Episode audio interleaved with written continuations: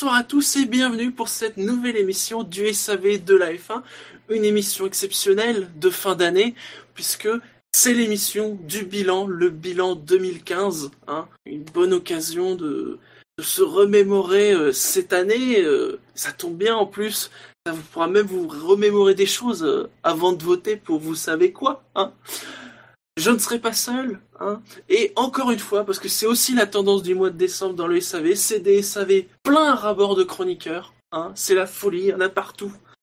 Et donc ce soir, je ne serai pas seul puisque je suis accompagné de Buchor. Bonsoir Buchor. Bonsoir. De Gus Gus. Bonsoir Gus Gus. Bonsoir. De David. Bonsoir David. Bonsoir à tous. De Quentin. Bonsoir Quentin. Bonsoir. Et de Scadi. Bonsoir Scadi. Bonsoir à tous. Et vous, qui êtes-vous, monsieur? Je Oui, suis- c'est ça, vous débarquez comme C'est ça vrai, ou- c'est vrai, je ne me présente jamais. Le présentateur ne dit jamais son nom dans cette émission. C'est Ce vrai. sera donc Voldemort. Tu sais Non, je, je ne suis que Shinji et c'est déjà beaucoup. Fan de Shinji Nakano, hein, bien sûr. Non, non, non, non. La voiture morte. À chaque fois qu'on le dira, à chaque fois je le nierai. Oui, mais ça n'empêche pas que Renier ses vrai. hein. racines. Dans le contexte actuel, c'est quand même. Messieurs, messieurs, un peu de calme, hein, car euh, l'émission euh, risque d'être longue. On, ne sait pas encore combien de temps elle va durer, mais Ah. Tu mets émission au singulier, toi. on verra. Euh, en tout cas, avant de commencer ce bilan, ce grand bilan de l'année, on va quand même parler d'un un peu vite dit. On va parler d'actu. Alors, il y a un certain nombre d'actu qu'on va évoquer dans le bilan puisque ça concerne beaucoup d'équipes et beaucoup l'avenir de certaines équipes.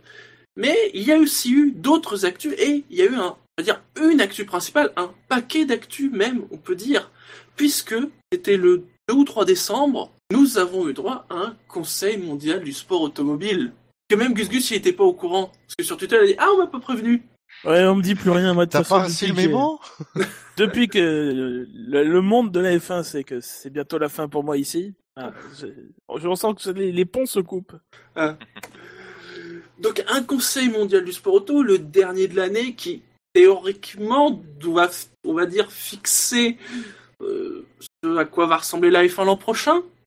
Ouais, on a déjà vu des conseils mondiaux en mars qui ont changé des trucs. Hein Donc, euh, Euh, avec plein de décisions dont certaines vont vous faire saigner des oreilles du cerveau, préparer l'aspirine. Ah bon? Ah bah quand même, Pirelli. euh, Et donc pour commencer, hein, les- on va égrener les, les décisions du Conseil mondial. hein, je les ai regroupées plus ou moins par La première, c'est vis-à-vis de la FIA de Jean Todt, car le Conseil mondial a donné à Jean Todt et Bernie un pouvoir supplémentaire à l'unanimité moins une afin de régler les problèmes les plus pressants en Formule 1, c'est-à-dire la gouvernance du sport, les moteurs et la réduction des coûts. Ils rendront leurs conclusions avant le 31 janvier et pourraient annoncer des mesures d'urgence fin janvier. Donc en effet, hein, peut-être que fin janvier on aura des surprises pour 2016. Allez savoir. Encore plus tôt, il devrait s'y prendre. Alors, on peut pas parler de reprise en main, mais euh, est-ce que ce genre de décision peut accoucher sur quelque chose euh, avec Jean Todt, l'homme qui aime les compromis, euh, Bernie, euh, Bernie, celui qui les aime beaucoup moins. euh, Non, c'est pas qu'ils aiment pas, c'est qu'il en fait pas, nuance. bah déjà, déjà, Bernie, il a dit, euh, ouais, mais Jean Todt, voilà, comme il dit, euh, Bernie lui-même l'a dit, mais Jean Todt, euh, ça va servir à rien, de toute façon, il, comme il veut faire dans les compromis, il prendra pas de décision. Bernie a même dit que Cliston, euh, Todd, il était de toute façon plus intéressé par les accidents de la route que par, euh, que par la F1. Donc euh, l'entente entre les deux commence bien. C'est c'est du. Enfin, prenez un bout de bois, vous le creusez à l'intérieur, vous faites des petits trous sur le dessus, ça fait un pipeau à peu près, à quelque chose près. Ben, on- on- c'est pas qu'on y est, mais tu sens que c'est là-dessus que ça débouchera, quoi. Euh, Ça y ressemble et ça a fait la même musique. on a Ferrari qui dit que, mine de rien, il conteste le, cette prise de pouvoir qui, légalement, n'est basée sur absolument rien. Il y a des accords concordes. Ah donc c'est eux la voix. Oui, oui. Ben, il n'y a pas une voix, quoi. Il y a trois voix dissonantes. Il y a la femme qui euh, crache un petit peu sur la FIA au passage. Il y a la FIA qui, pour l'instant, a rien dit là-dessus. Et il y a Ferrari qui dit, ouais, c'est pas terrible. Et, euh, et a priori, ils ont toujours leur droit de veto. Donc ça, euh, ça, ils y pourront rien, si ce n'est d'aller sur le terrain légal et de se faire, euh, a priori, reprendre, puisque pour l'in- enfin, tout ça est, en dehors de tout, de tout contrat et que, euh, et que voilà, ils ont beau dire que ils ont eu quasiment l'unanimité au niveau du, euh, du Conseil mondial, je pense pas que le Conseil mondial ait le droit de, de, de faire ce genre de, de, de choses. Parce que finalement, c'est à l'insu du groupe stratégique et de la commission. Oui. Oui, c'est mal barré. C'est très mal barré. De- D'un autre côté, comme le, le mandat de- accordé à Bernie et, et Todd euh, implique euh, une, un, une éventuelle, un éventuel changement de gouvernance de la Formule 1, ben, tu peux pas le faire en accord avec le- la gouvernance actuelle. Il faut que ça soit en dehors. Passons au point suivant dans ce cas-là. hein. Le calendrier, avec euh, deux nouvelles. Alors, la, la première, c'est le calendrier à 21 courses qui a été validé. Même si, alors, pareil, c'était des choses euh, qui déjà circulaient depuis plusieurs semaines. Il y a un doute sur le Grand Prix des États-Unis, hein, puisqu'il y a des soucis financiers suite à la baisse des subventions. Euh, Le Mexique a été avancé d'une semaine au 30 octobre, donc euh, sept jours après le, Grand Prix des États-Unis. Et ils ont confirmé que l'épreuve de Bakou euh, sera donnée de façon à ce qu'il n'y ait pas de, de clash avec l'arrivée des 24 heures du Mans. Hein oui, bon. Pourquoi? Pourquoi autre, euh, autre information sur le calendrier, alors, qui ne concerne pas vraiment les courses, mais euh, la saison estivale, la pause estivale. Alors ça, c'est c'est plus sur le long terme. hein. La fermeture obligatoire des usines passera de 14 à 13 si deux courses sont séparées de 17 jours au lieu de 24. C'est-à-dire qu'en fait, ils préparent Ouais, ouais. la chose a, pour faire une pause estivale à 3 semaines. Ah ouais. Voilà. Ça, c'est Voilà, tu- typiquement le genre de truc qu'ils sont pas obligés de dire dans le compte rendu, quoi. Oui, c'est vrai. Donc sinon, sur le calendrier, vous, vous pensez que on sera à 21 ou 20 A priori, c'est 20 ou 21. A priori, Les, les autres Grands Prix, apparemment, n'auraient pas de soucis pour l'instant. Ah, ça fait beaucoup 21 quand même. Moi, ça me. Alors, d'un côté, ça m'embêterait que Grand Prix des États-Unis n'y soit pas, parce que c'est un beau Grand Prix. Mais le fait qu'il passerait à 20, euh, je serais content plus pour les écuries et les équipes. Parce que ce que Toto Wolf avait dit euh, là-dessus, c'est qu'il commence à réfléchir s'il faut pas recruter un peu plus de personnel, parce que enchaîner 21 courses quand même avec, euh, je crois, il y a 6 back-to-back, donc 6 courses qui se suivent à une semaine près, euh, c'est un sacré rythme. Donc euh, ça a été un sacré merdier au niveau de l'organisation entre les plusieurs équipes qui, qui partagent le travail. Donc euh, s'il y avait une course de moins, ça serait bien pour eux. Mais bon, à voir maintenant. Ouais, 20 ou 21, je pense que ça change pas grand chose sur le, à, ce, à ce sujet. Oui, à ce sujet-là, oui, mais bon, ouais, rien qu'au ni- niveau des émissions à faire. euh, Ah, mais Oui, ça, rien ça, ça. ça- Ça, ça ne concernera pas Gus Gus de toute façon. Ah, mais moi, je serais peinard. Les doigts qui en éventail 30, devant ma télé Full HD. euh, à siroter des pina coladas. Oui, mais comme on fait pas d'émission pendant les Grands Prix, de toute façon. Oui, mais On bon, il faut quand même être un peu plus ouvert que, que... et attentif, alors que là, bon, Oui, tu prendras en mode euh, glandouille, quoi. Ça serait quand même très, Oui. très, très, triste de, de perdre euh, le Grand Prix des États-Unis. Ah oui. Mm. Il y, en a bien d'autres. que- Aussi vite que en j'accepte- Oui, il y en a bien d'autres que j'accepterais de perdre avant, avant Austin, quoi. hein, On va être Oui. C'est peut-être pour ça, du coup, que euh, Bernie cherche à avoir un deuxième Grand Prix aux, aux États-Unis. euh, Mm. Voilà, parce qu'il Mm. sent que c'est la fin, donc il cherche à. Alors Long Beach s'est perdu jusqu'à 2018, je crois, parce qu'il y a un contrat d'exclusivité avec l'IndyCar, euh, ou 2019, je sais plus. Euh, mais euh, voilà, il se disait, ouais, pour pas en Californie, euh, quelque part par là. Voilà, donc c'est peut-être pour ça qu'il essaye de chercher d'autres solutions aux États-Unis, parce que mine de rien, c'est un marché croissance. Euh, Il y a quatre grands prix sur les 19 qui, qui ont été diffusés en clair, euh, et les audiences en règle générale sur NBC Sports sont en, en, en progrès. C'est bien un des seuls marchés où c'est le cas, donc euh, voilà. À ce qui arrive, ça, ça me semble important qu'il y ait une course euh, aux États-Unis.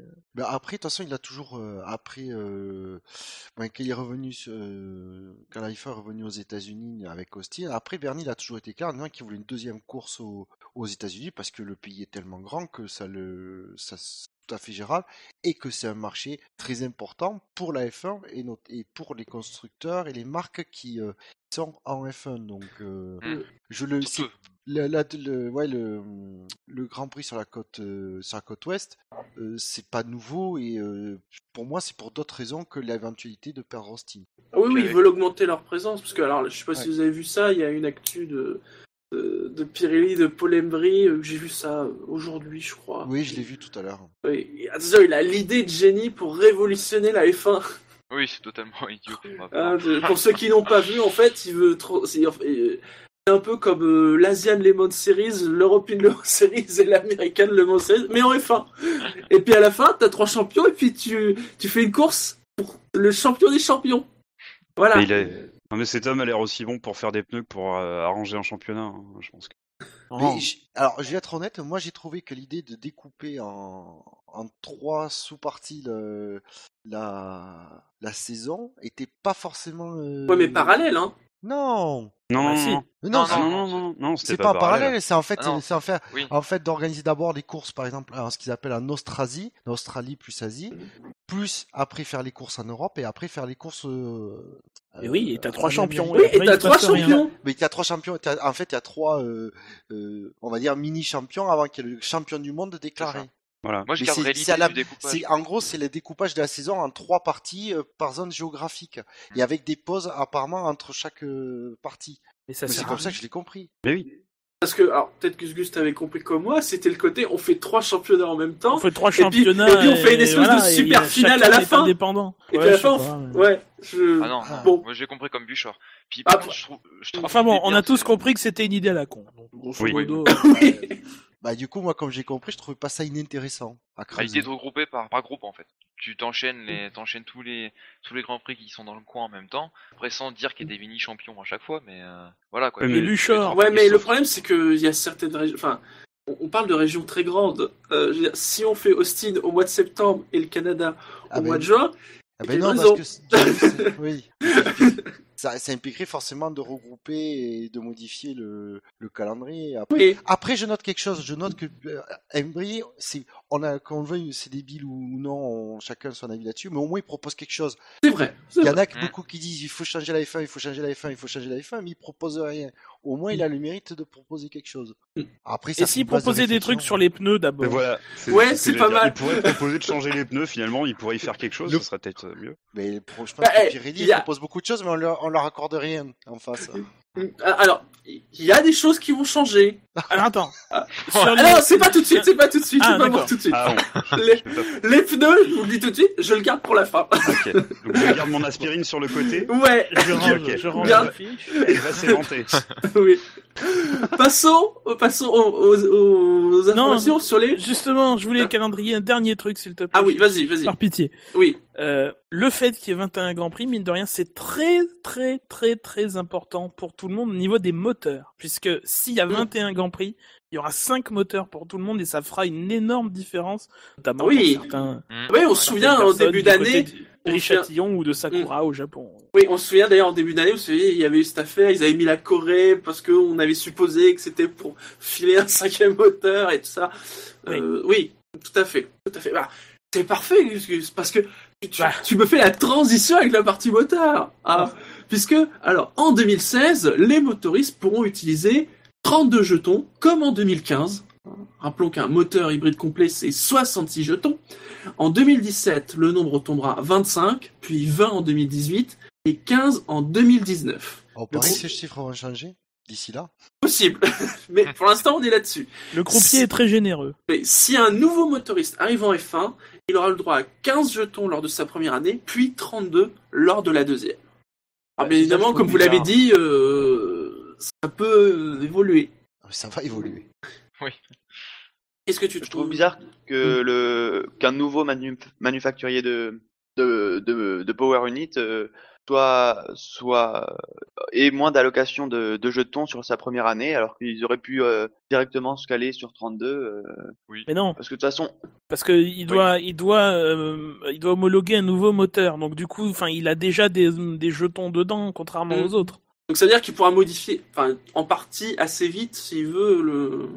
C'est comme Le cette année, McLaren a eu euh, 8 ou 9 jetons, je sais plus exactement, c'était la moyenne des jetons restants aux autres après Oui. au soir de, de, de Oui, mais l'Australie, parce 15. que bon... 15, ça n'a aucun rapport avec les moyennes des autres, puisque les autres sont soit à 32, soit à 25, soit à Non, 20, mais au moins, des... au moins on fixe un truc. Il y a 15 jetons et puis c'est comme ça. Et sur la deuxième année, 32, ça sera forcément beaucoup plus que les autres. Si ça change pas. Si ça change pas. Ah. Alors pareil, une information euh, pour l'instant qui est comme ça, si les choses ne changent pas, puisque les power units homologués durant les précédentes saisons peuvent désormais être réhomologués. Clairement, c'est pour Toro Rosso et Ferrari, hein, puisque Toro Rosso a un moteur Ferrari 2015. Euh, Mais alors, euh, ah, comme ça a été présenté, on peut imaginer des trucs plus fous, c'est-à-dire qu'en 2020, une équipe pourrait rouler avec un moteur 2015. Ce qui ne serait pas très utile. Euh, On est d'accord. Prost. Qui Mais- revient et qui n'aurait pas d'argent et qui achèterait un moteur euh, Renault 2014. Donc, tu Voilà, c'est théoriquement c'est possible. Bon, alors c'est pareil, c'est ça, c'est plus une clarification finalement puisque il y avait le cas Manor cette année. Euh, Bon, Oui. ça avait été autorisé. Là, au moins, c'est c'est inscrit noir sur blanc. Quelque chose à rajouter? Non, pas de surprise de toute façon. sur la sécurité. hein, quelques infos sur la sécurité. Vous savez que on est au taquet sur ces histoires-là. La FIA a décidé d'une augmentation de l'épaisseur des protections autour de la tête. Donc, si vous trouviez qu'on voyait plus trop les casques des pilotes de F1, a priori l'an prochain, on risque de les voir encore moins. Oui, et euh, les protections aussi. euh, Enfin, ça c'est les. euh, c'est la, la mousse autour de, de la tête qui sera plus épaisse. Et Mm. aussi la hauteur des protections. Ça, c'était un conseil mondial précédent qui était relevé de 2 cm sur les côtés. À noter que. Vas-y. Il me semble même que les Ants, il y a une nouvelle génération qui doit arriver pour l'année prochaine en plus. Ça fait Et plusieurs années qu'on entend parler ça, ouais. Et j'ai entendu ça assez récemment, donc euh, Mm. peut-être qu'on va avoir de nouveau, euh, je sais plus comment c'est, des harnais, non? Je sais plus comment ça s'appelle. Bon bref, les trucs qui Euh. se mettent dans le cou, les Ants. Oui, Euh, oui, bah des des- hein, ça. Voilà. Mm. Ça va peut-être changer encore. À noter que toutes les voitures devront être équipées de caméras à haute vitesse durant tous les week-ends afin d'analyser les données d'un crash éventuel. Ça, ça, a, ça, ça a un an, donc. euh, bon. Mm. Les pilotes devront aussi être équipés d'accéléromètres à placer dans les oreilles et fournis par la FIA afin de mesurer les forces en jeu. Alors s'il y a un problème d'accéléromètre de la FIA, est-ce qu'ils vont se taper des... Mais il il y en avait pas déjà dans les casques? Euh, dans les casques, c'est possible. Mais c'est peut-être pas obligatoire. Ah, d'accord. Là, a priori, je, suppose que tu sais, c'est peut-être à la place des bouchons d'oreilles qu'ils peuvent avoir ou dans le genre ou peut-être derrière l'oreille Oui, directement. enfin, Mm. ouais, de toute façon, c'est pas un très gros capteur en accéléromètre, mais, euh, Mm. mais il semblait qu'il y en avait déjà un plus ou moins à cet endroit-là de euh, du pilote, quoi. Donc euh, c'est pour ça que j'ai pas, pas trop compris. Bah, c'est un truc en fait dont on a déjà parlé en mars euh, ou en février cette année. Et ça traînasse, ça, du coup. C'est Juste confirmer que ça s'est fait. Sinon, concernant cette chère Virtual Safety Car, d'une part, le DRS sera de nouveau rétabli dès la fin de la période de VSC, on n'attendra plus plusieurs tours. De plus, la VSC pourra être utilisée durant les séances d'essai afin de limiter le nombre de drapeaux rouges.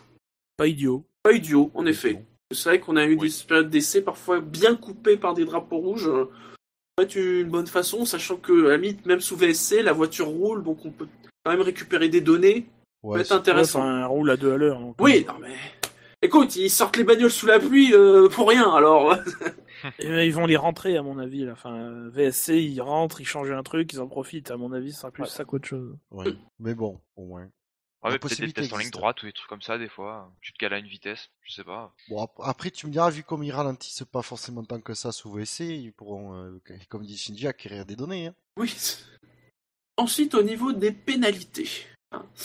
Alors, pas de nouvelles pénalités, on vous rassure. Oh. Rien. Une pénalité de 12 secondes et demie. Moi, j'attendais la pénalité une seconde. Euh, mais plutôt des recommandations. Enfin, des recommandations. Les pilotes sont avertis qu'ils devront faire tous les efforts raisonnables pour rester au sein des limites de la piste tout le temps. Ouais, mais ça, on en avait déjà discuté, ça. Voilà, ils, plus, voilà, ils ne pourront plus la quitter sans raison qui pourra être justifiée.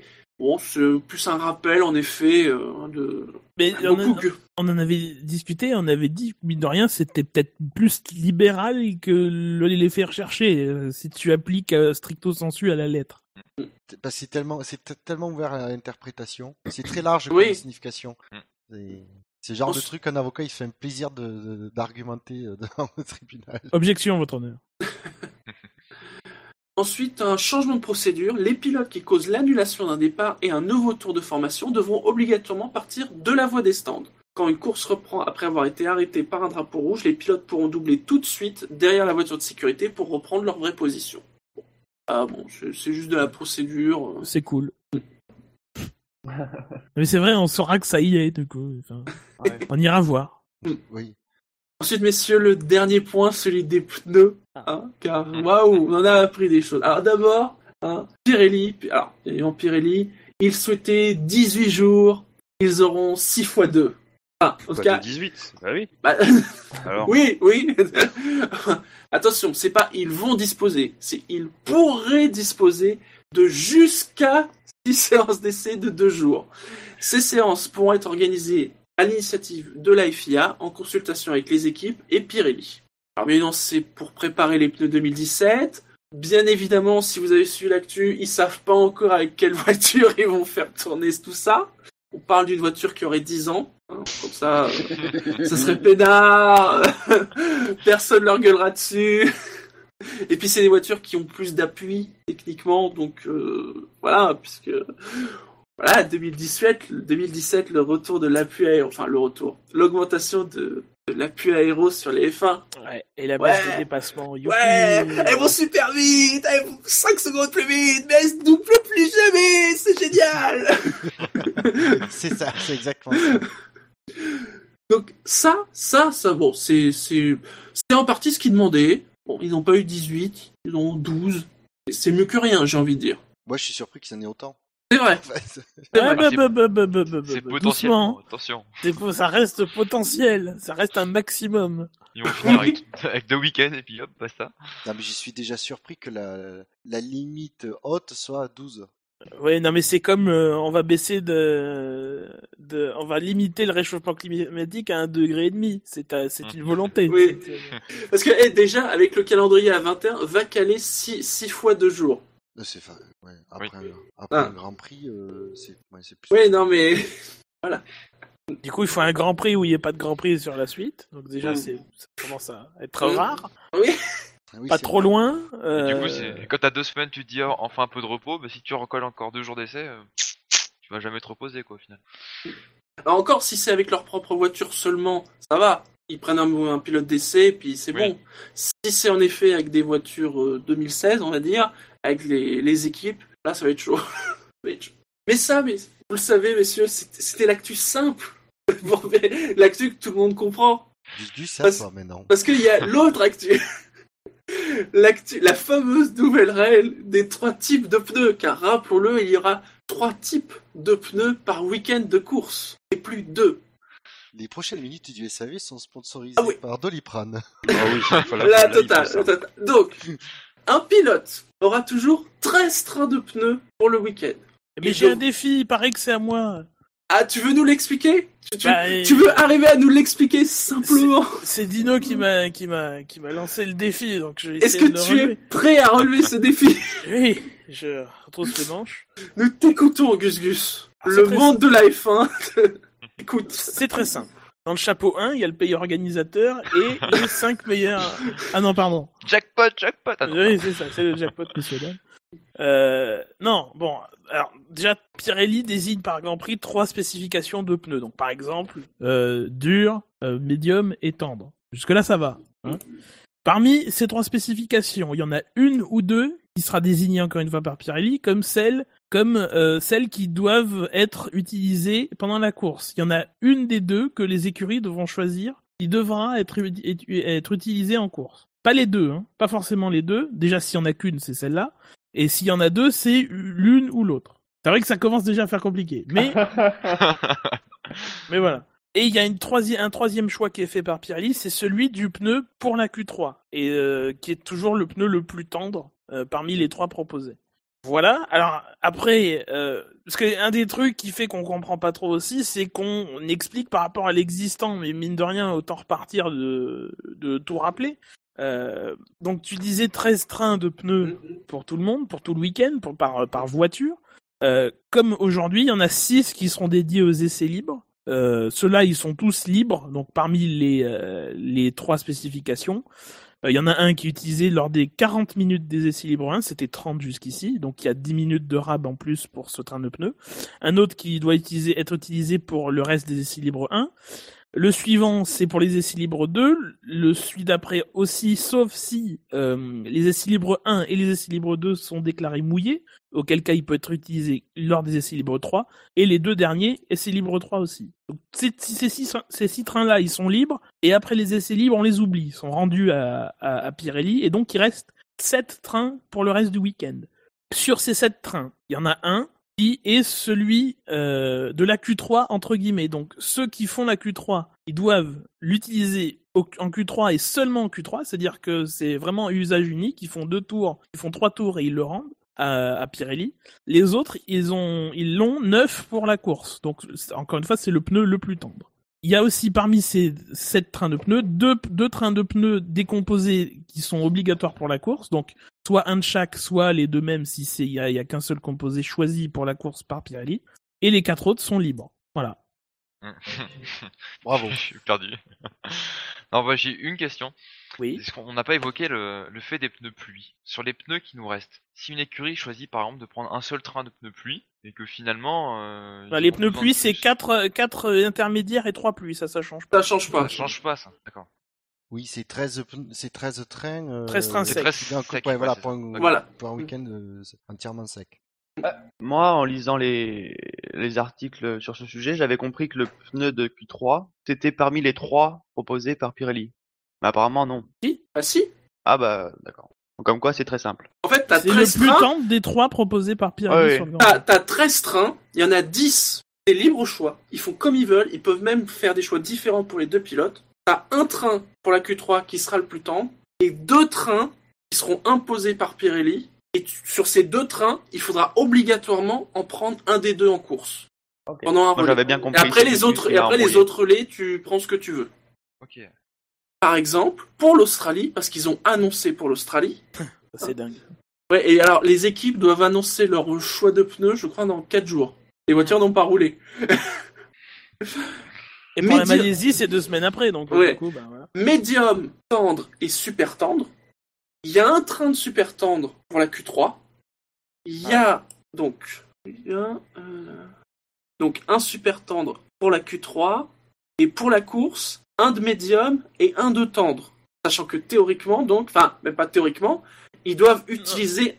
un de médium ou un de tendre. Oui. C'est l'un des deux.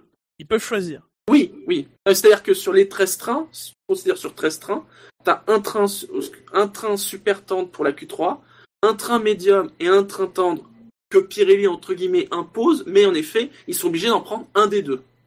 Et ils doivent utiliser, enfin ça, ça change pas, deux, deux, deux Deux- composés différents pendant la course. Donc techniquement, ils peuvent faire médium super tendre, tendre super tendre, médium tendre. Tendre, tendre, médium, médium. Euh, Ah non, ils sont toujours obligés de. Bah non, il faut- il non, ils faut- sont obligés il faut- d'utiliser deux. Oui, puisqu'il en faut deux C'est différents. vrai, c'est vrai, c'est vrai. Donc vous voyez, c'est simple. C'est- c'est c'est l'évidence même. Je pensais pas que les FIA pouvaient faire des règles euh, plus compliquées que ce qui existait. Et en fait, je me suis trompé. bon, quoi. Ah, ça ne vient pas de la FIA. Enfin, c'est Pirelli qui a. C'est les négociations entre. La la FIA s'en fout de ça. Ouais, mais ils ont bien dû C'est valider c'est les, c'est les négociations entre Pirelli. Oui, mais justement, comme ils s'en foutent, ils valident. Ça sert à. Enfin, voilà. c'est- Le truc, c'est ce, ce, ce truc de. Il y a des trains qui peuvent choisir, il y a des trains qui sont imposés. Euh, alors qu'au début, on s'attendait juste à ce que euh, il y ait trois, euh, y ait trois composés, puis ils choisissent dans comme ils veulent dans les trois, quoi. Mm. C'est juste que comme c'est trois composés, bah ils évitent les trucs trop extrêmes euh, pour être tranquilles. Là, ils ont complexifié la chose. euh. Ah ouais, franchement, c'est beaucoup trop compliqué, même pour euh, nous qui suivons la, la Formule 1 quand même euh, à fond dedans. Et euh, alors pour les pour les spectateurs extérieurs, peut-être qu'ils pour eux ça changera peut-être pas grand-chose parce que eux ils verront quand même la même chose. Mais finalement, ils s'en foutent un peu de savoir quel Bah. pneu. En fait, c'est ça le truc. Je pense que le pire, c'est pour les gens comme nous Ouais, c'est pour nous. qui suivront et qui regardons les règlements. La personne lambda, à la limite, elle s'en fout. C'est juste qu'elle verra par contre l'an prochain euh, des voitures avec des stratégies euh, et des combinaisons donc euh, de, de pneus différentes par rapport aux années précédentes. Ouais, je demande à voir quand même, hein, ça. On on va devoir suivre les grands prix avec des fiches euh, pas possibles devant les yeux. Et euh, Après, après, évidemment, la, la partie du life timing qui s'occupe des pneus sera toujours payante. Non, moi là, ce qui m'inquiète, c'est que nous, on va devoir expliquer à nos auditeurs euh, des stratégies. Ah, lui était plus rapide que lui. Ah oui, oui, oui, mais lui il avait un pneu tendre. Ah mais non, mais l'autre il avait un pneu médium. Oh ça encore, ça va. C'est déjà le ça cas, ça. Et c'est Ça sans va. Non, mais encore, ça va être encore pire parce qu'on va pas pouvoir vraiment comparer les performances du coup. Et c'est sans compter sur. Williams qui nous fait un panachage de pneus. Ah ben, Oui. ça, ça a été Ah abordé, là. ça aussi. Oui. C'était pas dans le dans le conseil, dans le compte rendu du conseil, mais dans le règlement, il y a un paragraphe qui dit du coup que tu ne peux Ah oui. plus faire plus de trois tours. C'est trois tours maximum avec des, des pneus dépareillés. Euh, et si tu ne t'exécu- t'e- t'exécutes pas, c'est stop and go de 10 secondes. Plus évidemment le changement de pneus parce qu'il faut pas, enfin c'est pas précisé. mais- Attends, tu priori, oui. En tout cas, enfin, euh, stop and go de 10 secondes, de toute façon, c'est 10 secondes plus l'entrée descente. Donc, de toute façon, si tu perds plus de temps qu'un arrêt au stand normal, donc t'as aucun intérêt de prendre la pénalité. tu veux dire que la pénalité est précisée dans le règlement? Oui, C'est clair et carré? Mon Dieu. oui, Bûcheur. Ah, je- j'en tombe des nues. Et bon courage pour les commentateurs l'an prochain. Ouais. Est-ce que, franchement, je me demande, est-ce qu'ils doivent ex- expliquer la règle aux téléspectateurs? Ouais, non, ouais, ouais, Je me dis, il faut peut-être se garder de le dire, de dire juste, voilà, il y a trois composés de pneus, ils doivent en utiliser deux sur les trois, point, et pas aller plus loin, parce que sinon le téléspectateur... Oh là là Oh là là Après, Je le plus simple, ce sera juste, et- enfin, sera, c'est juste. C'est écurie par écurie, euh, voir les trains des pneus, de pneus qui restent. Après. euh, Oui, voilà, oui. Ça, oui. C'est ça qui sera intéressant. C'est en début de course, dire pour chaque voiture, parce que comme on a dit, euh, la répartition peut différer suivant les pilotes, même si je suis pas sûr que les équipes euh, aillent à ce point-là, mais c'est possible. Euh, voir combien en effet de trains de pneus de chaque composé euh, chaque pilote a. Ouais. Par contre, est-ce qu'on peut euh, utiliser du coup trois composés différents Oui, en course, oui. oui. Ça, ça Mm. pourrait être intéressant aussi. Oui, oui. Tu peux par exemple commencer, euh, je dis par exemple avec les médiums. Milieu de course, tu fais des tendres, et à la fin, tu fais les super tendres. Mais Ça me semble compliqué. plus- Non mais c'est possible après. Est-ce que ça sera fait? Je... voilà. Il en faut au ça- moins deux, mais euh, trois n'est pas, n'est pas interdit. Ça me semble compliqué niveau réglage. hein. Généralement, Ah, t'as oui. une voiture qui est plus à l'aise sur un, un composé que sur l'autre, et si. euh, Oui, bien euh, sûr. Ça, ça demande un plus Mais gros compromis encore. Mais les- je veux dire, du moins, c'est c'est possible sur le papier. Ah oui, oui. Hum, alors je crois. Après- Vas-y. je vois bien la... que ça peut apporter plus de diversification de stratégie, mais euh, est-ce qu'en libéralisant le règlement qui était là en 2015 et avant, ça aurait pas aussi apporté, euh, par exemple, ne pas obliger les équipes à partir avec les tels pneus en début de course Il y avait des moyens, des moyens plus plus euh, plus simples pour euh, libérer un peu le- les stratégies qui sont prises en course? Ah, c'est Ouais. compliqué. Ce qui peut être apporté, c'est que les écuries, euh, les petites écuries peuvent prendre des risques entre guillemets à, à choisir Oui. des pneus plus tendres si les Mm. si les grosses écuries ont des pneus durs et ça peut leur permettre de faire euh, bon, peut-être même pas des coups d'éclat, mais au moins se rapprocher. euh. C'est ce qu'on attend. On se dit que, notamment en début de saison, parce qu'on n'est pas dupe qu'au bout d'un moment, euh, Oui, ça va tout, le monde, euh, tout le monde aura les, les mêmes choix. Ouais, mais sur un long début de saison, vu, la, vu les, les, les, les, les, Les, oui, délais. temps, Barcelone, ce sera en mai, donc huit semaines après. euh, il faudra choisir les pneus de Barcelone que la saison plus court. sera Faut pas encore que commencée finalement. Ouais, parce que faut rappeler, hein, les délais sont plus courts que si c'est en Europe, c'est que outre-mer, entre guillemets. Il faudra peut-être même choisir les pneus de euh, la quatrième course, ça va être la Chine ou, ou Bahreïn, Avant, avant les pneus Oui. de- enfin, de- Sachant qu'en plus au début on a des grands prix qui sont assez différents quoi. Par exemple la Malaisie ça va être des... enfin, une piste qui va détruire la gomme. Et ça va vraiment être compliqué pour vraiment choisir les bons pneus. Surtout, alors c'est euh, juste une précision parce que Pirelli a précisé que ce fameux ultra tendre, euh, ils vont attendre une course urbaine, donc Monaco. Monaco. voilà, donc il a, il devra, il devrait apparaître à Monaco. ouais, il devrait attendre euh, Abu Dhabi pour l'introduire. et y être. Oui, pourquoi pas? Les essais privés. Monaco- euh, Non, mais euh, Monaco, c'est super tard, quoi. Euh, à Il n'y a aucun circuit qui est adapté euh, avant. euh. Non. Et c'est pas, enfin, même ils ont beau dire ça, finalement, il y a, enfin, ils, ils peuvent pas l'amener avant. Non, parce que la Russie n'est Ouais, pas, enfin, c'est pas complètement un circuit urbain, mais non, tu vas pas mettre quand même. Non, mais ce que je veux dire, c'est que de toute façon, aucune écurie le prendrait parce qu'il n'y aurait pas d'intérêt, à moins pour des qualifications. Mais Ah bah si, c'est un pneu qualif. ouais, voilà, à part pour les qualifications, mais pour la course, c'est pas intéressant. Donc, euh, mais c'est surtout pourquoi ils n'auront pas la possibilité, sachant que les, les écuries euh, le prendront euh, que pour les qualifs, pas pour la course. C'est c'est- trop dangereux. Moi, le, le, le point, le point qu'il voulait éviter, c'est de prendre des, des ultra tendres à Monza ou des, des combinaisons un peu trop dangereuses. Alors après, Ouais, mais alors, même par rapport à ça, là, ils complexifient la chose inutilement. Parce qu'on a l'impression qu'en effet, ils font ça, entre guillemets, pour se donner des sécurités. Euh, Trois composés sur cinq, c'est bon, tu as moyen d'enlever les composés les plus extrêmes euh, si ça va pas. Ouais. Là, il y a quand même ouais, une complexification un peu inutile, euh, je trouve, euh, Ouais, du truc. hein. C'est plus une précision qui est, qui est là, mais qui, qui, même sans être là, euh, ça changerait pas grand chose. Alors, je crois qu'on a fait le tour hein, sur le Conseil mondial. C'est tout ce que j'avais noté. Donc, vous y avez vu d'autres choses euh, Non. Non. ça ira. Oui. Ça va, c'est déjà bien. On a perdu les trois quarts des auditeurs là sur les, sur les pneus, donc euh, bon. Ah, on vous avait prévenu. Hein, on ne vous a pas menti. Hein. Eh bien, dans ce cas-là, messieurs, fermons cette page actu et rentrons dans le vif du sujet. Hein. Le cœur de cette émission, le bilan. Que dis-je, le bilan? Mieux que ça? Les courses, vous le savez, c'est ma grande passion. Tiercé Magazine, avec Omar Sharif, la passion de gagner. Les courses, avec le journal Tiercé Magazine. Oui, car ce bilan sera un quintet plus ou moins. Un quintet plus ou moins de la saison. Alors, un quintet plus ou moins des équipes, hein, puisqu'on va réunir par équipe. hein. sera plus simple que faire par pilote, ça serait beaucoup trop long. J'ai demandé à nos chers membres du SAV de la F1 de m'envoyer donc leur top 10 de l'équipe, leur top 10 de la saison, hein, sur la performance globale de chaque équipe. Ça tombe bien, il y a 10 équipes, ça fait 5 et 5. Ah, Waouh Bon, hein. ça tombe bien. Alors, à noter que nous avons un taux de participation de, de 93%, puisque... historique. Oui, c'est historique. Oh non, c'est pas la première fois que tout le monde vote sauf Elder. Hein. Faut, faut quand même le dire, hein, parce qu'il faut balancer. Mais sinon, tout le monde a voté. Je peux vous dire que il n'y a pas eu un seul top 10 identique. Sur donc 1, 2, 3, 4, 5, 6, 7, 8, 9, 10, 12 votes différents. Ouais, bon, c'est de la radio, c'est truqué. Donc pour rappel, hein, le quintet plus ou moins, on applique donc un barème positif et négatif.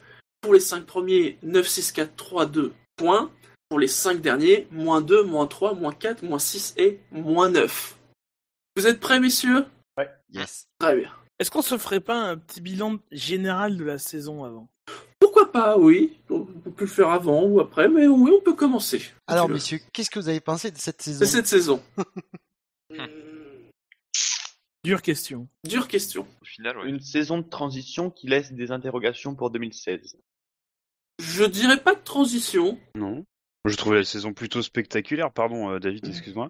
Euh, je trouvais la saison plutôt euh, spectaculaire si on regarde juste ce qu'on avait à l'image pendant les Grands Prix. Et bon, il y a quelques Grands Prix un peu ennuyeux, certes, mais euh, dans l'ensemble, on a quand même eu des, des beaux Grands Prix. euh, Il y a des points d'orgue comme, comme la Hongrie, par exemple. Enfin, voilà. Il y avait aussi eu des points d'orgue l'an dernier. Ouais, mais je trouve que cette saison, je m'en rappellerai un peu plus que la saison dernière, finalement. Ah, je suis Euh, pas d'accord. moi. Non? Ouais. Bon, pour moi, c'est Ouais. un ton, c'est un ton en dessous par rapport à l'année dernière. C'est pas une mauvaise saison. Euh, maintenant, il y, y a un triptyque aussi de courses comme l'année dernière euh, euh, qui a qui a surnagé par rapport aux autres. Maintenant, la moyenne est un peu plus Oui, basse. je- j'allais les, les donner. En 2014, la moyenne des Grands Prix qu'on avait donné était de 14,08. Là, la moyenne était de, de 13. Donc un peu moins bien. C'est pas catastrophique, 13. Euh, surtout qu'au niveau, par contre, euh, des, moyennes sur certains Grands Prix, c'est monté, par contre, très très haut. Néo Bahreïn 2014, qu'on avait beaucoup parlé, c'était 17. Euh, la Hongrie 2014, 18,72 et je vérifie la, la meilleure moyenne. Là, on a eu quand même la Hongrie et les États-Unis à plus de 19.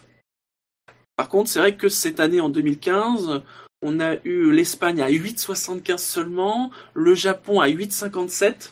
hein. Et après, oui, beaucoup de 10, 12, 14, euh, bah, légèrement en dessous. Alors, je vais être honnête aussi, parce que par exemple, je, je vois dans mon cas, euh, j'ai pas hésité, contrairement à l'année dernière, à mettre des notes plus basses. A- L'année dernière, j'apprends, moi, je découvrais le système de notes. Et donc euh, là, cette année, euh, j'ai rajusté, j'ai ajusté un peu ma façon de, de noter les grands Il y, a- prix. il y a eu plus bas et plus haut, en fait. Ouais, après il y a la Hongrie, mais c'est un cas à part pour moi, donc euh, voilà. Donc, euh, mais voilà, c'est surtout que du coup, j'ai pas hésité à mettre des notes plus basses. C'est certainement que du coup, là, ça, ça forcément, ça impacte le- les moyennes et du coup la moyenne de la saison. C'est moi qui ai impacté la moyenne. c'est moi qui ai la moyenne la plus basse. Pourtant, j'ai fait que la moitié, même pas. hein, Peut-être un tiers des, des Grands Prix, comme je suis arrivé en, en milieu d'année. Non mais sans parler, même sans parler des, des notes, Ouais. de, de- de juger les, les, les, les- les grands prix individuellement. Bon, la saison était moins intéressante cette année que l'année dernière. Le titre, euh, bon, ça, ça a vite, euh, Il y a eu moins d'opposition, il y clairement. a eu moins d'opposition, ça a vite basculé dans le camp d'Hamilton et de Mercedes, euh, bon, encore plus vite. Malgré tout, il y a la résurgence de Ferrari qui laisse espérer une année 2016 euh, meilleure, même si bon, après chaque année, on cherche à trouver des raisons d'espérer encore mieux. Euh, voilà, là, ça a été moins de suspense. Euh, sur la fin, une ambiance que j'ai trouvée pas terrible. Euh, beaucoup de polémiques, encore une fois, au- autour de d'Hamilton et de, Rosberg qui, moi, à un moment, voilà, je suis arrivé à saturation de ça, j'ai pu le dire. Beaucoup de problèmes au niveau des finances aussi des équipes. On avait quitté un 2014 euh, où il y avait déjà des, des soucis. On a perdu des équipes. Et on aurait pu penser quand même que 2015 euh, soit une année de transition, que ça soit finalement assez tranquille. Et finalement, pas du tout. Et Ah non, mais ça, ça va aller en s'empirant, en empirant si, Voilà. si rien change. Donc, euh, Hmm. malheureusement, euh, voilà. Ah ouais, juste pour expliquer pourquoi je la vois comme une année de transition, c'est parce que, euh, comme Gus Gus, il y a Ferrari qui, euh, qui remonte, mais qui est pas assez proche de Mercedes pour pouvoir espérer quelque chose. On a Lotus qui fait moins, mieux qu'en 2014, mais moins bien que ce qu'elle a pu faire euh, à l'époque euh, V8. Et on a McLaren et Honda qui se foirent. Donc on- finalement, les, rivalités, à part euh, Lotus Toro Rosso, on a, n'a pas grand chose et c'est ça qui est assez frustrant. Ah, mine de rien, le, le milieu- le peloton, ouais, le milieu, ouais. pe- le milieu du peloton, c'était a été quand même, dense. euh, voilà, oui. il y, avait des trucs à, à voir, même si ça a fluctué pendant la saison. C'est vrai que euh, le développement a, a fait que certaines forces, on va le voir, ont émergé pendant la saison, pendant que d'autres ont un peu reculé. Euh, mais globalement, mais en qualification, euh, il y a toujours eu bataille pour rentrer en, en, en, en Q3. Même en Q2, c'était pas toujours fait. Euh, bon, euh, il y a eu McLaren et, et Sauber souvent et Manor évidemment, mais euh, mais ouais, beaucoup de qualifications sympas, en tout cas jusqu'à la fin de la Q2. Euh, maintenant, le championnat en lui-même, c'est pas C'était vite un- plié, hein. C'est pas un énorme cru. Après aussi, comme l'année dernière, c'était la première année des nouveaux moteurs, euh, j'ai eu un peu plus d'excitation pour l'année dernière. Que, pour moi, c'est sûr que cette année, je la trouve plus comme une année de transition. Même si je, je, je, je rejoins Scani sur le fait que je retiendrai plus les meilleurs grands prix de cette année que celles de l'année dernière. Mais sur la saison, je la trouve un peu plus faible, après sans parler des notes, mais je retiendrai moins de choses. Et puis je pense que c'est principalement dû au fait que l'année dernière, bah, c'était la, la nouvelle année des moteurs. Quoi. Donc, euh, sans, sans le vouloir, on était plus, euh, plus excité à, à l'arrivée de ces moteurs, etc. Donc pour moi, c'était forcément, ça s'est mieux passé. Et puis non, mais il y a eu une, enfin, il y a eu un combat pour le titre toute l'année l'année dernière. En Là, plus, mais oui. sans, sans parler, sans parler de ça, après, sur le combat pour le titre, ça y fait beaucoup, puis la bataille entre les, les écuries, etc. Mais je, je pense pas que ce soit plus ça qui, qui, qui me motive à dire que cette année était moins, moins passionnante que celle d'avant. Qu'au final, euh, le, le combat pour le titre, euh, dès le début de saison, pour moi, il était déjà fait, donc euh, que ça soit plié au dixième ou quinzième euh, Grand Prix mathématiquement, pour moi, ça l'était déjà au cinquième Grand Prix. Donc euh, c'est pas là-dessus que j'ai jaugé ça. Non mais on dit ça, mais euh, les points du dernier Grand Prix auraient été quadruplés, euh, ça, ça serait joué sur le dernier Grand Prix. Triplé, ça aurait suffi, pardon. Non, mais ils auraient doublé comme comme c'était le, le plan au, au départ. Ils auraient doublé les points des trois derniers grands prix. Ouais. Eh, c'est vrai, pas. c'est vrai. Ouais. Donc voilà, globalement, une saison moyenne, on va dire. Pas mauvaise quand même. Non, Moyenne. non, parce que- Moyenne, ouais, peut-être pas un, pas un grand cru. hein, voilà. Euh, mais pas un- forcément un mauvais cru non plus. Il y a eu pire, il y a eu mieux. Donc mes chers collègues ont voté, chacun euh, avec ses critères. Je précise, je suis le seul à connaître le classement. hein. Euh, chacun a voté, je leur ai bien demandé de, que, comme ça que chaque personne ne sache ce que qu'a voté euh, les autres, même nos, amis qui ne sont pas là ont voté, sauf pour Elder. Et même certains ont laissé des commentaires hein, que, je pourrais indiquer. Par exemple, Jackie. Alors, Jackie, quand il m'a dit, quand il a demandé s'il pouvait mettre des commentaires, j'ai eu très peur. Je vous le cache pas. Ah. Mais il a eu la gentillesse de ne mettre qu'un grand commentaire pour expliquer sa, sa manière de voter. hein, je- je- pour, pour- pour vous préciser, en fait, euh, je peux vous lire. hein, voilà, euh, la solution de facilité aurait été de reprendre le classement du championnat FIA. Je ne vais pas non plus reprendre le classement du SAV ni du classement des équipes de F1 virtuelle, car ce serait hors sujet. Oh mon Dieu. Jackie. Il a compris des trucs hors sujet. Je milite comme Max Mosley pour que les équipes de F1 aient un budget plafonné contrôlé par la FIA. Je suis donc parti des budgets estimés, en 2015, de chaque équipe et à l'aide d'une bonne vieille règle de 3 basée sur 200 millions d'euros pour tous, j'ai un nouveau nombre de points pour chaque équipe. En fait, Bien. en gros, en gros, c'est un ratio points marqués, euh, argent dépensé. Eh bien, nous sommes en mesure de vous dire que c'est Jackie qui a designé le système de pneus pour 2016. Pour 2016. Jackie, c'est le budget pour tous, quoi. Communiste. Ah, D'ailleurs, ah, bah, eh, alors, suite, eh, suite du, du commentaire. J'entends d'ici Gus Gus se plaindre de mon parti pris. La F1 ne doit pas être bridée, etc. Un point. Mais en regardant bien le Enfin, après, vous, vous verrez. Ah. Merci, Jackie, pour ce Non mais commentaire. là, euh, mais il a raison. Moi aussi, j'ai pris en compte. Après, je suis pas euh, tenu à euh, un Oui, rapport parce que déjà les chiffres sur les budgets, on, on a Mm. du lard et du cochon, mais euh, mais évi- évidemment, ça rentre en ligne de compte. Mais c'est une bonne façon, en effet, de, de mesurer. Mm.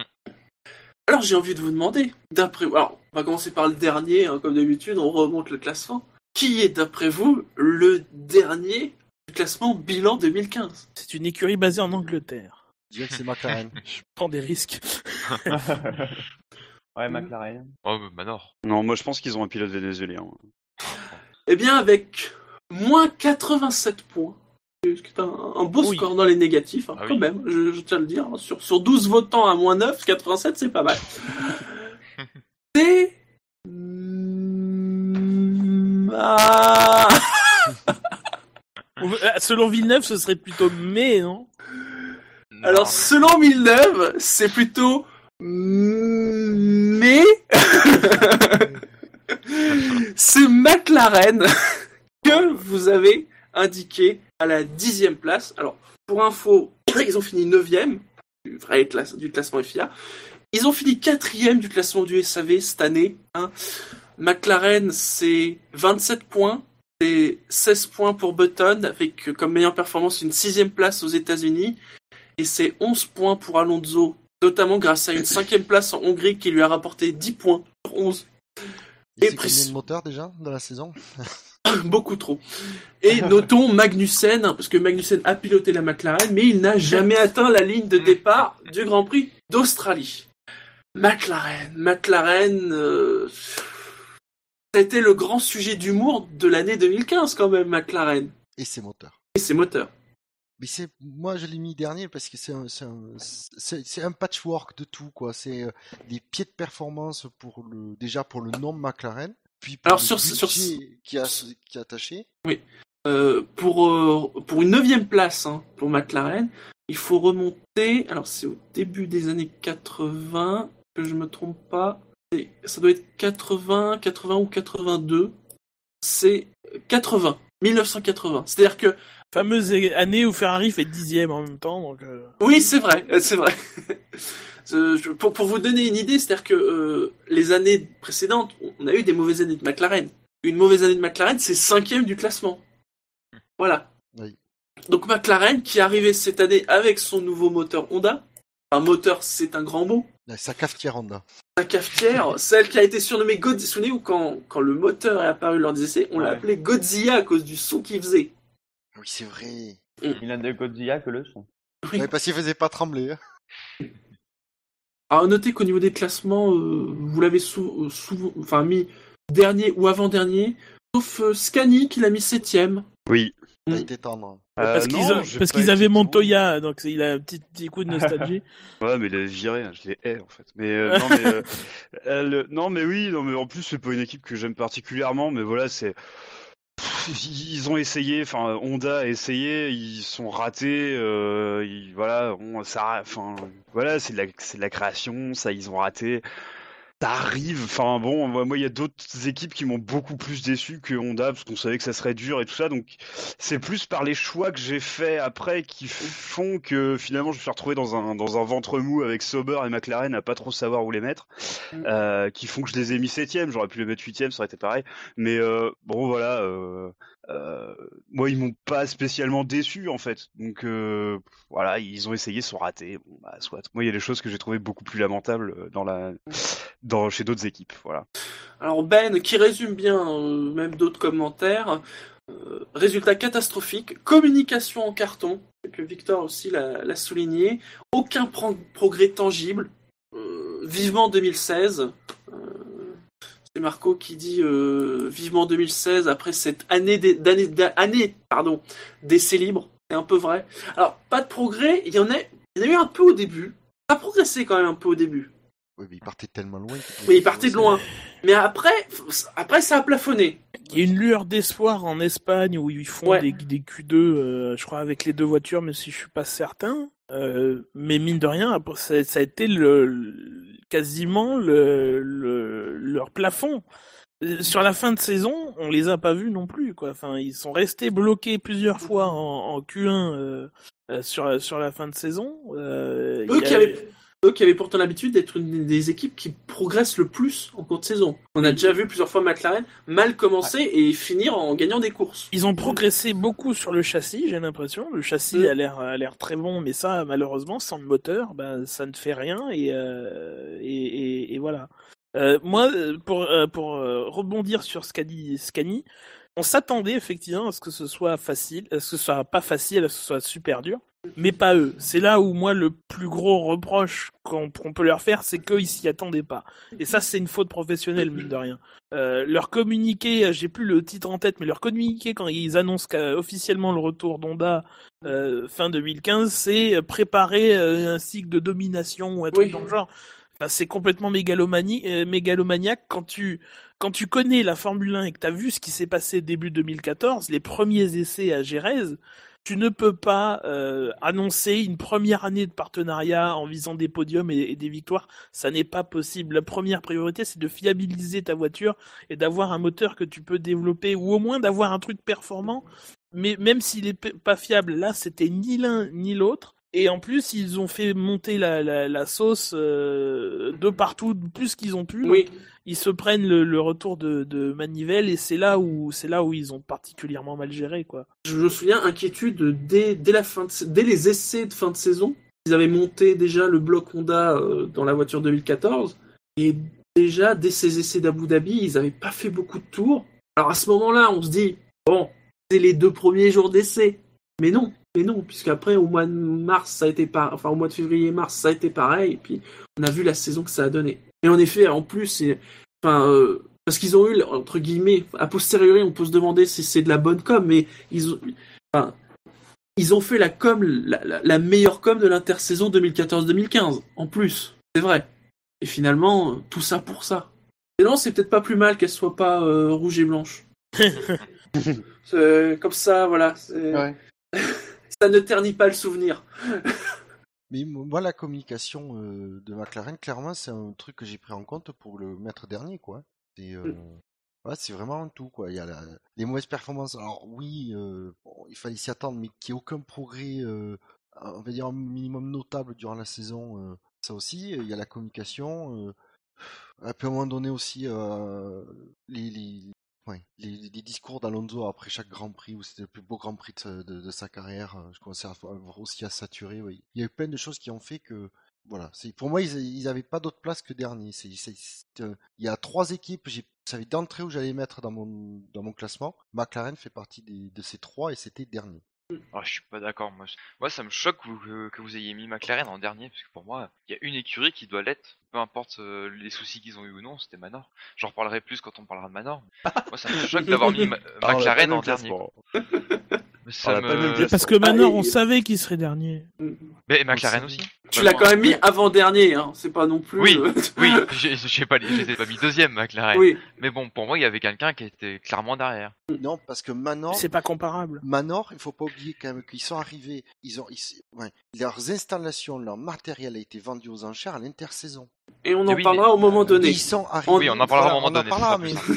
Voilà, c'est pour ça que je- il y avait plein, il y a des choses que- dont on parlera plus tard que j'ai fait que j'étais euh, moins sévère avec Manor qu'avavec euh, McLaren. J'en reviendrai dessus. Voilà, pareil. McLaren, évoquons l'avenir, donc 2016. Les pilotes seront les mêmes. Le moteur. Ah, alors, alors bon, pour l'instant, théoriquement, au 13 décembre, il c'est les mêmes. en tout cas, a priori, Button sera là. Euh, Ouais. Est-ce que Alonso, il voudra faire son année sabbatique? Moi, moi, je garde quand même un, un, euh, un truc du, du moment où ils ont annoncé Button, qui était pas euh, il y a trois jours, hein, si on, parce que si on en croit l'équipe, l'équipe.fr, Button a, Alonso, a, a annoncé qu'il restait il y a trois jours. Bon, c'est le, stagiaire de l'équipe.fr. Bon, euh, C'est que des stagiaires là-bas. quand, ce que dire. quand ils ont annoncé la reconduction de Button pour l'année prochaine, il n'y a aucune mention d'Alonso dans ce communiqué. Jamais ils n'ont confirmé qu'Alonso euh, ne, ne courrait l'année prochaine. Alors après, euh, il a signé un contrat pluri- pluriannuel, donc ils n'avaient pas forcément besoin de leur dire. Mine de rien, ça, ça, ça, ça ne, ça ne coûte rien de le, de le remarquer sur le, sur le papier, quoi. Euh, donc, euh, moi, ça m'avait mis la puce à l'oreille, même si bon, j'avais pas tant réagi que ça, mais. Euh, Fais plaisir à nos auditeurs belges. Dis-le que peut-être Stoffel Van Dorn sera dans la McLaren l'an Mais prochain. bien sûr, mais Steven Van Dorn sera champion du monde l'année prochaine, tout le monde le sait. Et euh, non, mais on peut mentir aux gens aussi. hein. Et euh, Avec Montagny, patron d'écurie, je crois. oui. Ah mais parce que, eh, en même temps, si c'est pas Alonso, a priori, c'est lui. Hein. Donc, euh, Ah, très bonne. En tout cas, il y a un truc qu'ils auront, à coup sûr, c'est encore un moteur Honda.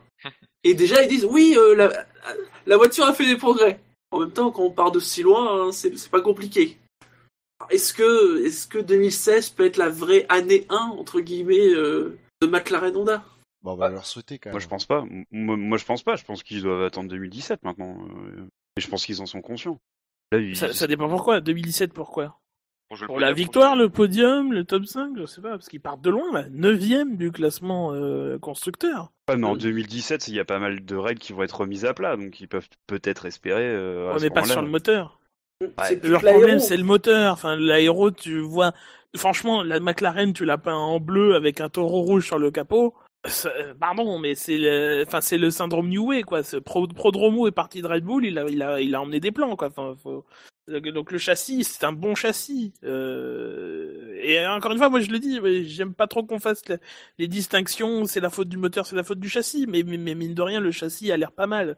Euh, et le moteur, les règles pour le moteur, bah, ça passera par du développement et pas pour attendre un changement de règlement qui pour l'instant n'arrivera pas. Pour l'instant, il n'y a pas de, de règles 2017 qui changeront sur le sur le moteur. Donc euh, donc on verra. Euh, 32 jetons, mine de rien, tu peux faire des choses avec. Tu peux tu peux te refaire un, un truc. Après, c'est est-ce qu'ils ont les capacités de le faire Euh, Moi, C'est plus ou moins une moitié de moteur. hein. Donc, à peu près. Enfin, après, peut-être. Ouais, mais après, sur des jetons sont plus Ouais, ou c'est une bonne moitié. euh, après, Ouais. euh. Est-ce que la base est bonne aussi? Est-ce que la base est saine? Parce que si la base n'est pas saine, euh, mais tu, peux tu changer une base euh, en changeant. le- Oui, oui, mais oui, tu changes la moitié du moteur. Si la base est pas bonne du tout, Bah, après, la sur moitié, le moteur- une moitié qui est pas Non, mais bonne. tu peux changer la moitié, mais justement, dans la moitié, tu peux changer euh, les, les éléments euh, de base. Tu peux changer le bloc, tu peux changer euh, complètement le, le, le système d'énergie de, de récupération d'énergie. Tu peux repartir, tu peux repartir d'une feuille blanche en gardant quelques éléments en fait. Sachant que tous les éléments ne sont peut-être pas mauvais. On a beaucoup, quand on a parlé du style McLaren, c'était pas tant, j'ai l'impression, le moteur thermique Non. que Ouais. tout ce qu'il y avait autour. Donc ça veut dire que, ça veut dire que le moteur thermique, apparemment. voilà, le moteur thermique, il est peut-être bon. Euh, en effet, voilà, c'est peut-être, il faut peut-être juste se concentrer sur le MGUH, peut-être sur deux, trois autres éléments. On parle du moteur qui a été la principale cause des abandons cette année, mais il y en a eu d'autres comme les boîtes de vitesse qui Oui. ont été qu'on lâché sur certains grands prix. Ouais, Et McLaren, les boîtes de vitesse, ça fait des années qu'ils se traînent Oui, des c'est vrai problèmes que de boîtes. hein. ouais, c'est long, c'est ouais, pas nouveau. est- Non, mais les boîtes, 2012, elles- c'est terrible. Hein, les boîtes à euh, lâcher parce que- boîtes et transmission. Les, bo- les boîtes à lâcher parce que le moteur était trop puissant. Trop, trop Mais euh, je retiens quand même pour une déclaration, c'est Alonso, je crois, qui avait dit, et il y a d'ailleurs c'était en fin de saison et il avait pas tort. Je pense qu'il a pas tort, c'est de dire que euh, le jour où le concept de euh, qu'Honda a développé pour ce moteur qui continue dans cette voie et qui le fiabilise, mais euh, tous les autres tous les autres motoristes vont vouloir les copier quoi. C'est C'est possible. hein. On se moque, parce que, bon, on se moque beaucoup. Mais c'est Honda. ah oui c'est oui c'est pas, C'est- pas non mais c'est vrai quoi. Non mais c'est vrai. euh, voilà. euh, on se moque beaucoup, mais c'est Honda. Et quand un moteur Honda marche du tonnerre, il marche du tonnerre. hein. C'est vrai, mais dans le sens, dans le même sens, euh, revenons en 2014, on s'est beaucoup moqué du Renault, mais c'était Renault. Mais cette année, Ouais. Renault, euh, bon, c'est pareil, il faudra voir les années suivantes. Donc peut-être effectivement une année, une année un peu plus calme l'année prochaine euh, pour euh, McLaren Honda, mais euh, mais euh, Je vais pas dire que ça peut être pire, mais en tout cas, euh, on peut pas être plus déçu Mm. que ce qu'il y a ah eu bah, cette là, année. oui. Voilà. Après, il semble avoir, chez Honda, il semble avoir lâché du lest sur le fait qu'il voulait pas euh, euh, embaucher euh, chez les équipes européennes et apparemment ils, ils ont un peu ouvert leurs portes.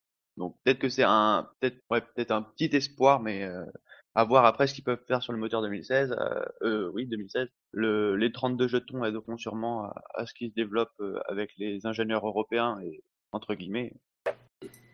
Mon avis, ça ira mieux pour l'année prochaine, mais ça ira mieux, ils, ils seront devant Sauber au classement général, quoi. Et voilà. Ils, monteront pas plus haut, pas garde plus haut.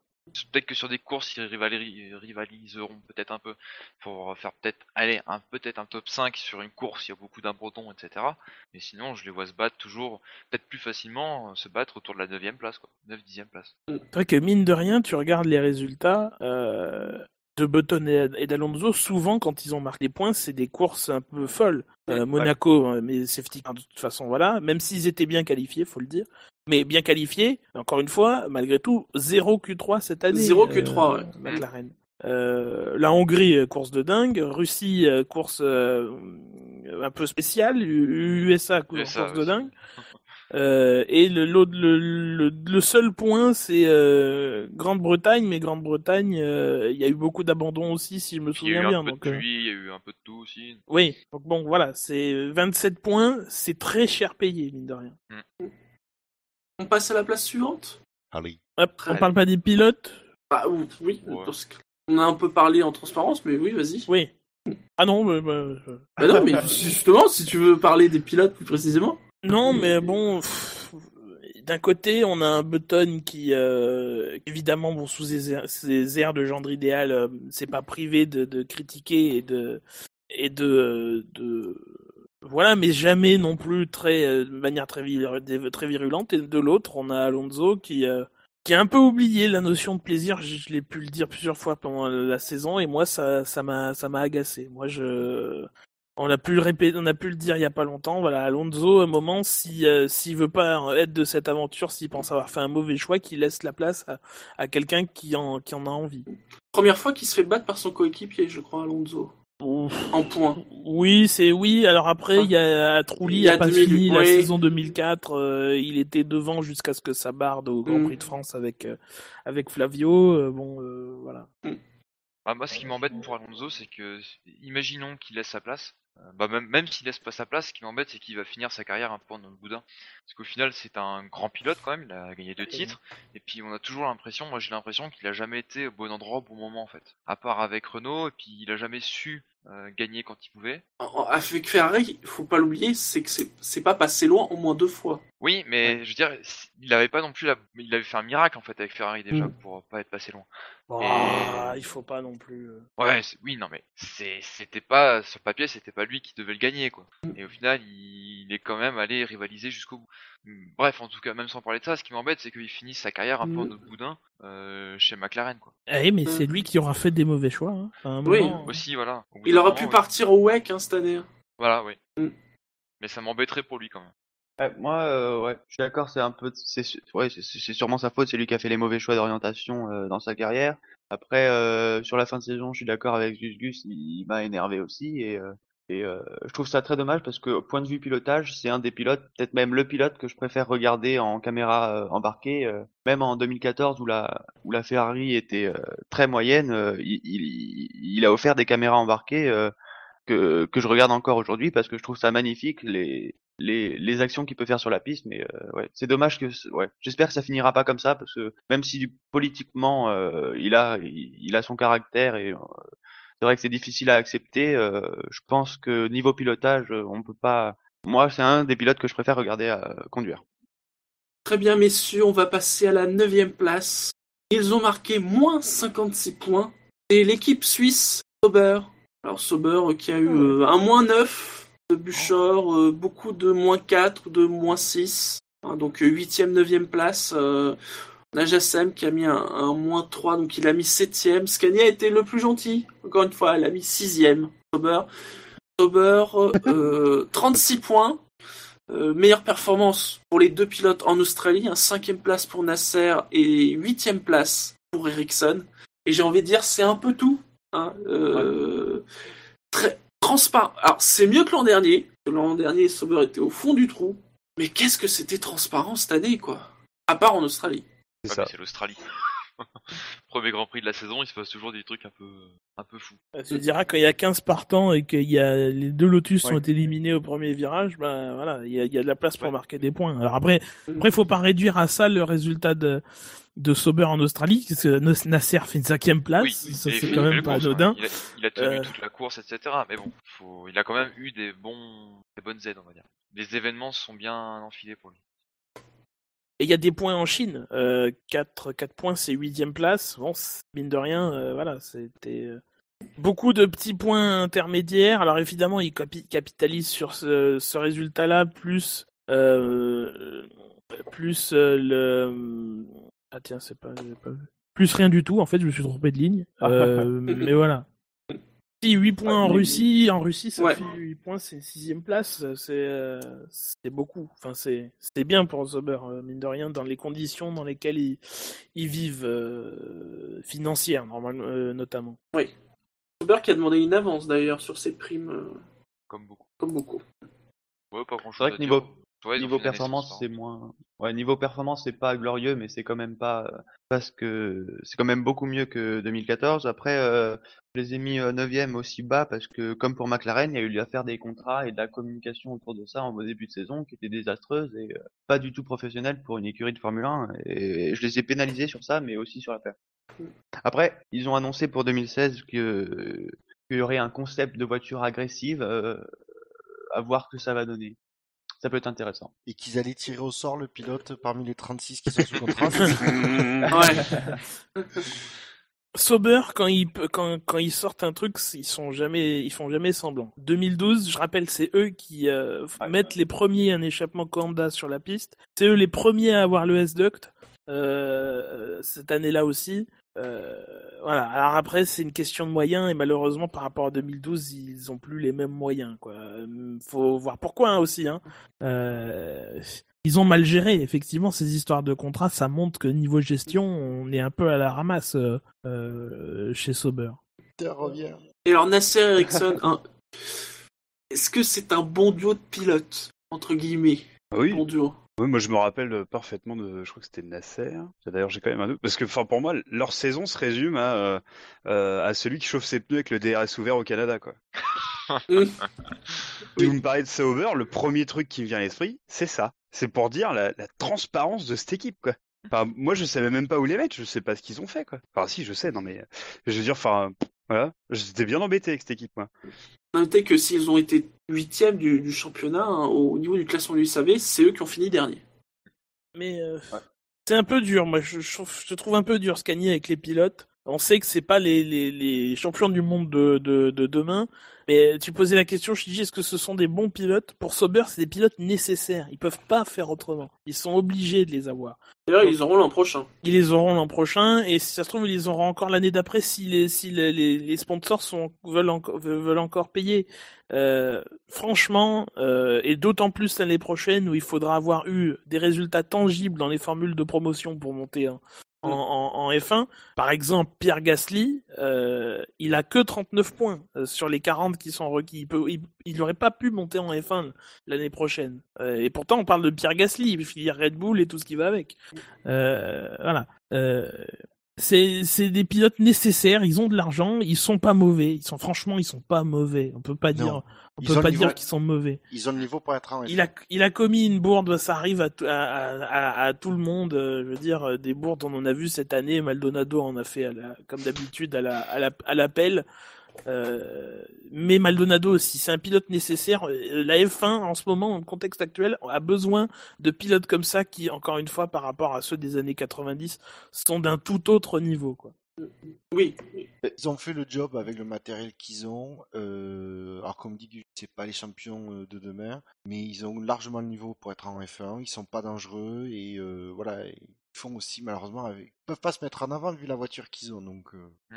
Par contre, pour 2017, à mon avis, Sauber pourra recruter euh, Pastor. Mais ça c'est Hein. un sujet. Ah, il pourrait, ça pourrait être intéressant pour eux, tout à fait. Ah, bah, vu le budget qu'il amène, lui. euh, Mais au-delà je- de l'aspect financier des pilotes, euh, je trouve que niveau performance, Ericsson surprend un peu en, en positif. Enfin, même Oui. si Ouais, surprendre, c'est oui, peut-être un c'est grand vrai. mot. dire. Oui. Mm. C'est bien Et amélioré. euh, par Nasser, rapport- Nasser, euh, faut attendre 2016 parce que même s'il était peut-être un peu en dessous sur la fin de saison, Verstappen ont dit que pour être sûr à 100% de ce qu'il vaut, euh, faut attendre 2016. Je pense que pour Nasser, c'est pareil. C'est ce qu'a Alors, Ericsson. Ericsson, il a une, une montée. Sur quand il a commencé chez Caterham, euh, t'es pas très, pas très fan de lui. C'est vrai, tout à fait. Et au Mm. final, en le laissant un peu sa chance, en le laissant un peu plus d'expérience, etc., on se rend compte qu'il peut faire des choses bien. C'est pas non Ah. plus le meilleur pilote au monde, mais il se débrouille. Même Nasser, Nasser, je l'ai beaucoup tensé moi sur la fin. Euh, mine de rien, euh, pendant l'été, il y a quand même une série de, de 11e place. Alors voilà, pour Sauber, les 11e places, ça montre qu'on n'était pas loin. Mm. Euh, et alors que c'est c'est pas c'est pas évident quoi. Enfin, ils se battent contre des gens qui ont euh, qui ont plus de budget qu'eux. À part à part Manor, je pense que Sauber ça doit être le neuvième budget. Euh, voilà, ils, ils sont là, ils ont bon, ils ont un moteur Ferrari, donc ça les a aidés par rapport à euh, à certaines écuries, mais ça les a desservis par rapport à ceux qui avaient des Mercedes, enfin a priori. Ils ont pas toujours eu dans dans dans, le, dans la voiture la dernière spécification. Euh, voilà, donc c'est vrai- que je les ai mis huitième. Maintenant, je pouvais pas les mettre plus haut, ça me semblait difficile euh, parce qu'il y a quand même du, il y a quand même des bonnes écuries en haut quoi. Et Sauber, ils ont mal géré certains trucs et voilà. Alors, Sauber en 2016, ça continue à être Sauber Ferrari. Est-ce que ça ne serait pas l'équipe qui a le plus à craindre, vraiment, pour le coup, euh, de l'arrivée de Haas? Puisque comme Haas, ils auront des blocs Ferrari 2016, Comas, comme Haas. Eric Comas. Jusqu'alors, Sauber était un peu l'équipe B de Ferrari, même s'ils avaient quand même leur indépendance. Là, on a une équipe qui sera, même s'ils s'en défendent, beaucoup plus l'équipe B de Ferrari. Euh, Est-ce que ça ne risque pas d'être compliqué? Ah, juste avant, est-ce que t'as prévu qu'on parle de As un peu plus tard ou on peut en parler maintenant? Euh, Non, non, vous pouvez en parler maintenant. C'est Bah, le bilan de cette année, oui. l'an prochain. Ah, c'est Ben- invisible cette année. C'est quoi cette saison C'est fou, hein J'ai envie de dire, les voitures étaient vraiment nulle part. hein. Bon, As, je les vois pas rivaliser avec Sauber non plus l'année prochaine. Je pense que ça va être un peu dur leur première année. À court terme, donc d'ici 2017, je pense que ça ira, mais l'année prochaine, euh, bah, j'aimerais qu'ils rivalisent, mais je pense pas qu'ils le, qu'ils le soient capables. Et j'ai presque pas envie qu'ils le soient pour pas qu'ils prennent la grosse tête, entre guillemets, qu'ils se prennent bien une bonne année difficile pour qu'ils se rendent compte que c'est pas évident et que là qu'ils se remettent à bosser dur et que euh, là après les résultats viendront. Qu'est-ce qu'il dit qu'il bosse pas en ce moment? Non mais, ça se trouve, ils vont finir sur le podium dès la première course, hein, mais je, voilà quoi. Mais je, moi c'est ma philosophie, je, je sens comme ça. Je dis pas qu'ils bossent pas, mais à mon avis, euh, il leur faut une, une bonne année d'apprentissage quoi, avant d'être performant. Je trouve que c'est un peu trop dur de juger. Moi, personnellement, je les vois euh, ouais, peut-être au, moins au niveau de Sauber, si Sauber fait pas une saison dégueu euh, comme 2014. Après, euh, c'est tellement dur de juger que ouais, je serais pas surpris s'ils font une, une saison, euh, un début de saison difficile. Après, je serais pas surpris non plus s'ils font une, une saison régulière, voire euh, qui progressent beaucoup sur la saison.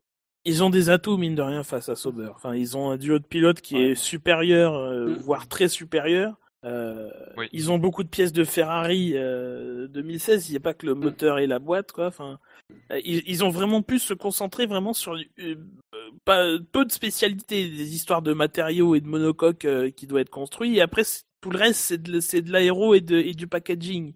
Euh, donc, donc bon, enfin, c'est ils ont pas à apprendre comment on fait, on fait une boîte de vitesse, comment, comment on fait des suspensions. Ça, c'est géré. C'est pas eux qui le font. Euh, donc, ils ont moins à investir que, que d'autres ou euh, Sauber. Alors, Sauber, il doit avoir la boîte de Ferrari. Euh, mais l'année prochaine, c'est eux qui feront les suspensions. Donc, ils doivent en apprendre plus sur les pneus, etc., etc. Enfin, voilà. C'est un statut un peu bâtard, en fait, par rapport aux autres. C'est pas, c'est pas totalement un exploitant d'une voiture parce qu'ils en conçoivent une, une partie euh, et non négligeable, mais c'est pas non plus une écurie de, de Formule 1. Enfin, c'est pas non plus un constructeur à part entière. C'est vrai que j'ai eu tendance un peu à oublier les, euh, les pilotes, mais c'est vrai que le, ce que Grosjean va apporter va être un sacré plus. Même Gutiérrez, Ouais, il a même montré des Gutiérrez. choses Oui. euh, pas mal. Mm.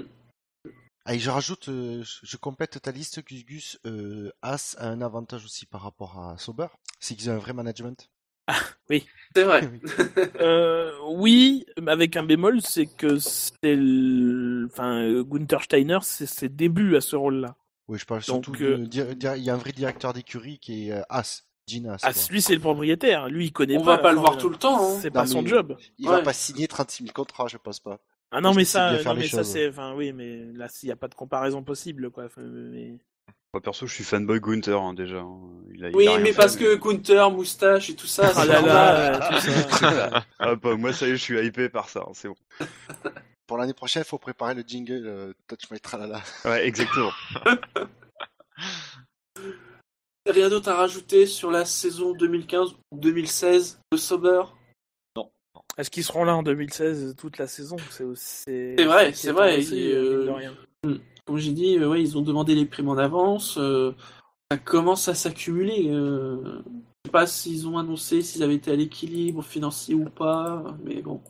Non, mais Sauber, on n'est pas au courant de leur compte parce que c'est une entreprise suisse et qu'ils sont pas tenus de. Ouais. Alors, surtout en Suisse, mais ils sont pas tenus de publier leur, leur, leur comptabilité, contrairement aux, euh, aux écuries basées en, en- au, au Royaume-Uni.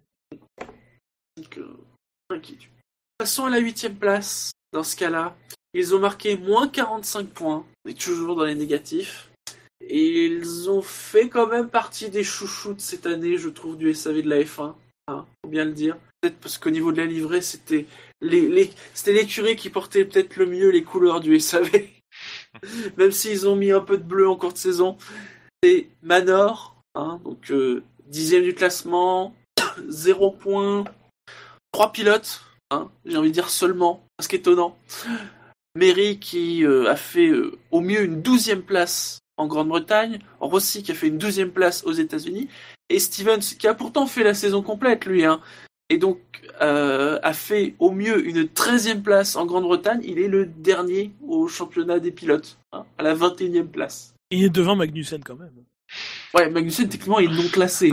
Ouais, il est devant Magnussen, il est devant 7 milliards et demi de personnes. C'est vrai, c'est vrai. Alors au niveau des votes, hein, pour Manor, euh, c'est beaucoup plus disparate. hein. Euh, alors je vois que David euh, lui a mis un, moins dur. 9. Tu as été le plus dur. Euh, Il y a eu du... ah, Jackie aussi a mis un moins 9. Euh, ben et Jassem ont mis un moins 6. euh, quelques moins 2, du moins 3. Mais il y a aussi eu du positif, puisque Buchor, tu lui as donné 2 points. Mais celui qui a été le plus gentil, c'est Scani, Eh qui, oui. qui a mis 4 points. Il a placé troisième de son classement. Eh oui, elle est sur mon podium. Oh là là. Rien Je vois que de- dépite. Ouais, T'as ouais, tiré au sort, c'est pas possible. Non, je n'ai pas tiré au sort. Moi, je trouve que moi, j'ai, j'ai- alors, j'admets par contre que euh, moi, j'ai plus, j'ai classé les équipes et j'ai un peu extrait les pilotes de ma, de mon- de ma réflexion. Euh, et je trouve que ce qu'ils ont fait avec une voiture complètement 2014, à- enfin à une soudure près là euh, devant, euh, moi j'ai trouvé ça absolument, euh, enfin moi j'ai trouvé ça formidable honnêtement. À la fin ils étaient dans les 107%, et plus besoin de les repêcher ni rien. Euh, moi j'ai trouvé ça, euh, j'ai trouvé ça incroyable. Donc euh, voilà, je, c'est pour ça que je les ai mis troisième. Après si on parle des perfs des pilotes, bah oui on les met à la fin, ça on est d'accord. Ouais, non. Non mais c'est vrai que c'est difficile de les classer parce que euh, leur victoire c'est d'être là finalement. Enfin, Bah oui, après, oui, c'est ça, ils ils sont ont- pas dans le même championnat que les autres. Hein. Mais oui, mais s'ils en, sont là aujourd'hui, c'est qu'il y a eu des erreurs dans le passé. Peu importe si c'est de leur faute ou d'autres euh, personnes, mais Euh, c'est qu'il y a eu des choses qui ont fait que ils sont arrivés là à ce moment-là. C'est pas le- par hasard qu'ils sont oh bah zut, euh, Oui, euh, ça, cette c'est année, elle est la- pas performant.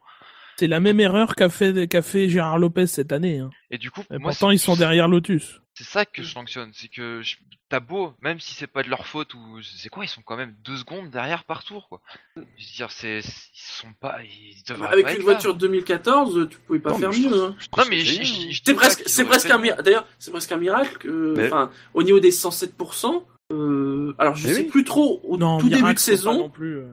Non. Non mais attends, euh, je, je leur en veux pas sur le fait qu'ils ont peut-être exploité le maximum de ce qu'ils pouvaient avec leur voiture actuelle, mais ça m'empêche pas de l'idée qu'ils sont derniers à deux secondes derrière, c'est qu'il y a eu un souci quelque part, et moi je les mets derniers parce que ils sont, ils sont, j'ai envie de dire nuls, c'est peut-être un peu fort, mais Mais ouais, mais si on va par là, finalement, on refait le classement de la Bah saison, ouais, le, le- le classement que Bah, de la FIA, mais- et en fait, ça sert à rien. comme, c'est comme ça que moi je l'ai, jugé, c'est comme ça que moi j'ai voté.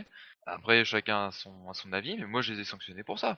Parce qu'aujourd'hui, ils en arrivent à être à deux secondes derrière, c'est- je veux pas les mettre troisième de mon Ouais, classement. C'est des erreurs de 2014. Bah, Là, on juge leur saison 2015. Alors, saison de 2015, elle peut pas être bonne, ça c'est sûr, mais Bah, euh, bah non, bah, comparativement à, leur, à leurs ressources, c'est déjà bien d'être là, d'avoir survécu. D'avoir fait Euh, toute la saison. Si on fait un classement de la combativité, ils seront premiers. Mais Ah, les Jackie j'ai Durand, pas- Bah, la ça en fait 1, partie. J'ai pas, j'ai pas fait. Bon, après, chacun fait comme il l'a voulu, mais moi je l'ai pas, je l'ai pas, je l'ai pas classé comme ça. J'ai pas fait mon classement sur ce, sur ce côté-là. Je veux dire, ils se sont jamais plaints, ils ont jamais mis un, haut, un mot plus, plus, plus haut que l'autre. En Hongrie, euh, pour le, pour le, après le dé- décès de Jules Bianchi, ils ont été très discrets. Euh, ils auraient pu en faire des tonnes et tout. Euh, moi, enfin même moi, ça m'a surpris. Enfin, ça m'a, pas que ça m'a choqué, mais euh, je, j'avais trouvé qu'ils l'ont été trop. Mais après, c'est leur façon de faire. Moi, je, je les remets pas en, en, en question. Euh, Ils auraient mille raisons de se plaindre, euh, et d'autant plus Graham Lodon et et et, euh, John Booth. et John Booth qui sont quand même se font virer de leur propre écu- euh, de, leur propre écurie. Ma- Manor, c'est une écurie qui a 25 ans. Euh, et, et John Booth se, se- se fait virer quand même à elle propre de son écurie de Formule 1. Après, euh, apparemment, Manor Motorsport va continuer dans les dans les petites euh, les petites formules de promotion, donc donc tant mieux. Mais mais mais non, en fait, ils ont été, ils étaient contents d'être là. Ils étaient loin, évidemment. Euh, j'ai pas trouvé non plus que c'était leur présence, c'est un miracle. Euh, après, ils avaient quand même une base de voitures de 2014. Ils partaient pas de, n'importe où. Une fois, une fois qu'ils sont arrivés euh, à, lancer leur voiture en Malaisie, c'était terminé. La saison était terminée. Il y avait plus qu'à faire les courses et ils sont bien arrivés. Ils ont fait 12 fois les deux pilotes à, l'arrivée. Ils ont pas été très très gênants par rapport au, au, au- au leader euh, en se faisant dépasser. Alors évidemment, Elles ont été particulièrement fiables. t'as toujours Vettel qui. Bon, qui- les voitures ont un an d'âge, donc bon. Puis quand t'es moins performant, c'est plus facile d'être fiable. Bah, mine de rien, c'était des moteurs 2014. euh, Bah les ouais, moteurs ils ont 2014, c'était moins fiable. euh, Enfin, la fiabilité elle progresse d'année en année, donc Mm. c'est pas non plus donné. Ils ont même réussi à amener des quelques sponsors. Pas grand chose, mais tout le monde peut pas en dire autant. Je leur ai donné euh, un point parce que voilà, pour euh, à peu près toutes les raisons calistiques, pour leur combativité, leur passion, leur. euh, C'est presque l'écurie apolitique de la, de la Formule 1, tellement euh, durant les, les polémiques, tout ça, eux, pff, ils en sont loin. Tu leur as Et, donné euh, un point? Ben, euh, Un deux. Mais j'ai mis Pas- cinquième. hein. Oui, c'est un- cinquième, voilà. deux points. Ah oui. Pardon. Je me souvenais plus les points qui. Mais bref, euh, voilà, c'est euh, et je trouve que par rapport à beaucoup d'autres écuries sur le sur le sur, sur la grille, ça, voilà, je voulais tenir à récompenser le fait qu'ils aient ouais, qu'ils soient, ils sont revenus en 2015 en F1 quoi. Alors qu'on aurait pu très bien les enterrer au en, jan- en janvier, on peut encore les enterrer quoi. Euh, C'était avec le contexte qu'ils ont eu extrêmement difficile fin 2014 et 2015, c'était voilà. et- on faisait la comparaison avec McLaren tout à l'heure. Moi, je suis beaucoup plus déçu de voir McLaren si loin que Manor euh, loin. euh, on le savait quoi. Ouais, on le Même- savait. Alors je précise, McLaren, que, on savait que ce serait difficile, mais qu'il se plante à ce point-là, euh, voilà. je précise que euh, mon classement s'est effectué à la fin de la dernière course de la saison. Donc avec encore euh, Lodon et Boost dans l'écurie, parce que mon cote sympathie, risque, cote sympathie pour Manon risque de fortement chuter entre 2015 et 2016. Ah, déjà, peut-être évoquer les, les pilotes. Il y en a eu trois. Euh, Mister alors, Brushing. oui. Alors, alors, n'empêche, Mary, il- c'est quand même dingue qu'il ait pu faire autant de courses parce qu'il a amené Ouais. pas autant d'argent que Stevens. Il est quand même resté très longtemps dans le baquet de la, de la Manor. Rossi a plutôt été convaincant sur les courses, euh, quelques courses qu'il a faites. Et puis bon, bah, Stevens, c'était moins bien hein, sur, euh, sur la saison. Oui, c'est ce qui est dommage, c'est de pas avoir vu une opposition Rossi-Méry du coup. Ça aurait Oui. été, euh, Oui, Ça aurait été intéressant, ça ouais. aurait été intéressant. Au moins, il y en aurait eu un des deux qui aurait eu une coiffure potable du coup, mais. Non, parce qu'on par- on parle de la coiffure de Mary et tout ça, mais euh, Steven, c'est- pas possible non plus, quoi. Enfin, c'est-à-dire, Oh, mais ça m'a moins choqué, Steven. il a mangé un hérisson, c'est dingue. Voilà. Alors, évoquons 2016. Alors, déjà, c'est 2016, ça ne sera peut-être, pour l'instant, il n'y a pas eu de décision, plus Manor. En tout cas, euh, ils ont été autorisés de changer de nom. Plus En effet, bah oui, parce que officiellement, oui, c'est Oui, euh, c'est- Manor Marussia.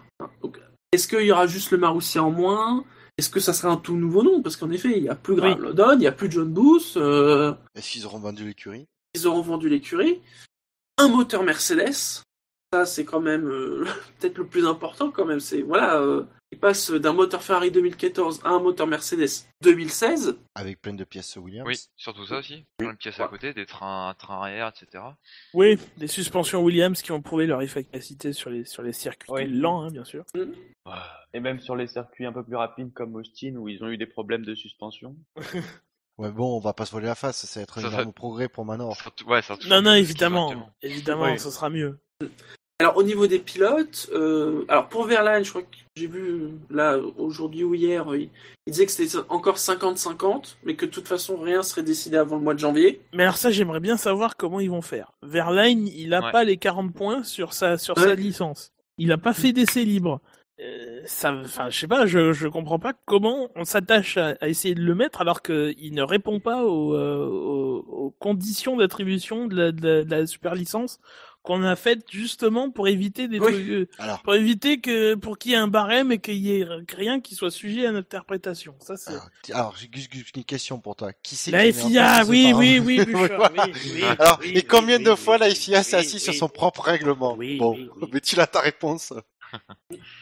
Euh, on a aussi eu, euh, alors c'est Rio Arianto. euh, ah, il, il a pas, il a pas le baquet Manor, mais disons qu'il pourrait venir, et surtout avec un chèque de 15 millions. Il a une option Luis Radia. Faudra que ses sponsors versent, euh, versent Voilà. l'argent, mais- Euh, ça pourrait être une candidature intéressante pour Manor, hein, pas, pas cracher sur 15 millions de dollars.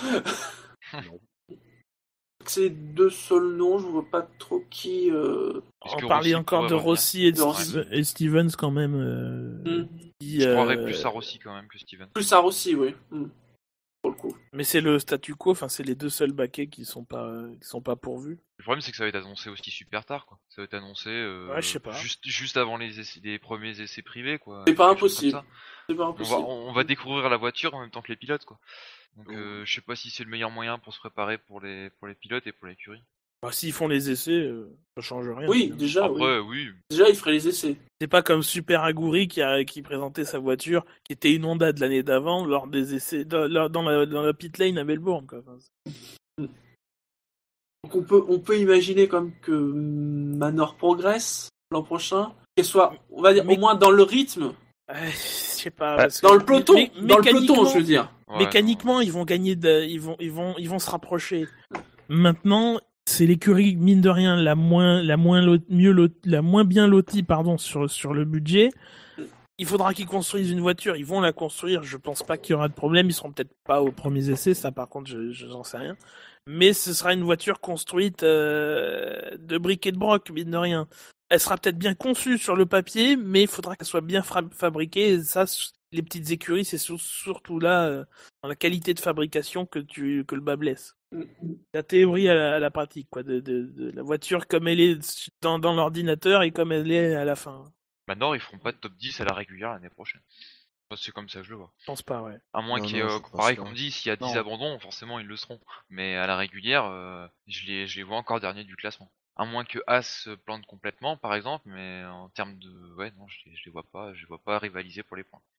Ben, entre, de toute façon, entre Manor avec ses partenariats, euh, son moteur Mercedes, son partenariat Williams et As, euh, écurie B, Ferrari, ça va être intéressant de, de voir comment ça se passe. Oui, ils vont Hmm, s'améliorer. je- Il je- y aura pas match. Non, il y aura pas match, C'est pas le même pour budget. Je pense pas que ce soit le même budget. On connaît pas le budget de As, mais à mon avis, le budget de As, il est, il est plus important que celui, il est beaucoup plus important que celui de Manor. Oui, je- peut-être, mais Manor reste quand même une écurie de F1 au jour d'aujourd'hui et euh, As ne deviendra une écurie de F1 que euh, en Australie l'année prochaine. Mais Manor vous n'a pas été une écurie de F1 cette année. Enfin, cette année, ils avaient une la voiture l'année dernière, ils ont, ils l'ont à peine développée Ils, re- sont repartis de zéro, donc mine de rien, c'est- ça a beau être leur deuxième Ah, année, mais- c'est leur premier vrai, leur première vraie année cette année aussi, enfin 2016 aussi. Ouais, peut-être. Mais non, parce que tu as, une, tu as toute une partie que As va vraiment découvrir, euh, commencer à découvrir aux essais euh, et euh, après en Australie, c'est l'exploitation de la voiture. Ça, Manor, tu peux pas l'enlever qu'en ayant, ils savent exploiter une voiture lors d'un Grand Prix, quoi, de organiser les séances, tout ça, c'est quelque chose quand même que As va découvrir. Ouais, mais de ça, rien. ça prend plus vite que, que le reste, quoi. Et je, rappelle aussi la, la vague de départ à Manor, enfin, ça peut pas faire du bien. Mm. Ah non, Ouais. oui, ah, effectivement, oui, c'est vrai qu'il y a pas mal de monde. qui- C'est, là aussi que tu vois qu'il y a pas mal de monde qui était revenu pour euh, Booth et London et qui, du moment que ces deux partent, se barrent. hein. Ça, ça, ça se fait mal à l'écurie. C'est un peu paradoxal parce qu'ils arrivent à choper un gros contrat, ils ont des bonnes pièces pour l'année prochaine, donc ils sont censés sur le papier avoir une voiture plus performante. Et au même moment, on se dit ouais ça y est c'est super, ils vont sortir du trou. Euh, Il y a les cadors, les boss de l'écurie qui partent quoi. D'ailleurs, je suis pas sûr que ça plaise à Ils Mercedes. sont mis dehors, hein. Enfin soyons précis, enfin ils sont Oui, vraiment mis Ils dehors. sont mis dehors, mais je veux dire ça, ça, ça, ça contraste un peu avec le, avec ce qui se passe avec Manor. Moi j'étais super content, ouais super, ils vont avoir une bonne voiture et tout. Et puis là, oh bah merde, il y aura plus, il y aura plus bouffe et plus Lodon. Euh, J'ai presque envie de dire que l'un et l'autre ça s'annule. Ça sera pas comme ça, mais dans mon esprit Oui. ça va être un peu ça. J'ai peur que ça, ça fasse comme ça. Donc Manor, un huitième de notre classement, comme au classement du SAV. On va passer à la place suivante, à la septième place. Ils ont marqué moins 36 points. Ils ont fini sixième du classement du SAV, quatrième du classement du championnat. C'est Red Bull. Red Bull, septième de notre classement, 187 points. Alors, deux pilotes, Gviat, 95 points, qui a fait euh, un podium, deuxième en, Hongrie, et euh, Ricciardo, deux podiums, trois meilleurs temps, et une meilleure performance, hein, une deuxième place à Singapour. Est-ce qu'on a des tranquillisants pour Buchor Pourquoi? Pourquoi? On parle de Red Bull. Oh non, mais je, je, je- Vote assez disparate, hein, puisque Marco a mis un, un moins 9, euh, Scani un moins 6, euh, Victor aussi a, un- a mis un moins 9, Buchor tu as mis moins 4, après on a euh, du moins 3, euh, du moins 2, ça va jusqu'à 2, hein, donc euh, une cinquième place, pas mieux pour Red Bull. Avant de commencer, j'aimerais quand même rappeler la part, qu'il y a une part de Renault là-dedans. On peut pas dissocier Red Bull de Renault. Renault s'est planté sur son moteur. Je dis ça pour certains qui, me- qui, qui- qui me disent dans les commentaires, oui, non mais vous critiquez jamais Renault, machin. C'est évident. Enfin, je veux dire, il n'y a pas besoin de, de- de revenir là-dessus. Renault a fait un mauvais moteur. Euh, Ah, pas... même, même moi qui défends Renault, c'est, qui défend du Renault cette année, c'est un moteur de merde qu'ils ont fait, on va être honnête. Et ça, c'est le degré zéro de l'analyse. Maintenant, il faut voir, mais c'est vrai, pardon. Oui, oui, oui, oui. Euh, il faut voir pourquoi ce moteur est mauvais. Alors Renault met pas les moyens, mais il faut aussi voir, pourquoi Renault a pas les moyens. Déjà, ils ont perdu deux écuries. Il y a plus Lotus et Caterham qui payent leur moteur. On dira un peu Caterham, ils l'ont peut-être pas payé suite 2014. Mais euh, Red Bull a voulu des ristournes sur le moteur. Bah, toutes ces ristournes, c'est autant d'argent qu'il n'y a pas dans le, dans, le, dans, le, dans le développement du moteur Renault. Et donc, qui se retrouve pas en perfo sur la piste ou en fiabilité. Donc, donc voilà, c'est un tout. Il faut critiquer et Red Bull et Renault. Renault est critiquable pour sa performance. Red Bull est critiquable pour ses choix hors piste et son comportement, sa communication, Dans, qui dans ont les- été, qui ont été mauvais, qui ont, qui ont donné une tellement mauvaise image de cette écurie, qui est une écurie fantastique, qui a gagné euh, quatre années d'affilée les deux titres. C'était une dream team, c'est une dream team. Mais, mais à force de se fourvoyer comme ça sur sa communication et de, de vouloir de- obtenir des avantages pour surtout euh, minimiser l'investissement, parce que c'est de ça qu'on parle. On rappelle qu'en 2013 ou en 2014, j'ai plus la date exacte, ils ont limité à 14 millions de livres leur investissement. C'est ridicule en Formule 1. Le reste étant payé par les investisseurs, la FOM, etc., etc. Voilà, à force de vouloir faire des économies, ben voilà, ils peuvent s'en mordre les doigts. Leur moteur était pas bon et ils ont une part de responsabilité là-dedans parce que ils n'ont jamais voulu aussi varier sur le développement de la voiture, euh, bouger les carrosseries d'un centimètre pour euh, assurer le refroidissement, etc., etc. Euh, les freins, les freins chez Red Bull chaque année, t'as t'as un ou deux grands prix où il y a des problèmes de freins graves. Voilà, ils peuvent s'en prendre aussi à eux-mêmes et c'est trop facile de, de, de, de, de lapider Renault en place publique parce que Renault ils font pas le châssis et le châssis a ses soucis que- quelles que soient ses performances. tous- les commentaires hein, de ceux absents ce soir hein, insistent le, plus que sur les performances que sur le comportement de l'équipe. Ça a fait Finalement, beaucoup de c'est moi qui ai besoin d'un calmant, en fait. Si bien tu. Bon, c'est par procuration en fait.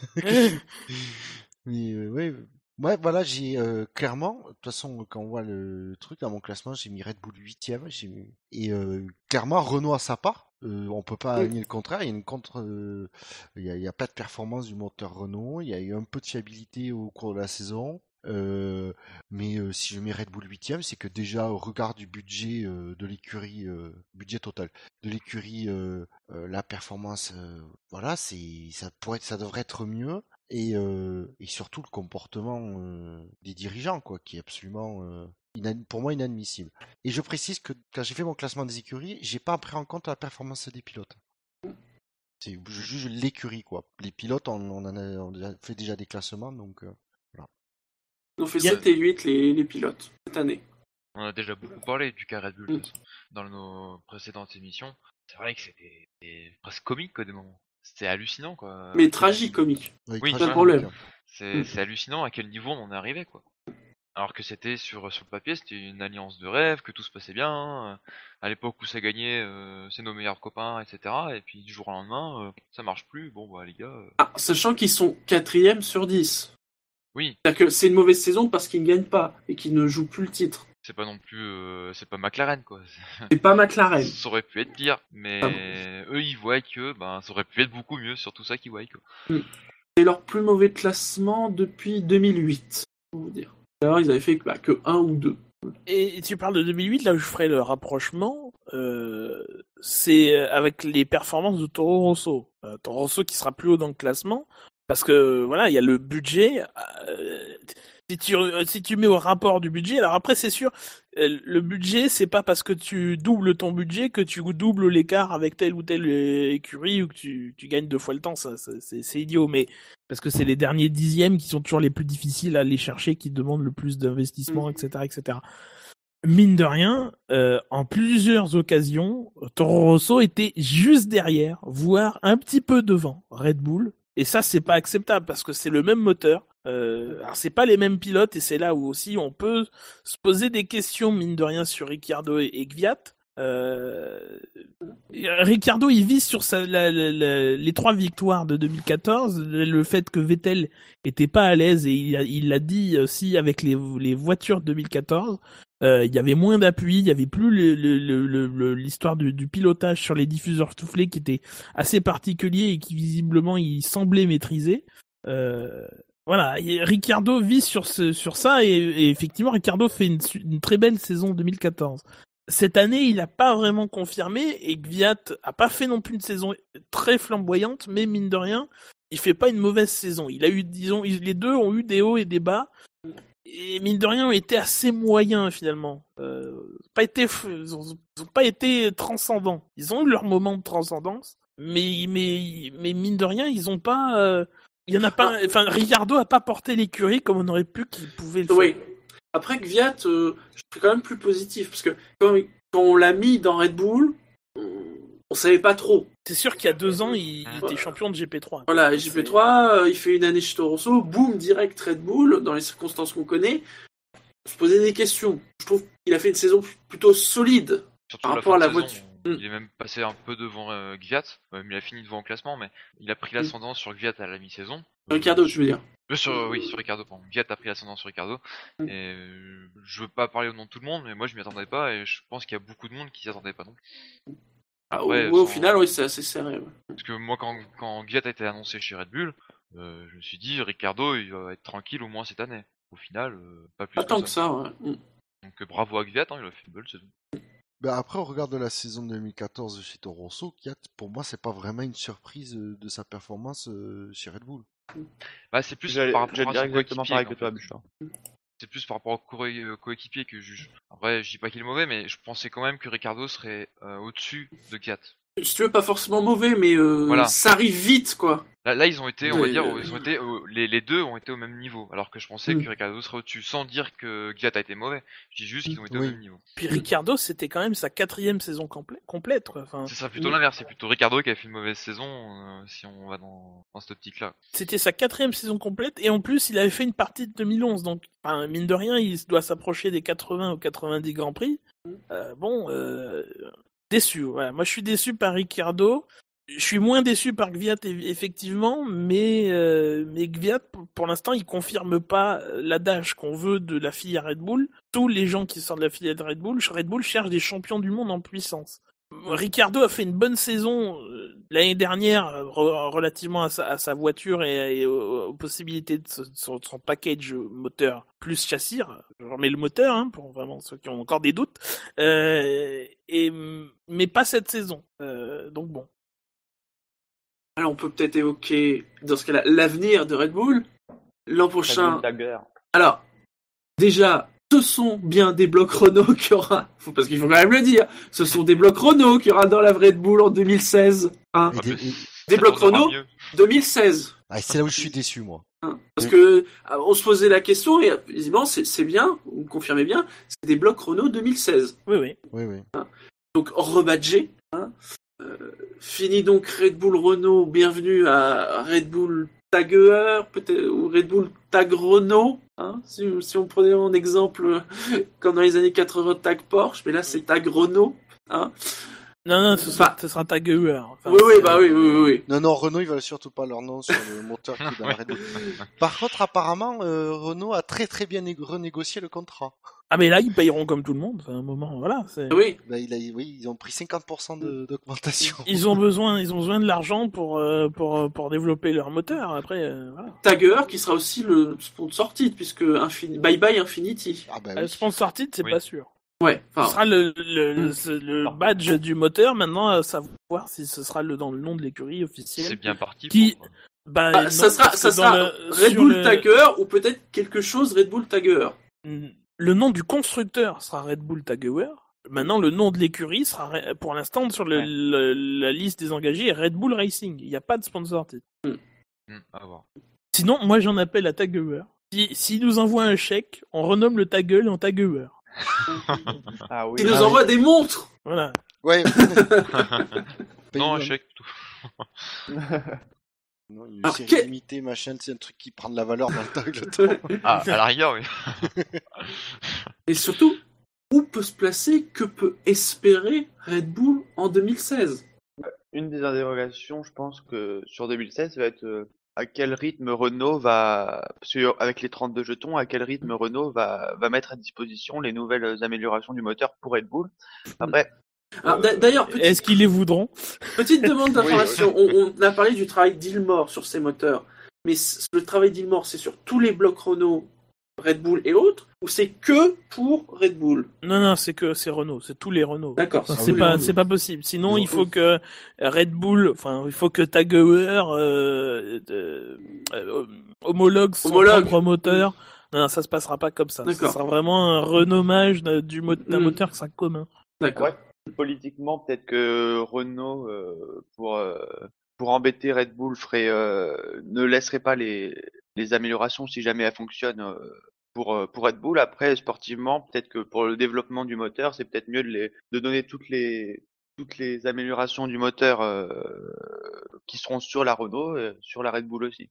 Non, je pense que Renault, ils sont, sont pas rancuniers à ce point-là, ils sont plus, ils ont un peu plus de classe que ça, je pense, et que les, moteurs, euh, leur moteur évoluera euh, comme les, ouais, les moteurs des clients évoluera euh, à la même vitesse que le moteur euh, de l'écurie. Ouais, puis il faut être pragmatique, quoi. Enfin, faut que ça évolue et t'as besoin, tu peux pas te mettre à dos Red Bull. Ils ont que deux écuries. Enfin, Mm. ils, ils ont vraiment que deux écuries puisque Toro Rosso passe chez Ferrari euh, et, euh, et on a vu ils en avaient quatre en 2014 et deux cette année et cette année deux c'était pas suffisant. Il faudra qu'ils en plus qu'ils conquièrent des euh, parce que oh, rappelons mine de rien parce que on, on, on- en parle comme si c'était normal rappelons que euh, Car- Carlos Ghosn en septembre dit on ne veut plus de fournisseurs de moteurs Oui. mine de rien, euh, Red Bull a avalé son chapeau pour remettre, remettre un moteur Red Bull et c'est pour remettre un moteur Renault et c'est c'est un peu jouissif, mais de, de, de, de, de, de ce côté-là aussi, euh, Renault a, a, a dû faire des concessions.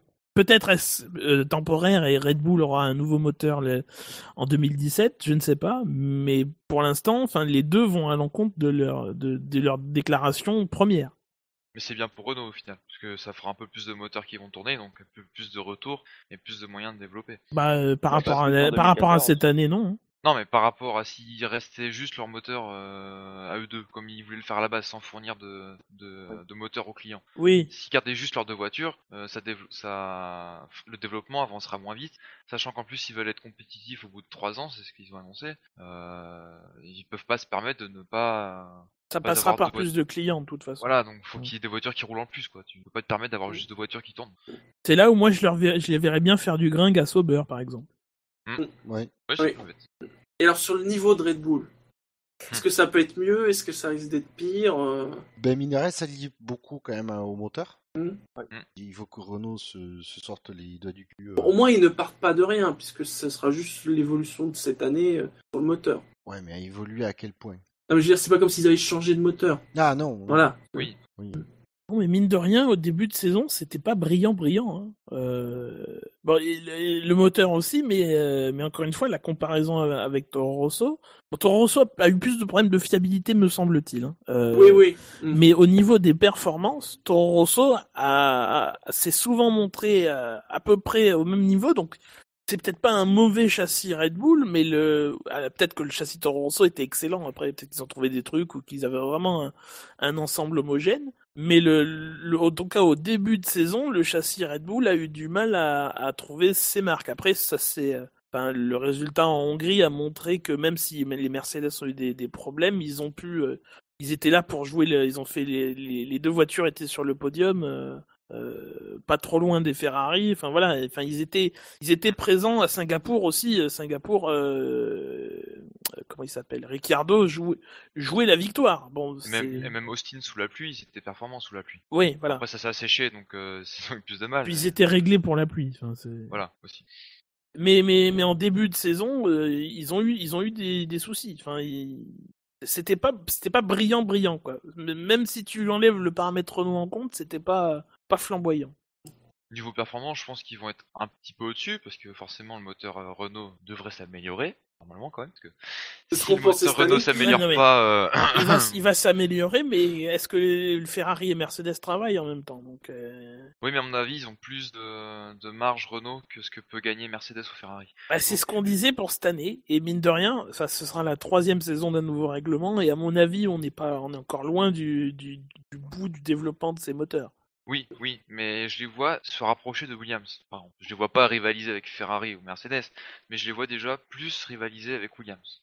Sans, ils vont pas jouer la gagne, ils, vont peut-être jouer un, un podium ou une gagne quand il y aura pas les Mercedes ou je ne sais quoi, mais à la régulière, ils vont rivaliser un peu plus avec Williams. C'est comme ça que je le vois.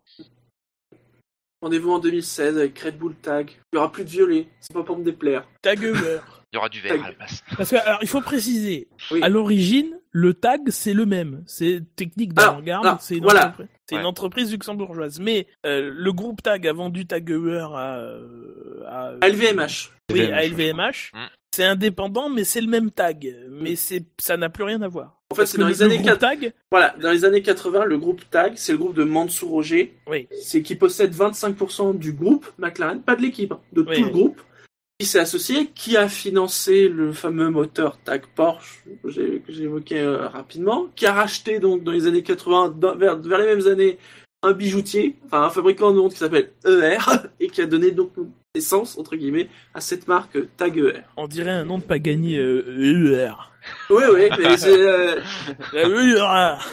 à chaque fois que je vois le nom, je me dis, mais je le prononce peut-être mal, mais en même temps, Ouais, non, ça, se prononce comme ça. Après, sur le sur l'homogo- molo- homologation du moteur. oui, c'est, ce mot est très difficile. hein.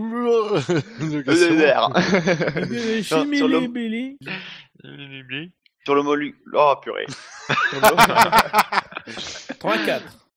Sur l'homologation du moteur, que ce soit Red Bull ou Tiger, ce sera la- une, seule homologation. Oui. Oui, oui. Ouais, Voilà. Tout ça pour En ça. gros, c'est après Tout ça pour ça, bah. Non mais non mais c'est vrai, c'est dire- c'est c'est vraiment le même moteur qui aura les mêmes évolutions. Alors est-ce qu'il y aura du retard ou pas? Ça on verra, mais c'est le même moteur avec une homologation. C'est juste qu'après bah ils, ils vont mettre dire, ils vont mettre un scotch, mais non, mais quoique, ils vont mettre un scotch Tiger sur le moteur, c'est tout. Et après, niveau re- relation, est-ce que ça va changer euh, quelque chose ou pas? Est-ce qu'au contraire, ils vont pas être encore plus durs euh, envers Renault, maintenant qu'ils sont que clients, on va dire? Que... Bah, ils ont un moteur Oui. Jaguar. Enfin, ont euh, un moteur Renault. Ou- Oui, C'est-à-dire que ils ont été méchants cette année, Ils ça ont leur est un peu retombé dessus, si tu veux. Euh, C'est-à-dire Oui, mais- que il faut il faut se mettre dans la dans la- dans, dans l'idée que nous on connaît. On sait que le moteur Jaguar sera un moteur Renault. Maintenant, la personne qui suit pas la Formule 1 et qui dans l'équipe lira les résultats, verra à la 18e place, admettons imaginons. Mais imaginons, voit à la 18e place Red Bull Jaguar, eh, bah il se dira putain le moteur Jaguar, je sais pas ce que c'est comme moteur mais c'est de la merde. ouais. bon. À voir comment Red Bull va gérer l'affaire. Mm. Je suis curieux de voir comment ça va se passer. J'ose croire que Renault s'est peut-être un peu protégé niveau con- euh, de point de vue contractuel. C'est Oui. même du côté de Red Bull, enfin en tout cas, ça a été un peu présenté comme une solution de transition vers autre chose. Voilà, ça n'a pas marché cette année. Oui. Est-ce que c'est une solution qui va durer plusieurs années? On ne sait pas. Est-ce que c'est pour se donner du temps avec un autre constructeur Peut-être un, un Honda en 2017 ou autre chose? Allez savoir. C'est une année pour observer un petit peu les mouvements, hein, parce que ça peut encore évoluer, sauf du côté de Mercedes, parce que les quatre écuries, bon, l'écurie Mercedes, évidemment, il n'y a pas de signature, mais les trois autres écuries Mercedes sont signées jusqu'en 2020. Et puis ça pourrait même être pire du coup pour Red Bull, parce que si c'est une année de transition, en 2017 ils font quoi? Imaginons qu'ils prennent le moteur Honda. Euh, le moteur Honda d'ici 2016, à mon avis, euh, il va pas non plus être le meilleur du monde.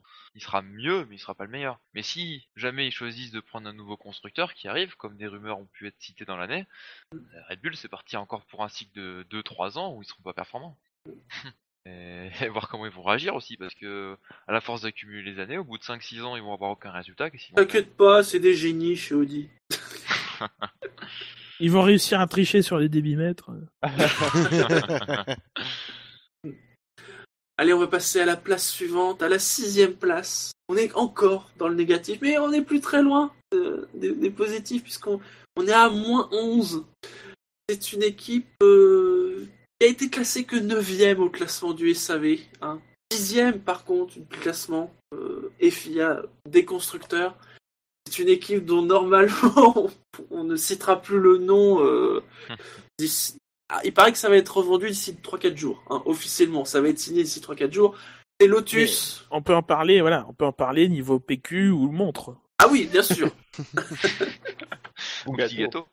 gâteau. oui, c'est vrai aussi. Vrai que niveau PQ, c'est ce que doit faire le, le patron avec les factures. hein. Il doit se torcher avec. Alors, alors, vous me dites, Scadi a été méchant, mais c'est normal, il a mis moins 9 à Lotus. hein, lui, ah euh, là, direct. hein. débat, Euh, Quentin a mis un moins 4, euh, après c'est médian, il y a que Marco et Victor qui sont montés jusqu'à 4. Parce que ils, ils partent du principe que quand même, vu dans l'état était Lotus, vu dans l'état qu'a été Lotus à la fois l'an dernier et cette année, c'est pas si mal ce qu'ils ont fait cette année finalement euh, en piste. C'est-à-dire qu'un peu comme Sauber, il faut différencier les dirigeants de l'équipe euh, opérationnelle euh, au quotidien. Quoi. Les dirigeants, Gérard Lopez comme Monisha Keltenborn, bah, ils sont nominés au SAV d'or pour le... voilà. Enfin, donc, euh, Ça résume. voilà. Euh, Dans leur propre Avec Ron. Dennis et je sais plus qui. Enfin, voilà. Euh, Et Claire Williams, non, pour la stratégie non, et c'est... euh, Ouais, vous verrez, votez pour les SAV Ouais, d'or ouais, sur les bah, Vous savf1.fr. connaissez mieux la sélection que nous. Ouais. Euh, euh, voilà, de l'équipe qui au jour le jour, enfin Lotus a fait des miracles avec du matériel de merde. Faut, faut dire que comme comme Alors, comme c'est. Ben, Ben dit que si ça avait été les pilotes qu'il avait notés, il aurait mis Grosjean dans un top 5. Mais c'est toute l'équipe. Donc, Oui, on peut Voilà. pas pas en prendre compte et mine de rien, enfin sixième, ils sont dans le côté négatif du quintet plus ou moins. Mm. Euh, voilà. Euh, Lotus, ça aurait pu être bien pire sur la piste, la, saison l'année dernière, elle est dégueulasse. Euh, dans, le, même acabit que celle de, de, Sauber l'année dernière, il marque 0 points et Lotus en marque 9 ou 10. euh, bon, bah là, il progresse, alors qu'au niveau finance, il progresse pas. Euh, maintenant, il faut aussi rappeler que la situation de Lotus, en fait, elle est paradoxale. Euh, les années précédentes, les succès, et en tout cas les, les, les, bons, les bons résultats avaient été acquis en creusant la dette de, de l'écurie, en...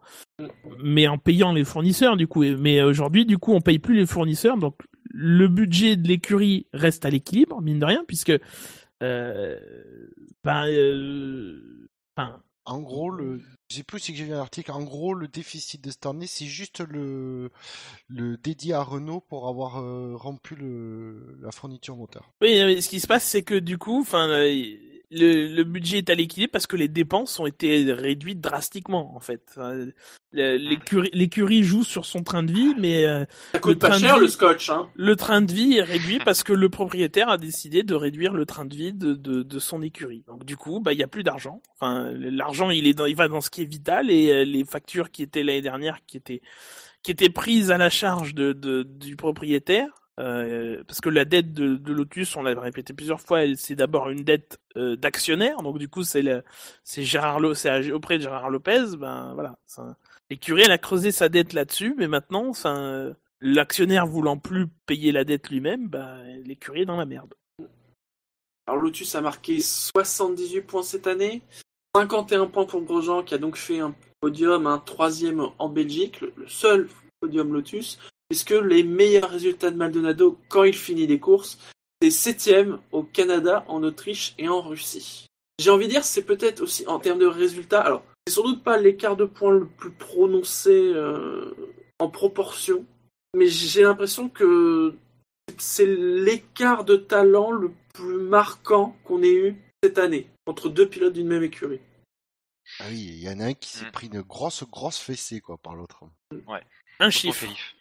Un chiffre, 14, Mais- c'est le nombre d'essais libres 1 que Grosjean n'a pas fait cette année sur les 19.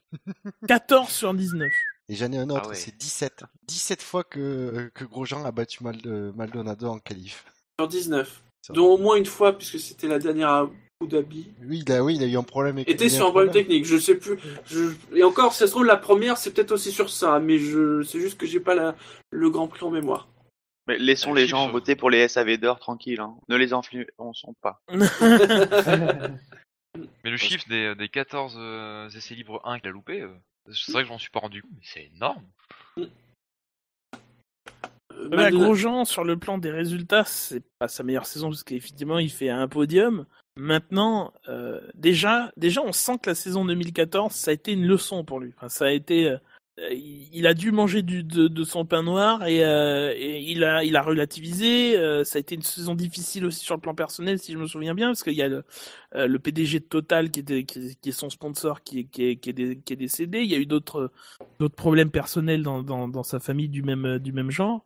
Euh, voilà, tu sens que 2015, il l'a abordé différemment. Il y a eu des soucis, il y a eu plein, enfin des soucis, il y a eu, plein d'emmerdes pour Lotus. Euh, on peut pas rentrer dans l'hospitalité, on n'a pas les pneus, etc., etc. La voiture, elle est assez performante, mais elle est pas fiable, mais elle convient pas toujours. Euh, Les pièces sont vieilles et tout ça. Et il est resté, euh, il est resté plutôt zen. Euh, et j'en connais euh, dans d'autres écuries avec des voitures noires qui l'ont moins été, en étant certes moins bien lotis, mais mine de rien, euh, voilà. Donc euh, Grosjean, outre ses performances en piste, mine de rien, on sait que Grosjean c'est un, c'est un bon pilote, voire un très bon pilote. Peut-être pas euh, au niveau champion du monde, mais euh, vainqueur de course potentiel, euh, oui. Euh, rappelle quand même que Weber, Vizikela, euh, etc. ont gagné des courses. À mon avis, Grosjean, il peut le faire aussi du coup. Euh, donc voilà, il a progressé, euh, il a fait une bonne saison. Enfin, il a- moi j'ai souvenir d'une seule vraiment grosse bourde au Canada où il percute une, ma- une manor euh, à l'entrée Ouais, des stands. Mm. À part ça, on l'a pas souvent vu faire de grosses erreurs. Euh, il est Enfin, il part de loin, Grosjean, il part de tellement loin après la Belgique et le début de saison 2013 que de toute façon, euh, voilà, euh, à partir du moment où il s'inscrit en- sur la longueur en F1, voilà, c'est gagné. Il a prouvé à ses détracteurs qu'il avait le niveau, qu'il n'était pas une tête brûlée, qu'il pouvait progresser. Euh, À partir de là, il peut, il peut que, enfin voilà, il- c'est gagné pour lui. Mm. Mais même sur sa sérénité, on disait déjà l'année dernière que vis-à-vis du de la fiabilité du de la voiture et du moteur Renault, il a été serein jusqu'à jusqu'à son coup de gueule à Singapour. Jusqu'à Singapour. Puis alors à côté de lui, il y avait alors attends, accrochage, frein, frein, aileron, frein, accrochage, électricité, accrochage. Euh, putain, non, c'est vrai que sur la fin de saison, ça s'est calmé. Et puis accrochage sur la fin, euh, c'est ce cher Pastor, Ce très cher Pastor. ce très cher Pastor, mais qu'il faut lire, n'a pas tout le temps été responsable Oui. de Ouais. ses ennuis. Surtout Oui. cette année. Surtout Moi, cette j'ai- année. J'ai plutôt envie de le défendre. Alors après moi, avec toujours le truc que j'ai que, que que je dis sur Maldonado, que je lui foutrais des claques pour qu'il bosse un peu plus, qu'il se- qu'il qu'il progresse, parce que parce que voilà, enfin l'opposition de style justement, c'est entre deux pilotes mal vus. Il y en a un qui a été mal vu. Et, et je vais pas encore une fois sur l'accident de la Belgique euh, en 2012, on va pas défendre Grosjean, c'est une faute grossière qui a des conséquences très fâcheuses par rapport à la faute, mais mais voilà. Euh, mais qui derrière a progressé, s'est entouré de personnes, il est allé voir des psychologues, etc., etc.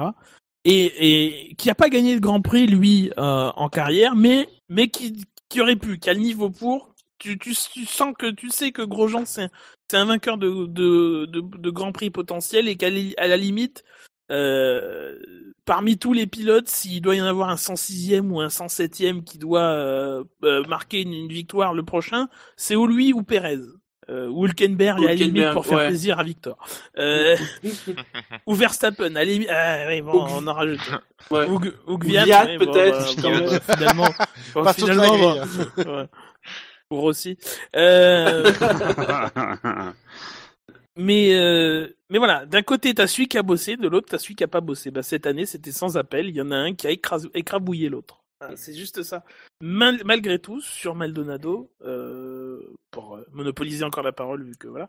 Euh, malgré tout, Maldonado, tu l'as dit, ça a pas toujours été de sa faute. C'est sur la fin de saison, il fait une bonne série. Ouais. mm.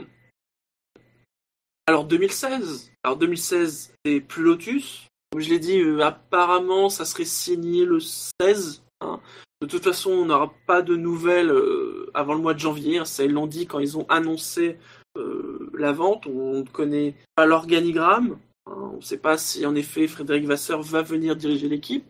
Ces derniers jours, on, voit des articles qui disent euh, attention, les pilotes, parce que c'est quand même la grande question qui s'est posée. C'est pas certain que ça soit Palmer et Maldonado. On va le répéter, hein, parce que c'est pas parce que Renault rachète Lotus que comme ça, comme par magie, les, contrats euh, sont caduques. Pas du tout. Tout dépend euh, ce qu'il y a dans les contrats. Je crois que c'était dans les spécialistes F1 où ils disaient même que les pilotes avaient rappelé à Renault qu'ils avaient des contrats et s'ils sont béton, euh, bah, si, à moins que Renault veuille casser les contrats et payer de l'argent, ça risque d'être compliqué. hein. Je rappelle le cas, je rappelle le cas de Villeneuve, Villeneuve qui était pilote Sauber, BMW a racheté Sauber, voulait se débarrasser de Villeneuve, Villeneuve leur a dit vous pouvez pas me virer, j'ai un contrat béton. Ils l'ont fait plus tard dans la saison, mais ils ont été obligés de le garder en début de saison. Ouais, parce qu'il était blessé, Oui, ouais, euh, soi-disant. soi-disant. Mais voilà, ils ont été obligés de le garder quand même une bonne moitié de saison. Donc euh, on ne sait pas. Alors, après, il y a aussi le fait que euh, on a quand même dans l'idée que cette nouvelle écurie, Renault, Infinity Renault, ça on, on verra. Alpine Renault. Alpine, Renault. Alpine Renault, Mm. Je suis peut-être. prêt à le parier. Euh, on s'attend quand même à une saison 2016 difficile. Et certains disent, bah, de toute façon, c'est une année de transition. À la limite, ils peuvent garder ces pilotes-là, quitte à viser plus haut pour 2017. Euh, je crois que c'est Carlos Ghosn qui a donné euh, l'objectif, c'est 3 ans. Pour, alors, pour gagner des courses, Pour être Pour être compétitif. pour être compétitif, d'accord. Euh, euh, S'il y en a un des deux qui est le plus en danger, c'est euh, Palmer. Enfin, à mon avis, son contrat. Ah, toi, tu est- penses que c'est Palmer? Ah bah oui, c'est beaucoup plus facile de racheter un contrat Ah oui, qui a moins oui. d'argent euh, impliqué que celui de Maldonado qui est qui est mirobolant quoi. Enfin, Palmer Maldonado, qui c'est avait- quand même- Palmer qui avait précisé quand il avait signé que Renault avait donné son accord pour le contrat. Ouais, mais Renault à ce, moment-là, c'est personne. Enfin, c'est un futur acquéreur potentiel, mais c'est pas non plus. euh, c'est enfin c'est pas fait à ce moment-là. Renault a, a dû a dit oui, mais peut-être que justement ils ont dit oui parce que c'est reste abordable de racheter le contrat et de mettre euh, quelqu'un d'autre à quelqu'un d'autre à la place. Après, Palmer, ils viennent d'où euh, Parce que s'il est là, c'est qu'il a, il a De son père. aussi. Ils viennent d'où ces sous? Parce que Maldonado, De son père. qu'ils viennent. Son tu père a fait Son père a fortune dans je sais plus quoi au Royaume-Uni. Euh, J'arrive pas à me souvenir là tout de suite, Bah, mais Jonathan euh, Palmer était pilote de, de F1. euh, Oui, et, mais il a il, des- gé- il gère, il gère des championnats, il gère le, eh ben, il gérait la Formule Palmer Audi, il a géré la F2, l'ancienne F2 le- toute pourrie là. Euh, il gère, euh, moi, je crois qu'il est promoteur de tout ce qui est F3 et, et, et GT au, au, au, au Royaume-Uni. D'accord, bah, je connaissais pas le parcours de son père, hein, tout simplement. Ouais, bah ça, s- ça s'explique un peu plus comme ça. Ouais, son père, son père qui a annoncé un projet autour de, à côté de Paris, euh, Ouais, avec une, piste de, voilà, histoire de, de, de se faire bien voir euh, côté français. Enfin, ça avait l'air d'être clairement un coup de com. euh. Donc, euh, Après, on- effectivement, de toute façon, je pense que les pilotes, ils ont un contrat que d'un an. Hein. Lotus a pas signé, euh, pas dû signer pour plus. Hein. Non, il pouvait pas se permettre. Non. Ils pouvaient pas se permettre. Donc, euh, ouais, pour moi, Renault, ils ont pas intérêt à, à changer, de, euh, à changer de, euh, de pilote. euh, même Palmer, je le garderai parce que c'est quand même pas, euh, c'est un, il est champion de GP 2. 2 2013. Donc, euh, 2013. Donc, bon, c'est pas, c'est pas non plus euh, 2014, non? anecdotique. Ah euh, oui, 2014. On est en 2015. Voilà, c'est pas anecdotique sur le CV, donc euh, il a fait beaucoup du coup de d'essais, du coup d'essais libres à la place Mm. de Grosjean. Euh, il est, op- je pense qu'il est opérationnel. euh, je suis curieux aussi de voir ce qu'il de- ce qu'il va donner. Puis ça permet de garder une certaine continuité pour éviter de trop. euh, faut pas trop tout changer d'un coup. Quoi. Ça va être une année compliquée pour Renault? Oui, forcément. Plutôt. Même mauvaise? Moyen. Ah, mauvaise. euh, Pas Quand tu vois ce qu'ils font cette année euh, avec Mais- euh, avec Ah. trois boulons euh, rouillés jusqu'à l'os, bon, Ils annoncent un budget équivalent à Mercedes. Hein. pour ça il faudra voir hein, quand même. Ouais, faudra voir. Ah ouais, mais- ah Alors- ouais, quand même. Pour 2016, ça va dépendre surtout de à quel point Lotus a travaillé sur la, vo- la voiture 2016 cette année.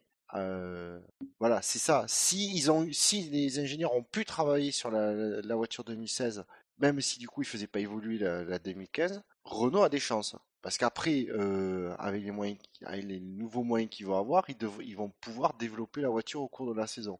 Ouais, après, tu peux Si- toujours, excuse-moi de t'interrompre, euh, tu peux toujours travailler sur une voiture sans forcément la, la construire. C'est pas le, c'est pas le problème. Euh, le problème, c'est de fabriquer des pièces, de tester en soufflerie. Alors, c'est vrai que la soufflerie, voilà, euh, euh, mais, mais tu peux toujours travailler en testant moins en soufflerie et faire des économies là- là-dessus. Voilà, parce qu'après Stone, ils le- ils l'ont prouvé, ils savent, euh, ils savent bien con- concevoir de, de bons châssis. Euh, ce qui a fait défaut depuis euh, quelques temps maintenant, c'était les, les moyens pour euh, tester et, et fabriquer les pièces. Donc euh, avec avec avec Renault euh, dans l'équation, ça, ça devrait disparaître. Après, euh, Ils vont pas gagner des grands prix l'année prochaine. Oh non, non. Donc euh, Oui. ils vont se battre peut-être pour le top 5, et en- au mieux. Non. Au mieux. Mais après, euh, ils vont être au même niveau que Red Bull. Quoi. Oh non, je pense pas, je pense même pas. Ils ont le même moteur, un Red Bull a un meilleur châssis, avait un meilleur châssis cette année. euh, non, non, ils seront deux. Enfin, Oui, le, Lotus ouais, avait un Mercedes hein, cette année, faut pas oublier. Hein. Ouais. Euh, Mm. C'est vrai, c'est vrai. Donc niveau châssis, euh, des, des, des quatre écuries, c'était probablement la moins bien lotie. Euh, Ça a été la moins bonne des Mercedes. oui. Des moteurs Mercedes. Donc, euh, donc voilà, tu mets un Renault qui, euh, qui, en- qui sera en dessous, qui sera peut-être meilleur que le Mercedes de cette année, ça j'en sais rien, mais qui sera en, en dessous des autres. Bon, euh, Ouais, mais je, je vois pas non plus si loin de Red Bull, quoi. C'est à voir. C'est comme tout, comme disait Bouchard, ça dépend s'ils ont déjà commencé à travailler dessus, quoi. ils auront pas les problèmes de cette année qui est de savoir euh, euh, s'ils auront, s'ils manqueront de pièces, ils pourront passer des crash tests et tout. Ça c'est bon, c'est c'est acquis, c'est ils pourront faire des pièces, ils pourront développer la voiture. Maintenant la base sera ce qu'elle sera et et euh, effectivement il y a des gens qui aient eu des problèmes cette année pour la pour la pour la préparer. Maintenant ils, ils progresseront. On sait on sait ce que que vaut l'équipe qui est qui est Enstone, même s'il y a eu beaucoup de départs entre 2013 et 2014. euh, voilà. Sauf qu'il y a Bob Bell qui revient. Ouais, mais pour la voiture de, l'année prochaine, c'est trop tard. Comme James Allison, on dit que c'est sur la voiture de 2016, alors qu'il est là depuis début 2014, qu'il aura, qui sera vraiment sa première voiture. Ah, Donc avec un peu de chance, ce sera bonne. On passe à la place suivante, messieurs? Allez. On passe dans les positifs. Waouh Hey. Eh oui Avec 4 points positifs. Ils ont marqué 257 points cette saison. Ils ont fait quatre podiums. Et souvenez-vous, ils visaient euh, des victoires cette année. Ils avaient dit 2015 c'est les victoires et 2016 on joue le titre. Oui, oui, d'accord. Ouais, finalement, ils ont réussi à faire une voiture euh, moins bonne que l'an dernier. c'est Williams. Je sais pas si foncièrement elle est vraiment moins bonne.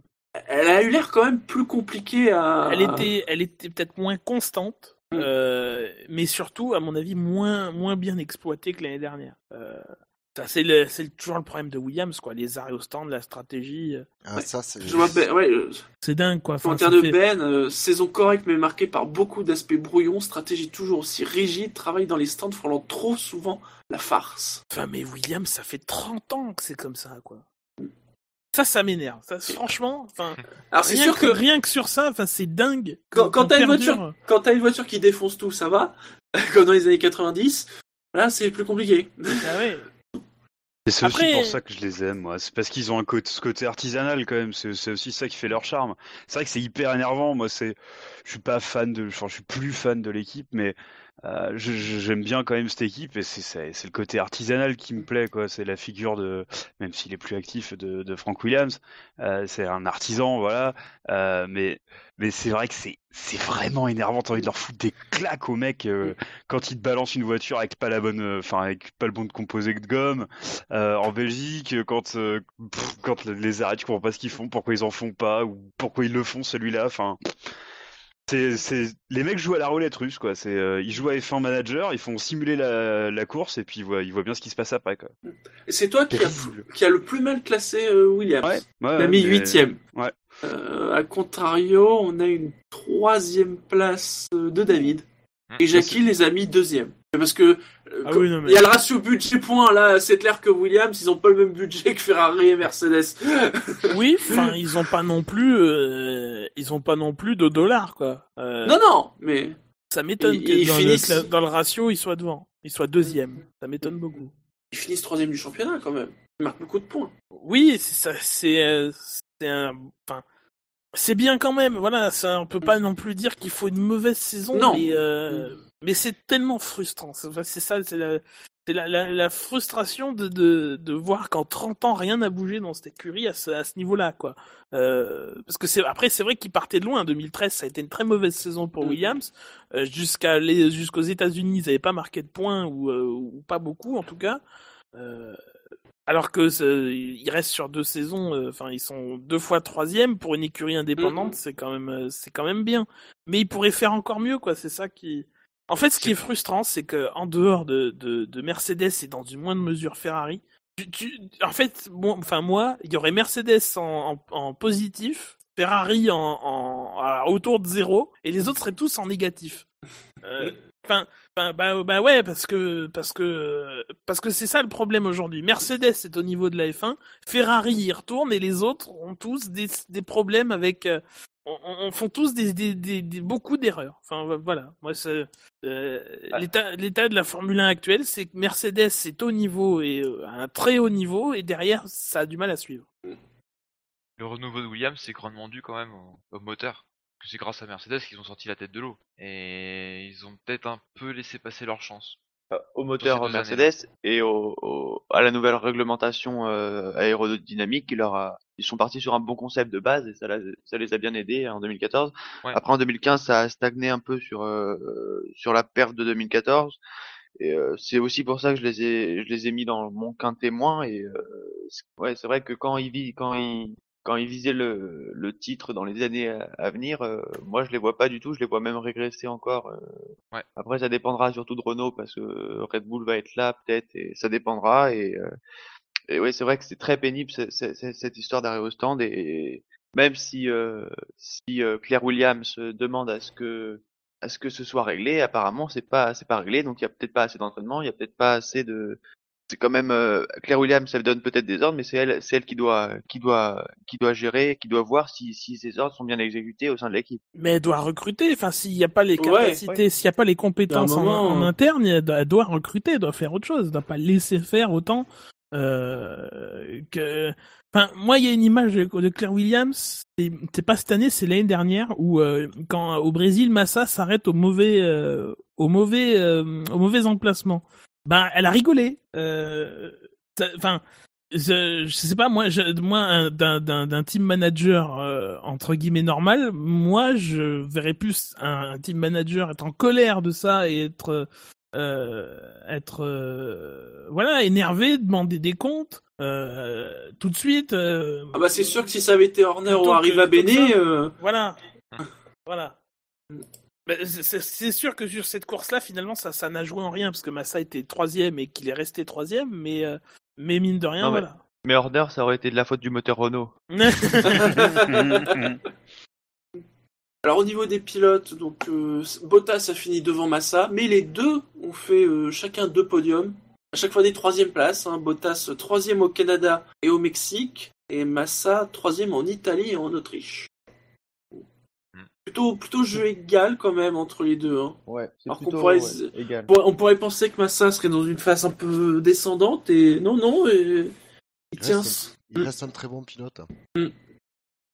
Pour moi, c'est comme chez Red Bull. Ils ont eu leur moment euh, bon, ils ont eu leur moment très mauvais. Massa, quand il s'est- il s'est agi de perdre des économies de pneus, ben, c'est pas nouveau, mais voilà. Il s'est pas montré franchement à son avantage. Euh, voilà, Bottas, euh, pour un potentiel euh, remplaçant de Kimi Raikkonen, en tout cas selon la presse, c'est un peu décevant. C'est c'est un ton en dessous de 2014. Oui. Ouais. La voiture était un ton en dessous aussi de 2014, c'est vrai, mais lui-même, euh, voilà, il y a moins d'écart avec Massa et tu seras en droit d'attendre à ce qu'il le creuse et ce qu'il s'am- à ce qu'il s'améliore. Maintenant, c'était sa sa troisième saison euh, en F1 complète, euh, donc il est encore jeune. Hein. C'est vrai. C'est vrai qu'on a tendance à, à penser qu'il est vieux, entre guillemets, dans le, maintenant dans les fins. Mais, euh, faut pas oublier qu'il il est tout jeune encore. Il a le droit de faire des années moins bonnes. Bottas a 26 ans, rappelons-le. Il y a plus jeune, en ce moment, enfin il y a plus jeune, Bon, mais ça va. Juste 10 ans de moins. Il recrute en maternelle maintenant. Et Alors, Williams en 2016. Ce sera toujours Williams Mercedes. Priori, ce sera même encore Williams Martini Racing Mercedes. Vous imaginez Avec les mêmes pilotes. Oui.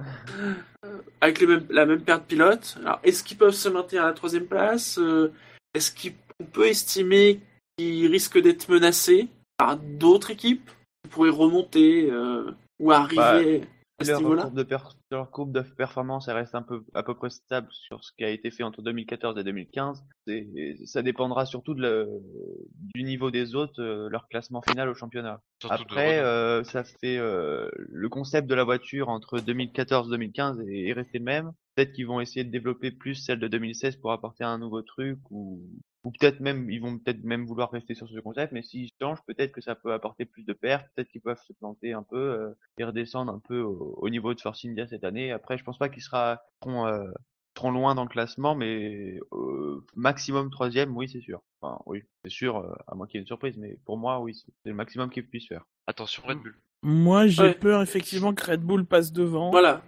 Moi, Et surtout, Mm. mais surtout de la concurrence avec Force India. Force India qui finit Oui. très fort. Mm.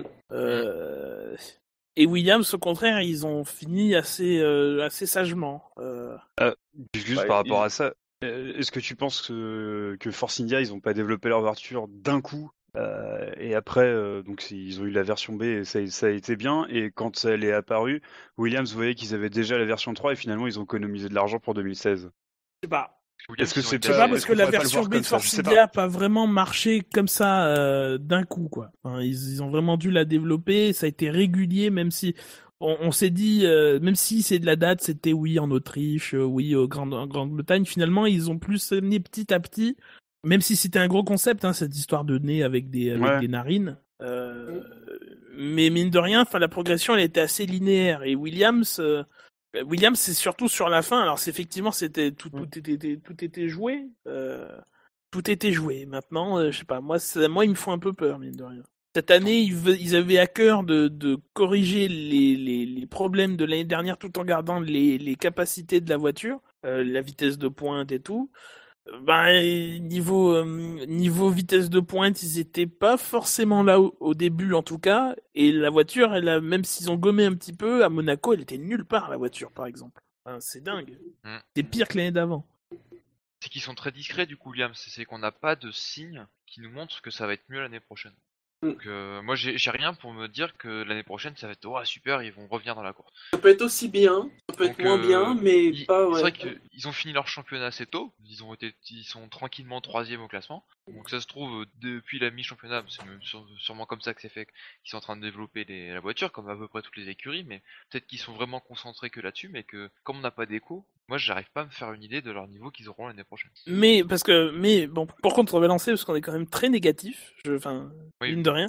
C'est une écurie gérée en bon père de famille. Alors, euh, si j'enlève ces histoires, si on enlève ces histoires de stratégie et tout ça, enfin, des écuries indépendantes, c'est l'écurie largement la mieux gérée. Mm. La, la santé financière, elle est assurée. Euh, ils ont euh, pas beaucoup de dettes. Euh, Enfin, c'est une écurie qui a un avenir en Formule 1 et déjà, c'est beaucoup euh, en Ouais. ce moment. Et c'est la dernière vraie écurie indépendante, j'ai envie de dire, qui n'a pas été rachetée ou autre. Qui est originale Avec depuis un certain temps, qui... qui casse autant sa place que les écuries constructeurs, j'ai envie de dire. Sauber et Manor sont des écuries indépendantes aussi. Oui, non, mais je veux dire, en termes d'histoire, euh, Williams, c'est une histoire quand même plus forte que Sauber et Manor, en Formule 1. Mm, Bah ah, oui, en termes de longévité, euh, assurément. Bah, Sauber, Sauber, euh, ça histoire. commence, euh, ouais. Non mais Ouais, c'est quand même Sauber, plus que Sauber. Mais euh, c'est- c'est Williams quand même, ça, ça a une renommée, quoi. Ça, Ouais, Williams. Williams a la réussite en plus par rapport à Sauber. Oui. Mm. Donc Williams, un cinquième du classement. C'est vraiment médian parce que ils, fi- ils ont fini troisième au classement du championnat. Au classement du SAV, ils ont fini que septième. Hein, donc, euh, Ouais, mais il faut, qu'on- faut contrebalancer ce classement Bah- du SAV qui, mine de rien, a pas non plus, au niveau des écuries en tout cas, une signification oui, oui. c'est- Ouais. c'est euh, énorme parce que on Mais davantage les pilotes que les écuries, même Oui. si beaucoup Ouais. disent oui, j'ai mis tel pilote là parce Mais- que mais je vais sanctionner l'écurie. Mine de rien, McLaren a fait une saison toute pourrie et les pilotes ont jamais été sanctionnés pour leur écurie. Mm. Donc bon, c'est. Ouais, c'est équilibré. c'est- On finit cinquième. Pile entre les deux. Oui, bon, d'accord. Passons à la quatrième place. Ils ont marqué 11 points. C'est Toro Rosso. Enfin, je suis en train de voir que j'avais tout le classement sauf euh, Sauber et Manor que j'ai inversé. Rosso, c'est le contraire. Ils ont fait troisième au classement du SAV, mais que septième au classement du championnat. Donc, euh, meilleure position Verstappen, quatrième en Hongrie et aux États-Unis, et Sainz, une septième place aux États-Unis. Belle saison de Toro Rosso. Oui. Magnifique voiture déjà. Oui. Hein Ah oui. Pour moi, c'est Miss Monoplace 2015, même si c'était pas ça. Euh... Par contre, en effet, tu, tu l'as dit avant, euh, vraiment des problèmes de fiabilité. Surtout pour Sainz. Oui, surtout pour Sainz.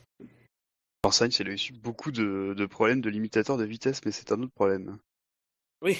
Ah mais lui, enfin, lui, il les a collectionnés cette année, les, les, les, les pénalités de- de- d'excès de, vitesse dans les stands. J'ai l'impression qu'il a passé ça, ça- euh, une fois par Grand Prix, il l'avait, soit aux essais ou en, euh, ou en course. Enfin, euh, faut dire que Toro Rosso, les stands, euh, ça c'est aussi comme Williams, quoi. Eux, c'est les unsafe release et effectivement les les, les, les les problèmes de limite de vitesse, ouais, ils ont quelques soucis à ce niveau-là et ça perdure, quoi. Sainz, il a récupéré la voiture à Vergne, en fait. Mais c'est vrai, euh, a priori, ça doit être ça. Avec le chat noir qui va avec.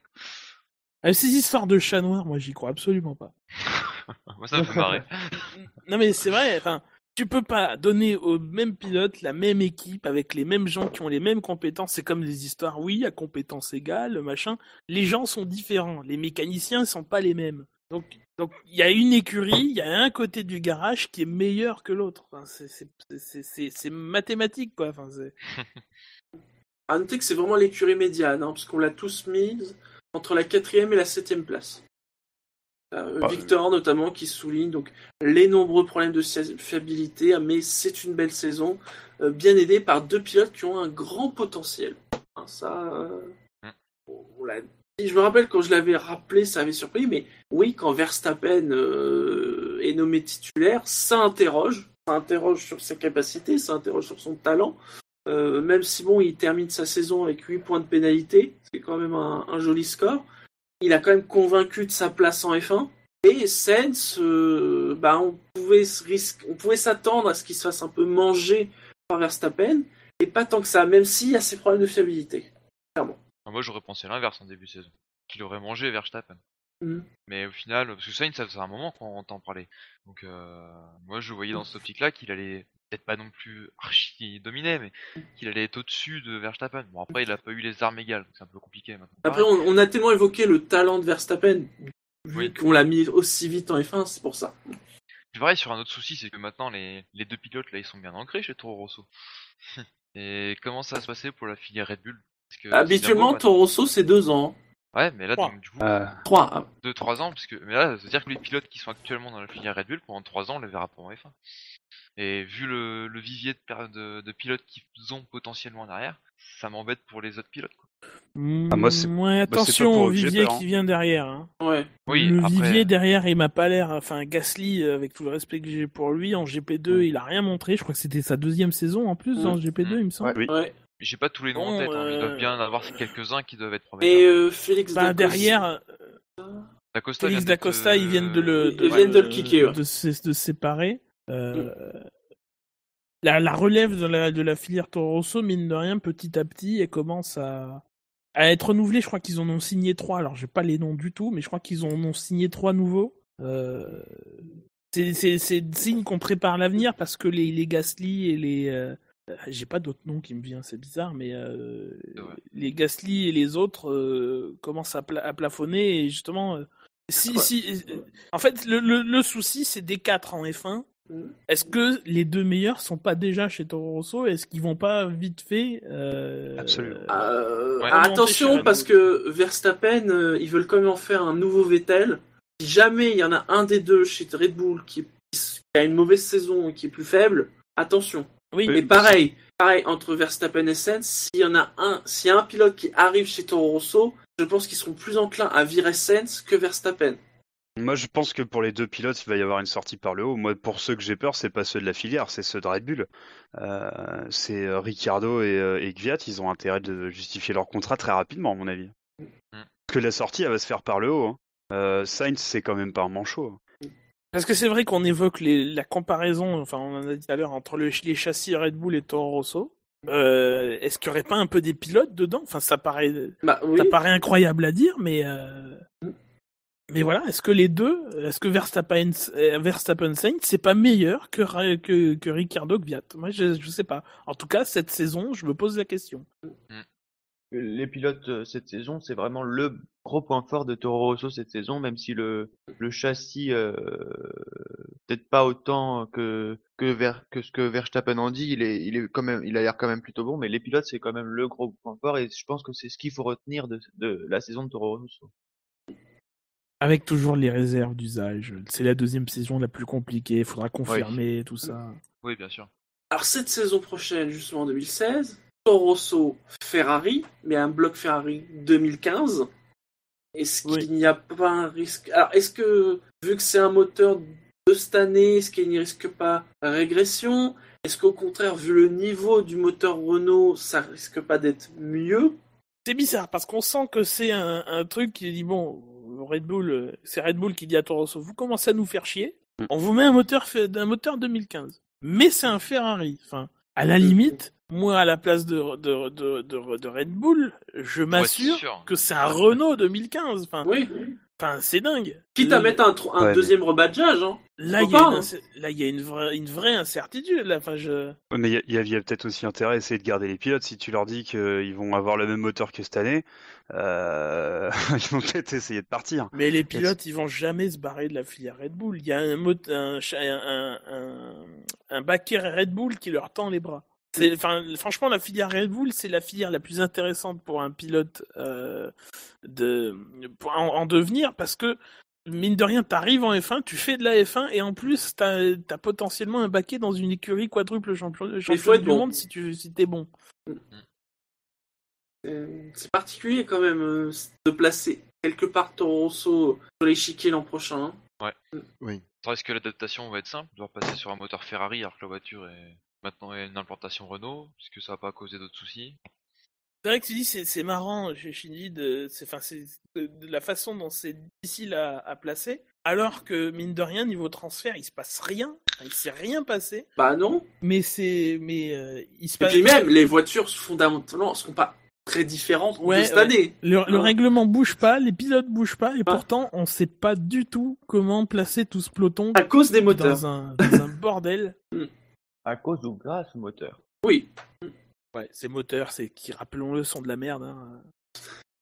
Ils ont fait septième cette année. Donc, ne serait-ce que parce que le moteur Ferrari a quand même été fiable cette année, Oui. en plus d'être rapide. Oui, Donc, bon, même si face à un moteur Renault qui aurait progressé, ils perdent en chevaux, le fait d'avoir un moteur beaucoup plus fiable peut, je pense, leur permettre euh, de grappiller des points. et ils vont payer leur moteur moins cher, donc ils pourront mettre plus d'argent dans le châssis. Mm.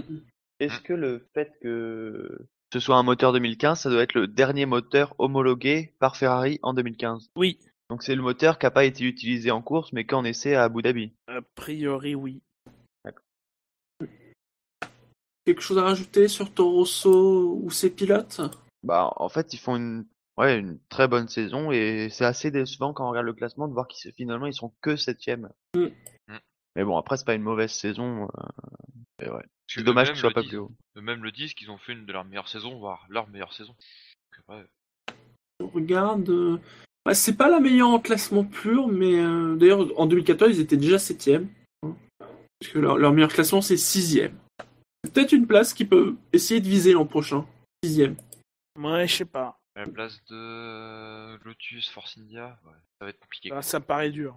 Tout dépend, bah, pareil de Force India aussi. Si nous refont comme cette année où ils amènent une voiture au milieu de saison et que finalement la- l'amélioration n'est pas si flagrante que ça, euh, ils ont peut-être une chance. S'ils arrivent à bien améliorer leur châssis et à bien faire une bonne intégration. Mais comme ça, ça paraît un peu compliqué. Allez, on va arriver sur le podium de notre classement. Et à la troisième place, eh bien, tu parlais de Force India. C'est bien eux. Ils n'ont été que cinquième, mais ils finissent troisième de notre classement.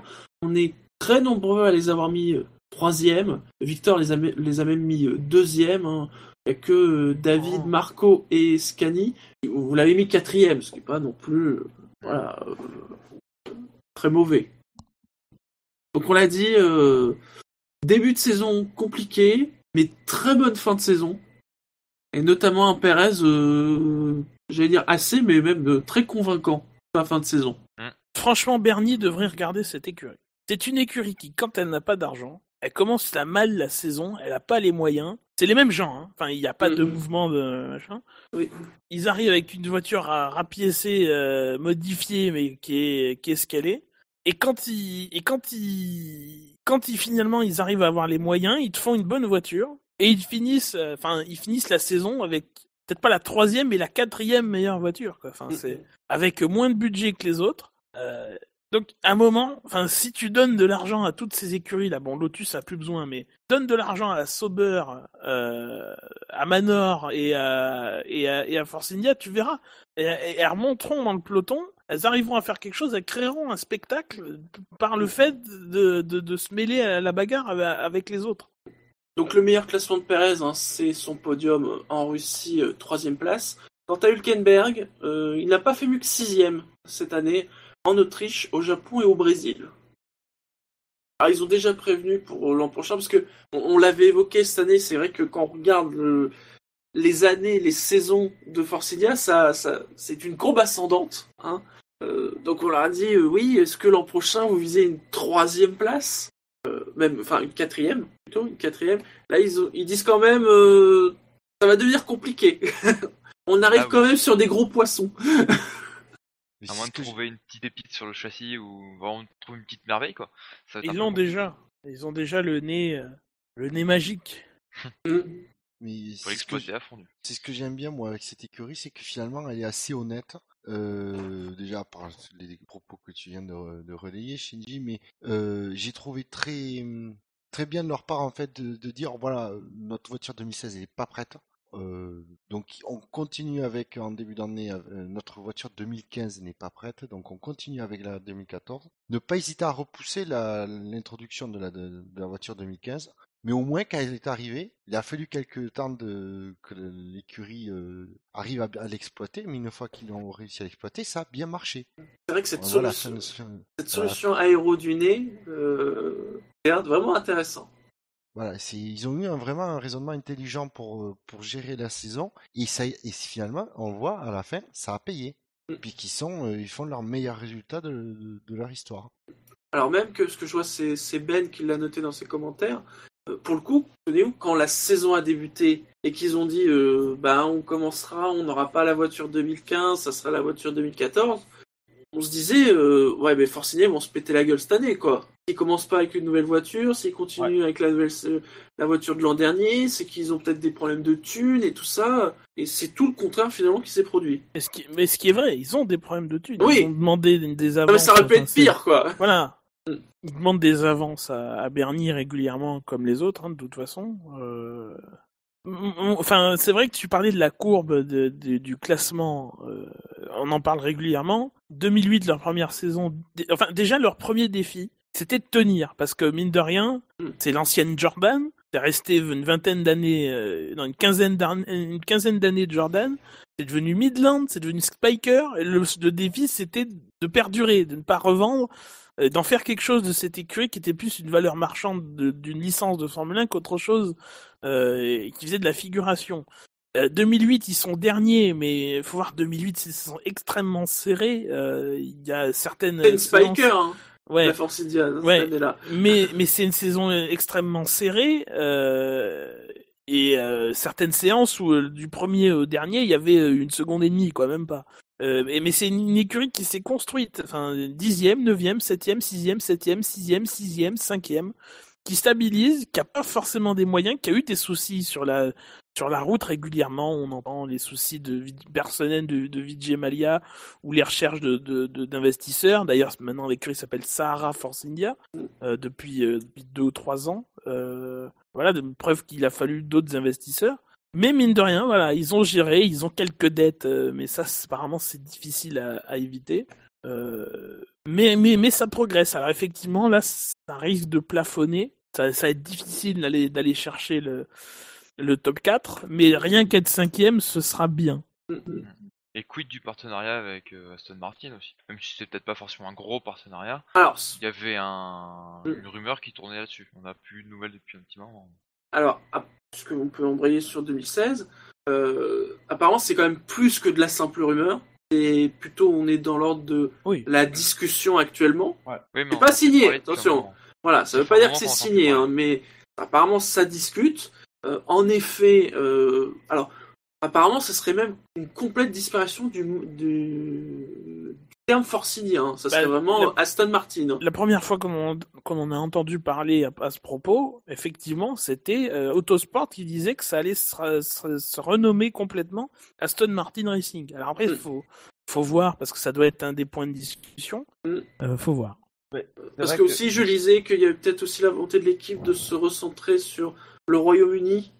Parce que au niveau investisseur en Inde, c'est compliqué. Euh, le Grand Prix d'Inde doit encore de l'argent en plus à la FOM, vous Ouais. voyez le genre. Donc euh, peut-être justement euh, capitaliser sur le côté Aston Martin britannique. c'est l'écurie qui est basée à Silverstone quand même, Force India, faut le rappeler.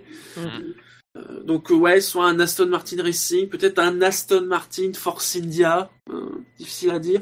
Ça a Ah, moins euh, d'impact hein, quand même. Ça a moins Ouais. d'impact. Après, euh, c'est vrai que c'est vraiment purement esthétique. Aston Martin, c'est pas Aston Martin qui, c'est pas Oui. Renault, Aston Martin. Voilà. Ah ouais, non. Après, pour rejoindre ce que disait David, euh, c'est vrai que cette histoire, on en a beaucoup, on a eu beaucoup de détails à, à un moment précis, et après, on- ça a été très calme. Après, ça veut pas dire que, comme c'est très calme, justement, c'est peut-être mieux que ce- ça, ça se fasse dans le calme, à l'abri de Ouais. toutes les, Il tout faut, ce faut, médiatique. faut aussi dire que ça a été très calme parce que ça a été pas calme autour, quoi. Entre les conseils, les, les, les, les conseils Oui. mondiaux, les news autour de Red Bull, autour de Renault, machin, c'était une période très, euh, très prenante. Là, il reste deux semaines, euh, un peu moins de deux semaines avant Noël. Bon, ça, ça peut peut-être se faire là, si ça se fait pas là, ça se fera. Ils, en- ils auraient eu l'autorisation, en tout cas, de changer de nom. Hein, contrairement pour, ils veulent, ils ont peut-être marre des, des BMW Sauber, des Manor Marussia qui veulent plus dire grand chose. Oui. Vous remarquerez que Lotus, c'est bon, ils peuvent changer de nom. Manor, s'ils changent de nom, il n'y a pas de souci. Force India, pareil. Il faut juste pas louper le train, quoi. Faut pas que l'année prochaine, Sauber se fasse racheter parce que ça va être le bordel, quoi. Oui. Ils seront tout seuls. Donc peut-être Aston Martin avec des nouvelles couleurs. euh, on verra. Ou peut-être pas. Ou peut-être pas. Ouais, Ouais. peut-être pas. Des monoplaces vertes. Mais mine de rien, je, je serais curieux de. A priori, ce seront pas vertes. hein. A priori, ce sera aux couleurs de Johnny Walker, donc ce serait bleu et. Bleu et, do- et or, je crois, c'est ça? Ouais, ouais, C'est pas Bleu noir et foncé. doré, euh, Johnny Walker? Bleu foncé, apparemment. Tant que c'était noir, moi aussi. je sais pas. Ah, mais il avait parlé de bleu, c'est sûr. Euh, maintenant, moi, c'est un partenariat qui m'intéresserait, dans la forme où il, ra- où il renommerait complètement l'écurie sans devenir euh, actionnaire. Parce que mine de rien, ça, c'est quelque chose qui met pas spécialement en danger euh, l'écurie. Euh, l'écurie reste au moins euh, aux mains de Vijay Malia. Il donne le nom Aston Martin de façon euh, et, des, et, des, et un budget supplémentaire, un peu à la manière de ce qui se fait, que, de ce qui se fait en rallye ou ou, Bah, ou ailleurs avec des engagements semi-officiels quoi finalement. Enfin, ça deviendrait une écurie semi-officielle et en F1 des écuries semi-officielles mine de rien on n'a jamais vraiment. En tout cas récemment, Alors, est-ce- récemment c'est. Est-ce qu'on pourrait comparer, alors c'est bon, c'est c'est pas exactement pareil, mais avec Martini, dans le même genre Oh. Bah, c'est le même type, sauf que ça, c'est un constructeur automobile derrière, quoi. Oui, voilà. C'est- Et que ça change, ça remplacerait complètement le nom, là, cette fois-ci. On- ce qu'on peut comparer, par contre, euh, trait pour trait, c'est Aston Martin au Mans. Enfin, euh, c'est Oui. pas Aston Martin Racing, c'est c'est ProDrive, en fait, derrière. C'est Mm. c'est, euh, c'est David Richards et tout. ProDrive au Mans, M-Sport pour Ford euh, en, en, en rallye. Ouais. euh, voilà. En F1, c'est c'est pas, c'est pas nouveau, mais c'est quelque chose qu'on qu'on n'a pas vu depuis longtemps, si tant est qu'on l'ait vu. Après, je, je sais pas. Il faudra regarder dans les méandres de l'histoire de la F1. Rien d'autre à rajouter sur le- l'année, la bonne année, on peut le dire, hein, troisième. euh, Ouais, troisième classement, bonne année, la bonne bonne année, la bonne année de Force India. Bah, on n'a pas parlé des pilotes. C'est vrai, c'est vrai. On a, on a évoqué, je parlais un peu rapidement de Perez, mais euh, alors Perez, euh, oui, qui a, mis la- qui a pris l'ascendant cette année clairement sur Hülkenberg. Hülkenberg a gagné le Mans. Ah merde, mais c'est pas en F1 ça. Oui, À part ça. À Perez, il suit la. Enfin, on parle de la progression de Force India, il y a la progression de Perez qui est dingue. hein. Euh, moi, je moi, je suis sur le cul.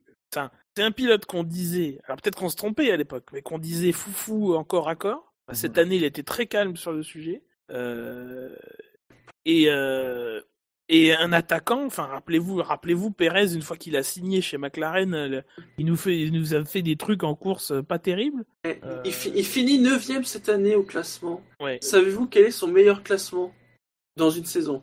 Euh, bah, 9ème. Ouais, sûrement. Exactement. C'est pas son année chez McLaren, c'est cette année son meilleur classement au championnat du monde.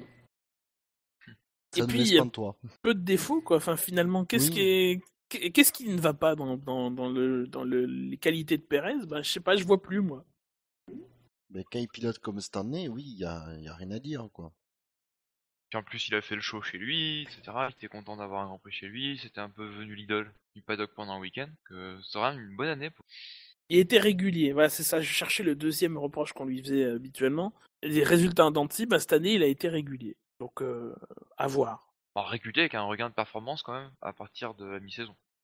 Il a scoré 12 fois, tandis que Hülkenberg a marqué 9 fois des, des points. Alors Hülkenberg, un peu transparent, j'ai trouvé cette année quand même. hein.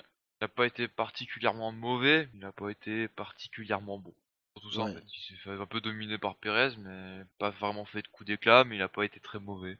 Bah, justement, il a fait une Perez. Il était en dents de scie. Euh, il y a eu des bonnes performances. Il y a eu des courses où euh, c'est pas là.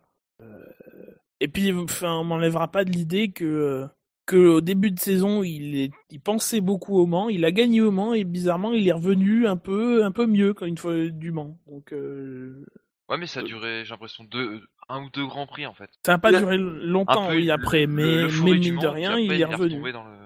Ouais. Euh, Si je regarde Hülkenberg, il fait 8ème au Canada, 6ème en Autriche, euh, 7ème en- à Silverstone, et après il marque plus de points en deux courses. Ça fait euh, 3 semaines, un mois quoi. Bah, bizarrement, c'est autour du Mans. Canada, Bah, ça devait être bah la, oui, semaine, c'est ça. la semaine avant. Oui. Il y a la course en Australie où il fait alors 6 points, c'est 7ème, c'est ça Mm. Euh, Bon, la course en Australie, il y avait 13. 13 euh, Il y avait 12 arrivants, je crois, 12, euh, 12 ou 11 personnes au bout, donc bon. toute façon, c'est tout le temps c'est- ça, le c'est Hülkenberg, hein. bizarre C'est parce que- 6 7 à peu près. hein. Quand tu regardes les résultats, quand il finit, c'est 6, 4 ou 8. Donc c'est c'est, euh, 6, 6e, 7e ou 8e. Ouais, il n'y a pas eu de mm. demi-mesure. Il n'y a pas eu euh, de course où il faisait 9e, euh, 9e, 9e, 8e. On ferme la page de Force India. Allez. Ah, alors, Force India avait marqué 47 points à notre classement, donc euh, bonne avance euh, sur le quatrième, euh, Toro qui était à 11. Le deuxième du classement a marqué 68 points. A quasiment eu des deuxièmes places de tout le monde, sauf de Scani, il a mis premier. Oh. Mais, Alors là, mais, faut ah, nous mais, alors, Jackie ne l'a mise que quatrième, Oh. Victor ne l'a mise que deuxième, que Jackie, cinquième, je te pardon. déteste. Alors, ça savez tout de suite quelle écurie on parle. Donc ils ont marqué 68 points. C'est Ferrari. Ferrari cette année, c'est 3 victoires, 16 podiums, une pole position, 3 meilleurs temps. Ah oui, mais Jackie, c'est le, le ratio, oui, bon. Bah oui. donc dans le détail, un Vettel, c'est donc 3 victoires, 13 podiums, une pole et un meilleur temps. Quant à Raikkonen, c'est 3 podiums, 2 meilleurs temps et une deuxième place à Bahreïn. Il y a un départ raté à Monza. Et un départ raté à Monza.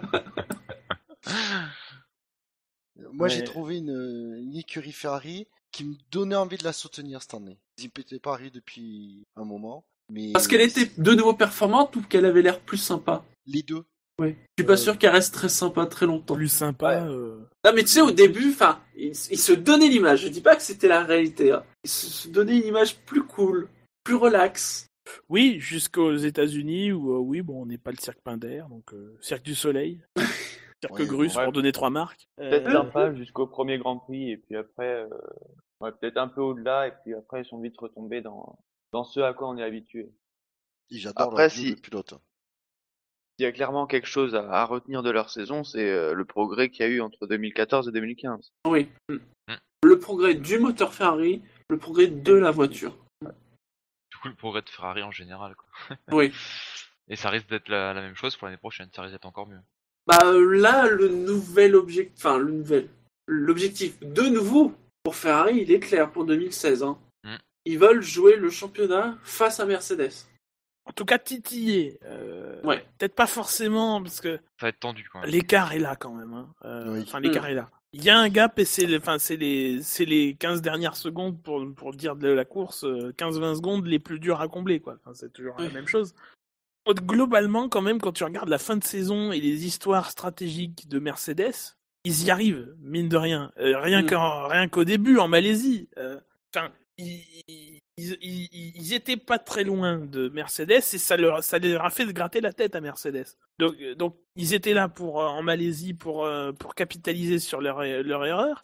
Et euh, au Brésil et à, à- et à Abu Dhabi, si euh, euh, plutôt au Mexique et au Brésil, si euh, Mercedes prend pas de liberté euh, avec les stratégies et met tout le monde sur les sur les deux stratégies, sur la même stratégie que que, que Ferrari, c'est parce que Ferrari est pas loin. Euh, donc donc mine de rien, ils arrivent déjà à titiller un petit peu, même si c'est à distance. Ouais. Ils ont une influence sur Mercedes. Surtout Alors, ça arrive en, en fin d'année, alors euh, Mercedes va encore plus se gratter la tête euh, cet hiver. Ils Même sont si méfiants. hein. Ils Ouais, n'arrêtent même pas si de dire le cas au début d'année. euh, Mm. En fin d'année, ils ont quand même été. Quand on voit, euh, quand on se rend compte à, au Brésil que que Vettel finalement euh, arrive à tenir euh, entre euh, 8 et 10 secondes derrière les Mercedes euh, sur un rythme de course, c'est- vraiment pas mal. Et il y a, y, a, y a de quoi en tout cas se méfier de la part de, de Mercedes et être enthousiaste chez Ferrari. Après, euh, Ferrari, euh, en 2013, la, la voiture c'était l'Espérance 2013. euh, Et puis euh, finalement, ils se sont un peu plantés. euh, Ça peut arriver en 2016 aussi. Ah, là, en 2013, la Ferrari était bonne. Euh, le problème, c'est que les pneus, au bout d'un moment, euh, on a changé les pneus et d'un coup, euh, Vettel a tout gagné. Alors, à noter le commentaire de Victor qui a été le plus dur, hein, puisqu'il n'a mis Ferrari que cinquième. Ferrari a su se positionner Bouh en challenger et outsider avec Vettel, mais il n'y a pas que du blanc. Des pannes mécaniques et des erreurs stratégiques au mauvais moment, surtout pour Raikkonen, dressent un bilan mitigé. C'est parce qu'il savait que j'allais dire du mal d'Hülkenberg. Non mais je suis un peu d'accord avec lui. Après, euh, Ferrari est resté dans des travers tous les ans. Ils font leur bourde en qualification. Là, Mm. c'était, euh, Ouais. c'était. euh, Il y a eu Abu Dhabi et il y a eu plus Abu tôt, Dhabi. mais je me souviens plus. Il y a eu le Canada, mais c'était un problème de, de, de RS, je De crois. puissance. Un- Ouais, de puissance moteur. donc, euh, bon, il a essayé, il n'est pas arrivé. Euh, Alors Vettel, qui est quand même le seul pilote non Mercedes à avoir gagné des courses. Il a été un peu le Ricciardo de 2015. Bah oui. Bah, Il peut faire sourire. Vettel, cette année, il a remis les pendules à l'heure, j'ai envie de dire. Mm. Euh, mais, mais, mais on parlait des points noirs avec la stratégie de, de- euh, et tout ça euh, en qualif de Ferrari. Pour moi, le point noir de Ferrari, c'est pas ça, c'est Raikkonen. Enfin, moi, je suis, je suis désolé. Mm. 13 podiums à 3, enfin, c'est pas possible, quoi. Enfin, Oui, oui. à un moment, on est champion du monde face à ch- à champion du monde et on n'a vraiment pas l'impression que c'est le cas. Quoi. On a l'impression que Raikkonen, euh, c'est un, un, un, un Massa ou un, ou un Barrichello. Quoi. Ça, enfin, ça, ça la fout mal. Quoi. Enfin, euh, Surtout Bah, qu'elle euh, était champion, comme tu disais, c'est ça qui fait mal. Quoi. Mais Gus Gus, c'est mathéma- si je peux l'expliquer tout à fait, de façon tout à fait rationnelle mathématiquement. Vettel, il a quatre fois plus de titres, il a fait quatre fois plus de podiums. oui. oui, Non. oui, oui. Non mais Raikkonen, je l'ai déjà dit, ça a été, c'est l'ascenseur émotionnel, hein. Raikkonen, hein, cette année.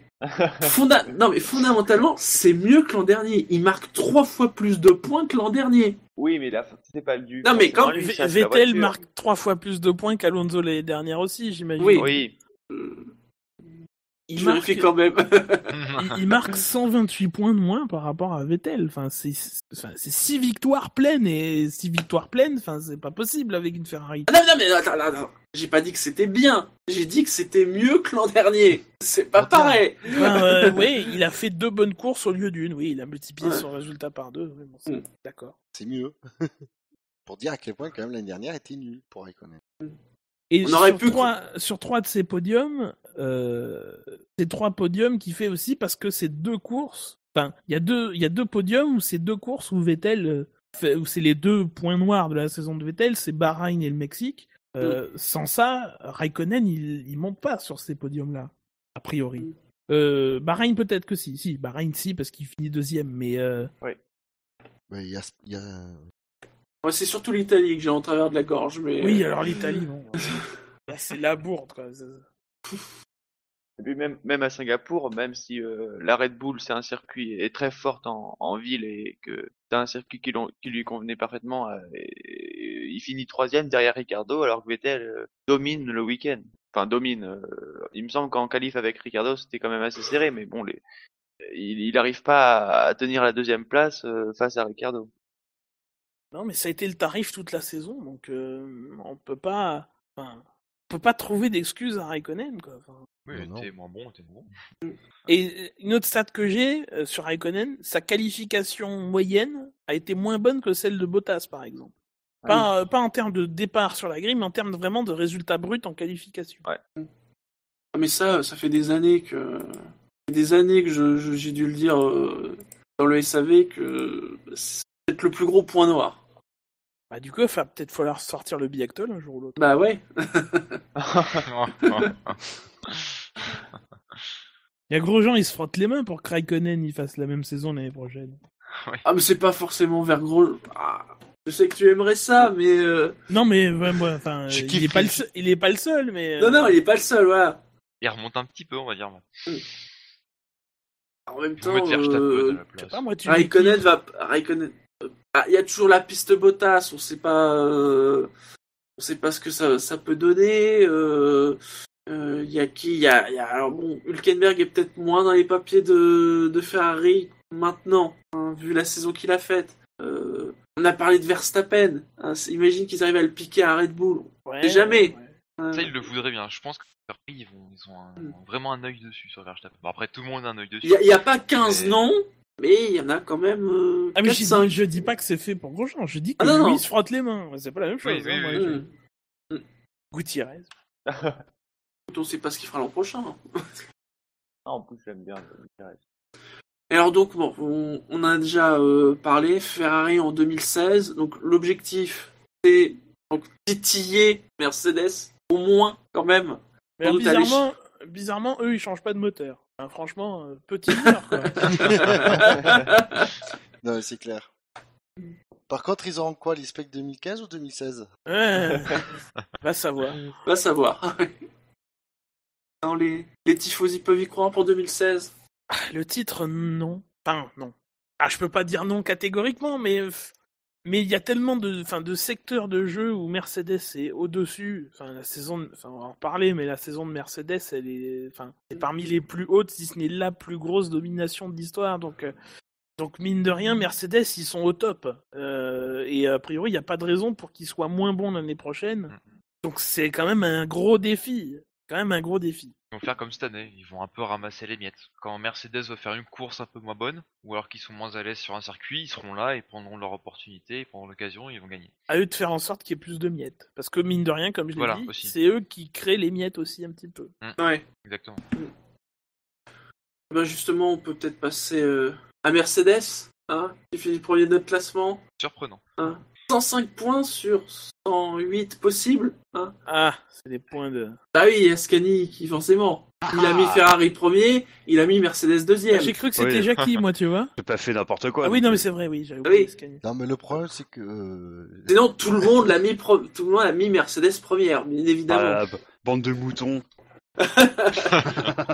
Mais on t'a pas entendu sur la saison exceptionnelle de Ferrari, du coup. Ben non, mais écoute, euh, voilà, moi c'est une, une saison qui m'a pas réconcilié parce qu'en fait euh, je les ai jamais aimés avant, mais euh, euh, je, je sais pas, je trouve j'aime bien Ferrari maintenant depuis cette depuis cette saison justement. Je trouve qu'ils ouais, ils ont un peu changé d'image. Je trouve qu'ils ont été un bon challenger. Ils ont fait ce qu'il fallait quand il fallait et puis ils ont ils ont Vettel que j'ai trouvé admirable alors qu'avant il m'était au mieux je m'en foutais complètement ou au pire il m'énervait. Donc je trouve qu'ils ont une une une, une harmonie, enfin ouais, je trouve qu'il y a une harmonie qui se dégage de cette équipe et c'était pas le cas avant euh, avec Alonso. Enfin bon, ça c'est peut-être le problème d'Alonso. Oui, Euh, et là, je trouve qu'ils ont corrigé vraiment beaucoup, beaucoup, beaucoup de choses. Et euh, enfin, moi, je trouvais que c'était à saluer par rapport à, à Mercedes qui, d'accord, ils ont marqué plus de points, ils ont mis la bite à tout le monde. Bon, voilà, la belle affaire, on le savait déjà, quoi. Enfin, voilà, c'est c'est ça qui fait euh, que j'ai mis, je les ai mis premiers plutôt que plutôt que Mercedes parce que parce que Mercedes c'était pas une surprise en fait qui roule sur tout le monde. Alors Mercedes, c'est 703 points. C'est Tiens, est-ce que vous alors, les victoires Donc c'est 16, 32 podiums, combien de pole position? C'est facile. à 18. 18 et combien de meilleurs tours? Oh, ça, tout le monde s'en branle. Ah, c'est 13. Pour l'info, Ah, c'est 13. Même si c'est vrai, tout le monde s'en branle. À part DHL. Donc voilà, Mercedes, euh, l'an dernier, on se disait, ouais, quand même, euh, c'est pas mal. Mais ça a été mieux cette année. Oui, oui j'ai mis mon code superlatif. Non mais c'est vrai que Gus Gus a parfaitement résumé, c'est eux qui sont au niveau de la Formule 1 et, et de toute façon c'est comme ça avec chaque champion. Red Bull en 2013 euh, c'était euh, c'était le niveau de la Formule 1 et il y a plein d'exemples comme ça euh, sur les saisons d'avant mais euh, oui c'est c'est le travail qu'il faut faire. Après il y a le, le les petites erreurs euh, Monaco, Malaisie euh, et euh, Singapour mais c'est même pas une erreur là, c'est juste le concept de la voiture qui qui n'arrivait pas à s'adapter au circuit et après, justement, je pense qu'on va, quand on va arriver à, à Singapour en 2016, c'est une des choses euh, qui sera très intéressante à regarder, voir si. Après, bon, oui, on peut, on peut se dire que Singapour 2014, ils ont été devant, donc euh, pourquoi pas ne pas revenir devant à Singapour en 2016. Mais oui, je pense qu'on va, on va en reparler euh, de Singapour 2015 quand on arrivera à Singapour. Mercedes en 2015, c'est le quatrième meilleur pourcentage de victoires par saison, ex aequo, en fait avec l'an dernier, avec 84,21% de victoires.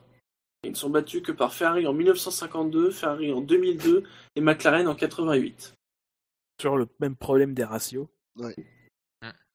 Enfin, cette saison était quand même euh, beaucoup moins euh, ennuyeuse que la saison 2002 quand même. Oui, c'est sûr que Hamilton a fait 17 podiums, mais pas sur 17 courses. Quand même le truc de dingue de la saison 2002, ça. Schumacher qui fait, Ouais, qui finit les 17 courses sur le podium, dont euh, une seule à la troisième place. c'est chiant à mourir.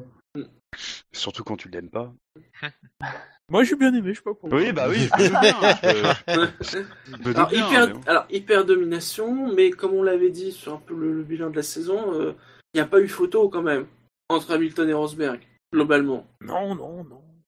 Maintenant, euh, ils sont améliorés par rapport à l'année l'année précédente surtout. Niveau fiabilité parce qu'ils ont écrasé tout le monde. Oui. mais, euh, Mm. Niveau fiabilité c'est impressionnant. Ils ont quand même euh, l'année dernière ils ont eu quelques soucis. Bon ça leur a pas porté préjudice, mais cette année ils ont réussi à s'améliorer et c'est encore plus remarquable quoi. Notamment Plus sur la fiabilité. Ouais c'est ça. Et plus que le nombre d'ennuis de fiabilité, c'est les, c'est les, les raisons. Enfin, ça tient souvent du détail, quoi. Enfin, c'est les, Oui. les fameuses pièces à 5 euros de la, de la boîte à air de, de d'Hamilton euh, à Singapour. Euh, et j'ai pas l'autre exemple. Il y a un autre La pédale exemple. D'accélérateur. la pédale. Le Ah oui, la pédale de, la pédale de Rosberg, ben, c'est des pièces euh, complètement cons, quoi. Enfin, c'est- pas ça, pas sur ça que tu travailles en, en premier. C'est-à-dire, ça tel, c'est dire à quel point le reste est maîtrisé, quoi. C'est pas très gentil de dire pédale de Rosberg. hein. Oh là là. Ouais, la pédale à Rosberg. Alors bien évidemment, la question Mercedes en 2016. Il y a Ah, le truc- aucune, il y a, il y a, tec- franchement, il y a aucune raison pour qu'ils ne soient pas au même niveau. Moi, je pense que c'est la seule équipe qui a son destin entre les mains. Les autres, c'est toujours, c'est tous plus ou moins lié à comment les autres vont évoluer. La Ferrari pourrait voler ce qu'ils veulent, ils, ils seront quand même derrière Mercedes. Je pense qu'il faut pas se leurrer. Euh, je pense que c'est la seule qui a vraiment son destin entre les mains. Ouais c'est vrai. Stabilité technique, euh, les mêmes pilotes, le staff devrait être le même. euh, Un bémol, malgré tout. Mm. Euh, Hamilton-Rosberg, le duel. Oui, Si vraiment. vraiment- la relation Ouais. est. Si vraiment ça s'envenime, que c'est le bordel, et qu'ils veulent pas jouer l'un pour l'autre, qu'il y a un vrai duel et que euh, Ferrari est pas loin, euh, il peut y avoir un, un- un trio, quoi. Enfin, ça peut se transformer Parce que, en trio. parce que, euh, bon, il y a eu des des points l'un l'autre. Non mais il y a, il y a eu en 2015 des moments tendus. Moi, je pas dis ça en tant- croisant pas- les doigts, moi, c'est tout. Pas tant pendant la course qu'au tour. Pendant la course, malheureusement, on n'a pas eu ces oppositions. ce C'est vraiment ce qu'on attendait cette année. Euh, Mais il y a la fin de saison, quoi. Il y a- Mais il y a la fin pas- de saison. Tu peux pas Voilà. oublier ces trois courses. Tu peux pas. Voilà. Même ces ça, quatre, parce que ça commence à, enfin, ça commence à Austin. L'histoire de la casquette et tout. euh. Ouais. Ah, c'est rigolo. Non, mais surtout, finalement, on, on a été presque sur de la guerre froide cette année. Oui. Ça aurait pu être bien pire que ça. On a connu bien pire que ça dans des équipes de F1. Sûr que. Vraiment. On peut pas dire que la, la- la casquette est un missile nucléaire, ça c'est sûr. que- Voilà. On- on a connu des équipes de F1 où vraiment c'était même plus une équipe. C'était deux équipes avec chacun sa voiture. Et ça rejoint ce que ce qu'a dit Scani. Là c'est vraiment un interne. Mm. C'est que à Mercedes de bien gérer le, le duo de pilotes. Après il y a peut-être une limite, un moment où ils pourront peut-être plus les gérer, que c'est peut-être pas forcément à cause de eux ou eux qui pourront trouver une solution, mais ils ont une grande partie à jouer dedans. quoi. Mais c'est c'est là où euh, on, ben on le voit. alors les médias en ont bien parlé. Il y en a qui se disaient pourquoi ils, ils, ils insistent, là-dessus. Mais Toto Wolff est très conscient de, ce de, Mm. de cette Ouais. réalité. Voilà, je pense que jusque cette année, ils ont le management de Mercedes a réussi à pas trop mal gérer les pilotes parce que ça n'a pas complètement dégénéré. Mais ils sont conscients qu'il y a un moment donné, si ça, s'il y a vraiment lutte entre les deux l'année prochaine, ils pourront pas. Ah bah, euh, Wolf l'a dit. Alors, est-ce a- qu'il le fera ou pas euh, Je, oh, je suis sûr que oui. Mais il faut voir pourquoi ça a pas dégénéré non plus. Il y a déjà il y a eu euh, très peu de luttes directes sur la piste, voire quasiment aucune si Ah ouais. t'enlèves le départ au Japon et à Austin. Enfin, c'est vraiment les deux seuls moments où ils se sont euh, où ils se sont frités. Mais surtout, enfin, il n'y a pas eu photo. Hamilton a vite, euh, a, a- a vite mis les, les trucs, les trucs de son côté, de son côté. Et c'est quand c'est, euh, c'est à partir du moment où ça a vraiment, où il a, où il a, où il a validé le titre. Enfin, c'est, enfin, c'est vraiment à partir de, même s'il y a eu un petit, euh, un petit truc au Japon encore une fois par rapport au départ. Enfin, c'est vraiment à partir d'Austin que ça a dégénéré. Mais, mais le fait que Hamilton dominant Rosberg, bah, il n'y a pas moyen de ce qui, il peut pas y avoir de controverse parce que, euh, euh, bah, parce que, parce qu'Hamilton est clairement devant et que Rosberg peut rien revendiquer. Alors, Wolf a dit, hein, si, jamais ça devait dégénérer, il n'hésiterait pas. Il se débarrasserait de ses pilotes fin 2016. On parle pas non plus. Fin 2016.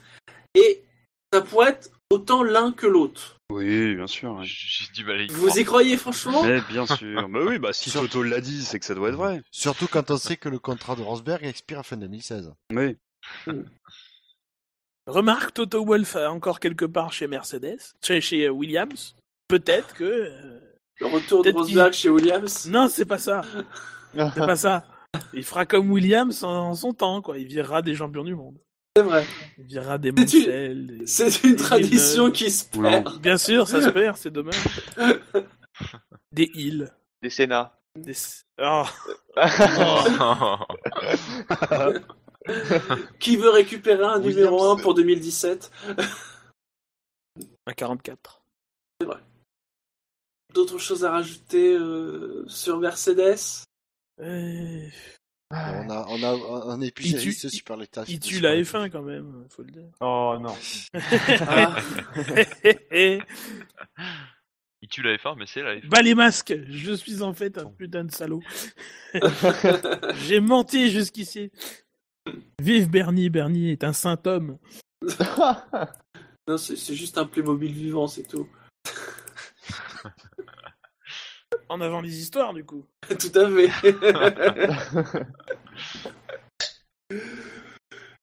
Donc voilà, c'est c'est notre classement bilan de la saison. Hein. donc Mercedes premier, il n'y a, pas de surprise vraiment. hein. Euh, alors, on, on a beaucoup parlé de As. Euh, Est-ce que je sais pas, vous voulez rajouter des choses? Puisque ils sont hors classement puisqu'ils ne sont pas encore là, mais ils seront là bientôt en jaune. Ferrari. D'après la Gazzetta dello Sport, ils seront en jaune Ferrari. Oh, curieux. Hmm. Ouais, Curieux. curieux de voir ce qu'ils vont faire. Curieux Moi, de voir à quoi ressemblera la voiture. Euh, J'ai Ah, peur qu'elle soit moche, mais. Mais non, c'est Gunther qui la dessine avec trop bien, avec, avec une moustache et tout. c'est pas ça, mais Et si tu peint, mais, mettons, tu l'as peint en rouge, tu mets quelques stickers blancs, jaunes, Un peu de noir. Ma- Marlboro. un peu de noir, un peu de blanc, et tu la mets à côté de la Ferrari 2016. Bon, moi, j'ai envie de voir ce que ça donne, quand même, mine de rien. J'ai Ouais. envie de Mais- voir si, si, on, si on reconnaît l'une de l'autre. Si... moi, je suis Tu es très mauvaise langue. je Elle suis- ne ressemblera pas à la Ferrari 2016. Puisqu'elle ressemblera à la 2015. Ferrari 2015. Ouais, voilà. D'accord. Je suis Ah, persuadé qu'il y en a qui vont s'amuser à le faire. Oui. Oui.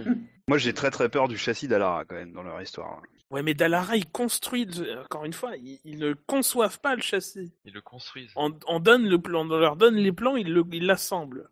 Ça, ils savent très bien. Pas la même chose qu'avec euh, HRT, qui de toute façon avait, un, encore une fois, je dis, un billet de Monopoly de 5 euros dans la poche pour, pour les payer. C'est pas la même chose. Eh bien, dans ce cas-là, messieurs, on arrive euh, à la fin de l'émission. Hein on n'oubliez pas de vous rappeler que vous pouvez voter cette semaine jusqu'à vendredi soir 23h59 pour les SAV d'or. Hein D'ailleurs, on peut en profiter pour quelques petits coucous, quelques petits remerciements, puisque sur Twitter, euh, Julien Febro euh, a retweeté et il a même voté pour les SAV d'or. Et oui. Et il a incité son- ses collègues à le faire. Il... Oui, Qui l'ont fait d'ailleurs. Margot Lafitte fait, et ouais. Laurie Delostal ont voté a priori. Hein Euh, Alors d'ailleurs, euh, juste, juste retour des choses, hein, rappelons que c'est ce mercredi, je crois donc il y a les derniers spécialistes F1 de la saison, et il y a la leur euh, rétro de l'année, euh, Oui, qui dure mercredi soir. 90 minutes. Retourne dans l'ascenseur parce qu'ils ont besoin de pub. non mais, non mais regarde, c'est une bonne occasion. Vous, vous êtes abonné canal, vous regardez la rétro de l'année, donc tout ce qui s'est passé cette année en F1 devient frais dans votre tête, et vous n'avez plus d'excuses pour ne pas voter au SAV d'or. Exact. Et puis, oui, on remercie euh, Julien Febro et, et l'équipe, mais on remercie aussi ceux qui ont déjà voté et ceux qui vont le faire euh, euh, parce qu'on a déjà battu le, le record de participants.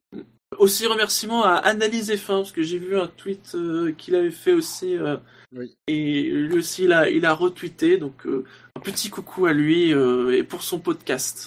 Voilà. Vous avez encore le temps de voter, profitez-en. on attend les résultats avec impatience. Pour te vous dire.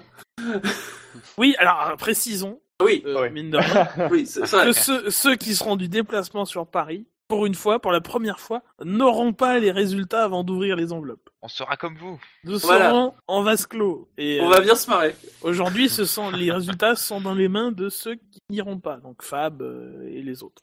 Ah, C'est mal barré. Oui, bon, faut bien, faut bien. Faudra, faudra bien confier ça à quelqu'un. Hein. faudra- Oui, mais comme c'est Fab qui s'en occupe, il faudra préparer une commission. euh, T'inquiète, je suis là. Non. Je- je- je- J'essaierai de me rendre disponible. Les rappels habituels, le SAV de la F1, c'est sur iTunes, c'est sur la chaîne Alpha. La, il y a la chaîne Alpha, non, c'est la chaîne Gamma, Gamma. de Pod Radio. Comme la lessive. Oui, sur Podcloud, sur Facebook, sur le compte Twitter, arrobase le SAV1, c'est sur YouTube. Et peut-être un jour sur Stand F1, on verra. Parce que live 1 sur Internet, c'est sur. SAV1.fr. Parce que le SAV de live 1, c'est. La en fin famille. d'année. C'est les Jackie Durand du podcast. C'est les combatifs. C'est surtout. mood. Non, Ah, on a pris de l'EPO, nous aussi c'est surtout le week-end prochain en live pour les SAV d'or. Ce sera la dernière émission de la saison en plus. Sur Paris. Émission exceptionnelle. Ouais, je sais pas, je sais pas ce que vous lui trouvez à cette émission. Il y aura Dino. Oh putain, merde. Oh, non mais imagine, Gus Gus, pour une fois, on pourra le faire taire. En vrai, on pourra le baïonner, on pourra le... Bah, Tu sais qu'il risque de réaliser l'émission, donc a priori, euh, bon, le faire taire, ça passe effectivement par une violence physique que personnellement je ne prône pas, donc euh, je sais pas. Il n'y a pas besoin d'être violent. Ah oui, tu connais mal l'animal alors. Je connais mal Dino. Allez, on vous souhaite une bonne semaine. D'ici là, un bon vote à tous. hein. N'hésitez pas si vous n'y êtes pas encore allé. Si vous y êtes déjà allé, merci à tous. À la prochaine. Ciao, ciao Salut Ciao. Ciao. Salut